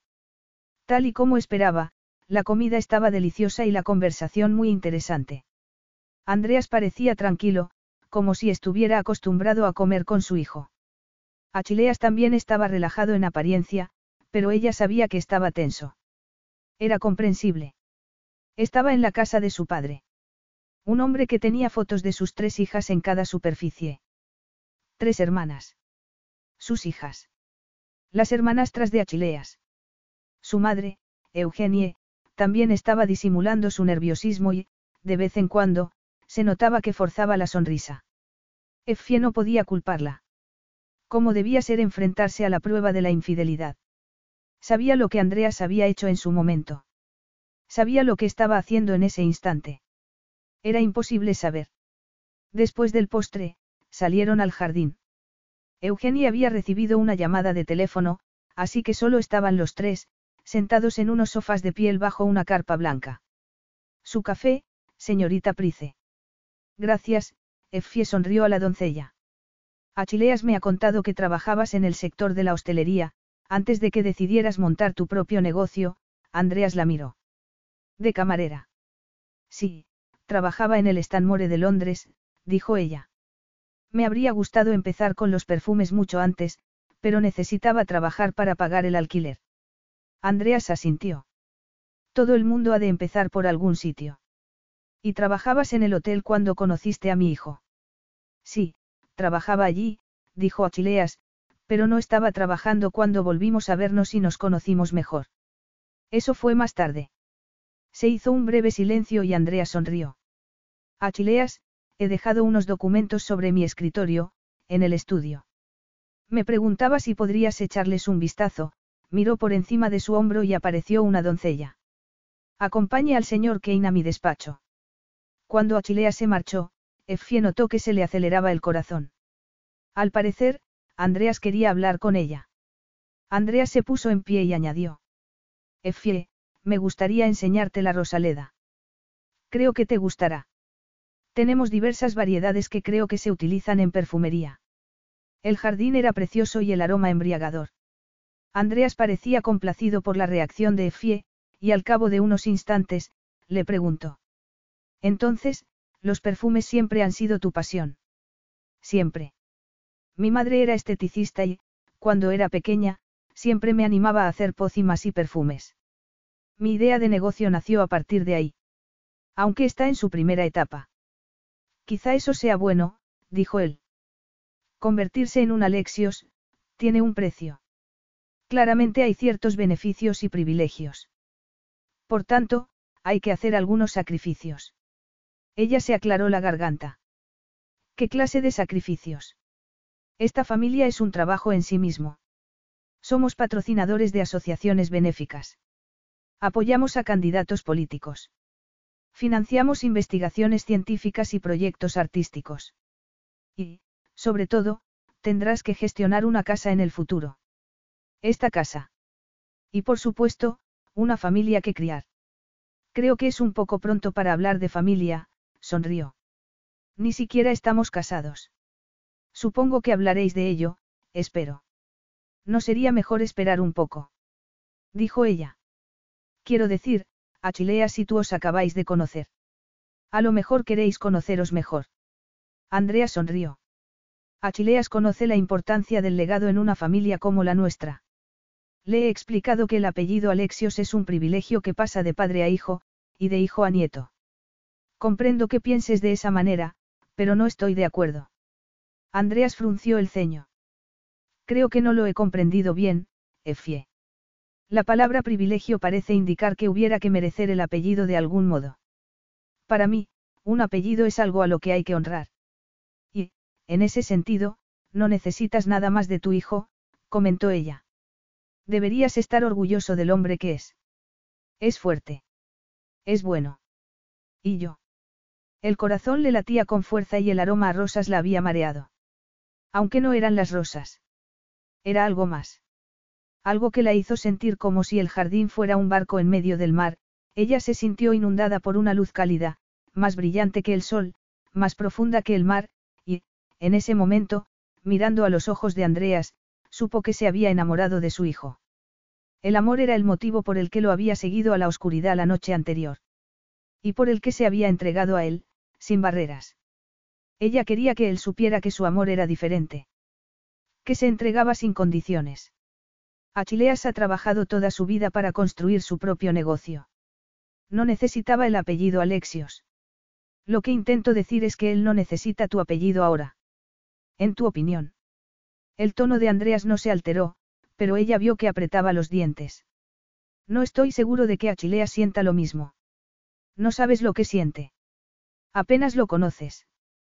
Por supuesto que lo conozco. Es mi hijo. Lleva mi sangre. No es suficiente. No es suficiente. Querida, es un lazo inquebrantable. Debería serlo, sí. Pero tú rompiste ese lazo. No le diste la oportunidad de ser tu hijo. Lo alejaste de tu vida y le hiciste daño. Ahora también le haces daño, al ponerle condiciones para aceptarlo. Effie notó que se le humedecían los ojos. Él haría cualquier cosa por ti, porque te quiere. Y yo haría cualquier cosa por él. Yo tendría varios hijos con él, si eso es lo que quiere, porque lo amo. Las palabras salieron de su boca sin avisar. No importaba. Quería que Andreas comprendiera lo que Achileas necesitaba. Pero no tendremos hijos pronto. No hasta que le des prioridad y te conviertas en padre para tu hijo. Efie. Ella se giró y vio que Achileas estaba mirándolos. Se llevó la mano a la frente.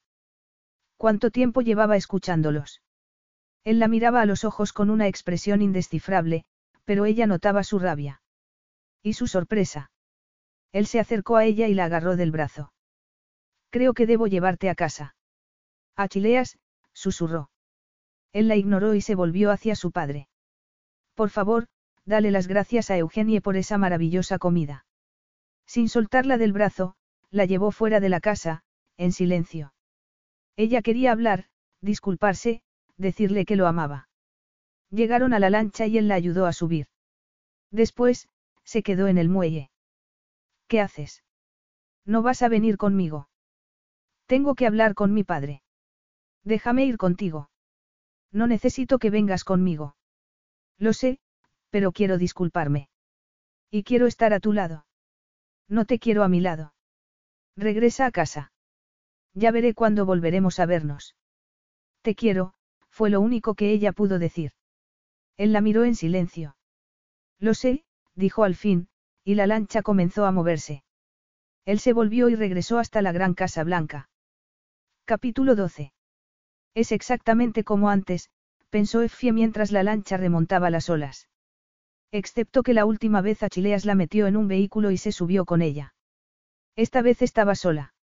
De regreso a la isla, se dirigió a la habitación y se dejó caer sobre la cama. Se sentía adormilada, como si estuviera fuera de su propio cuerpo, observándose. Al recordar que él había dicho, ya veré cuándo volveremos a vernos, le entró el pánico. Los rayos del sol, iluminaron su anillo y ella trató de quitárselo. Era mejor que se acostumbrara a no llevarlo. No obstante, no consiguió quitárselo. Effie se cubrió la boca con la mano y cedió ante las lágrimas que llevaba conteniendo desde que Achilea se volvió en el muelle. Aunque no podía llorar para siempre.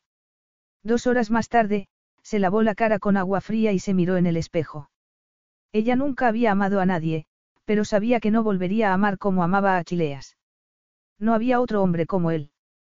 Le temblaron los labios. Solo pensar en ello hacía que le flaquearan las piernas, y aunque lo hubiera perdido, ella tenía que vivir su vida. Tenía a su madre, a sus amigas, y gracias a la inversión de Achileas, la oportunidad de crear su propia marca de perfume. No iba a aceptar todo su dinero. Solo la cantidad que el banco le habría dado si hubiese llegado a la reunión y conseguido el préstamo. Evidentemente, también le devolvería el anillo. Conseguiría quitárselo con jabón. Se volvió hacia el baño. Y se le detuvo el corazón. Achileas estaba en la puerta. ¿Estás bien? Ella cerró los puños. Deseaba tocarlo, pero él ya no le pertenecía. Estoy bien. ¿Y tú? Él asintió, y miró la maleta que había sobre la cama. ¿Estás recogiendo? Ella asintió. Creo que es lo mejor. Estás renunciando a nuestro acuerdo. No estoy seguro de que quieras hacerlo. Ya sabes, habrá consecuencias. Aunque a lo mejor no has leído la letra pequeña. No, pero no importa. No puedo hacerlo. Y no lo haré. Siento que te resulte difícil aceptarlo. No lo aceptaré. Ella se abrazó para tratar de calmar su dolor. No estás siendo razonable. Supongo que no, convino él. Una vez más, no soy un hombre razonable. Soy egoísta, arrogante e impaciente.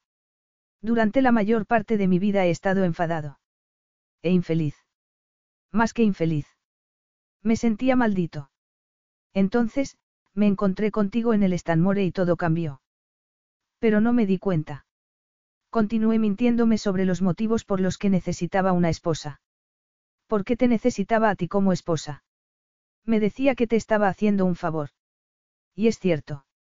No lo es. Lo único que te daba era dinero, pero tú me cambiaste. Hiciste que mirara el mundo. BetMGM has an unreal deal for sports fans in Virginia. Turn $5 into $150 instantly when you place your first wager at BetMGM. Simply download the BetMGM app and sign up using code Champion150. Then Place a $5 wager on any sport. You'll receive $150 in bonus bets, regardless of your wager's outcome. And if you think the fun stops there, the King of Sportsbooks has plenty of surprises in store. Check out daily promotions, same game parlays, live bets, and so much more. Download the app in Virginia today and get $150 in bonus bets instantly from your first wager only at BetMGM. BetMGM and GameSense remind you to play responsibly. See BetMGM.com for terms. 21 plus only, Virginia only. New customer offer, subject to eligibility requirements. Rewards are non withdrawable bonus bets that expire in seven days. Please gamble responsibly. Gambling problem? Call 1 800 Gambler. Promotional offer not available in Washington, D.C. De otra manera. Al ver que a Effie se le llenaban los ojos de lágrimas, sintió que podía estallarle el corazón. Solo que tampoco me di cuenta. Seguía aferrado al pasado.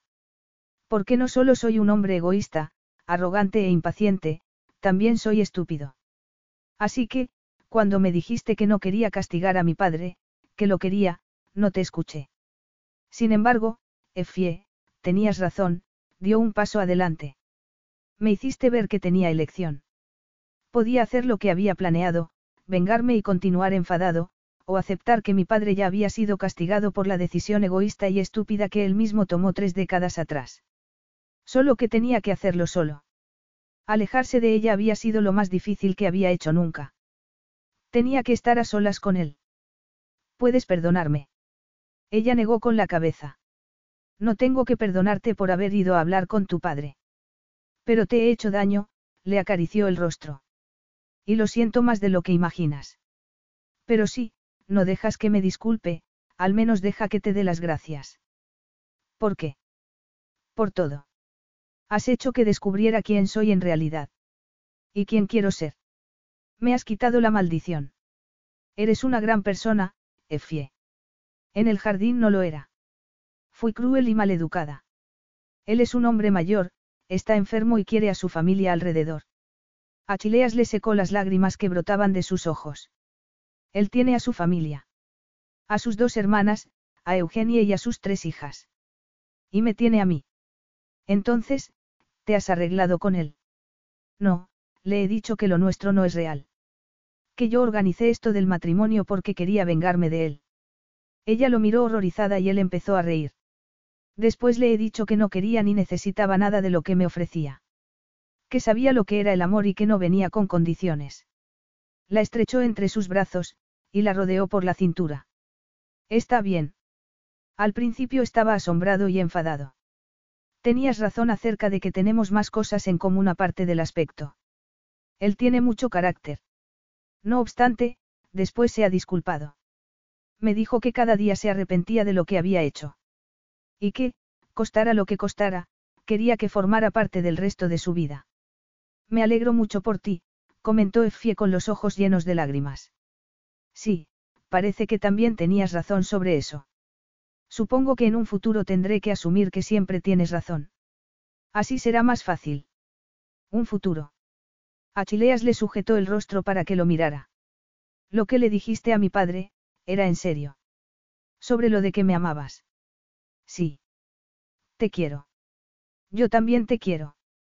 Y sé que dijiste que no era muy probable, pero si hay un bebé, lo querré también. Querré a todos los bebés que tengamos, Effie. Cada bebé. Ella lo agarró de la camisa y comenzó a llorar. No deberíamos casarnos primero. Sí, sobre eso, puso una amplia sonrisa, sé que te he pedido ya que te cases conmigo, pero, tengo que pedírtelo otra vez. ¿Quieres ser mi esposa de verdad, mi querida Effie, mi amada Josephine? Mirándolo a los ojos, ella vio a un hombre enamorado. Un hombre deseando amar y ser amado. Y vio que la dureza, y la rabia ya no estaban en él. Effie. Preguntó al ver que ella empezaba a reír. La impaciencia no se le había quitado. Sí, dijo ella. Sí, quiero. Y, estirándose, lo besó de forma apasionada. Él la besó también, abrazándola con toda su fuerza y pasión. Fin.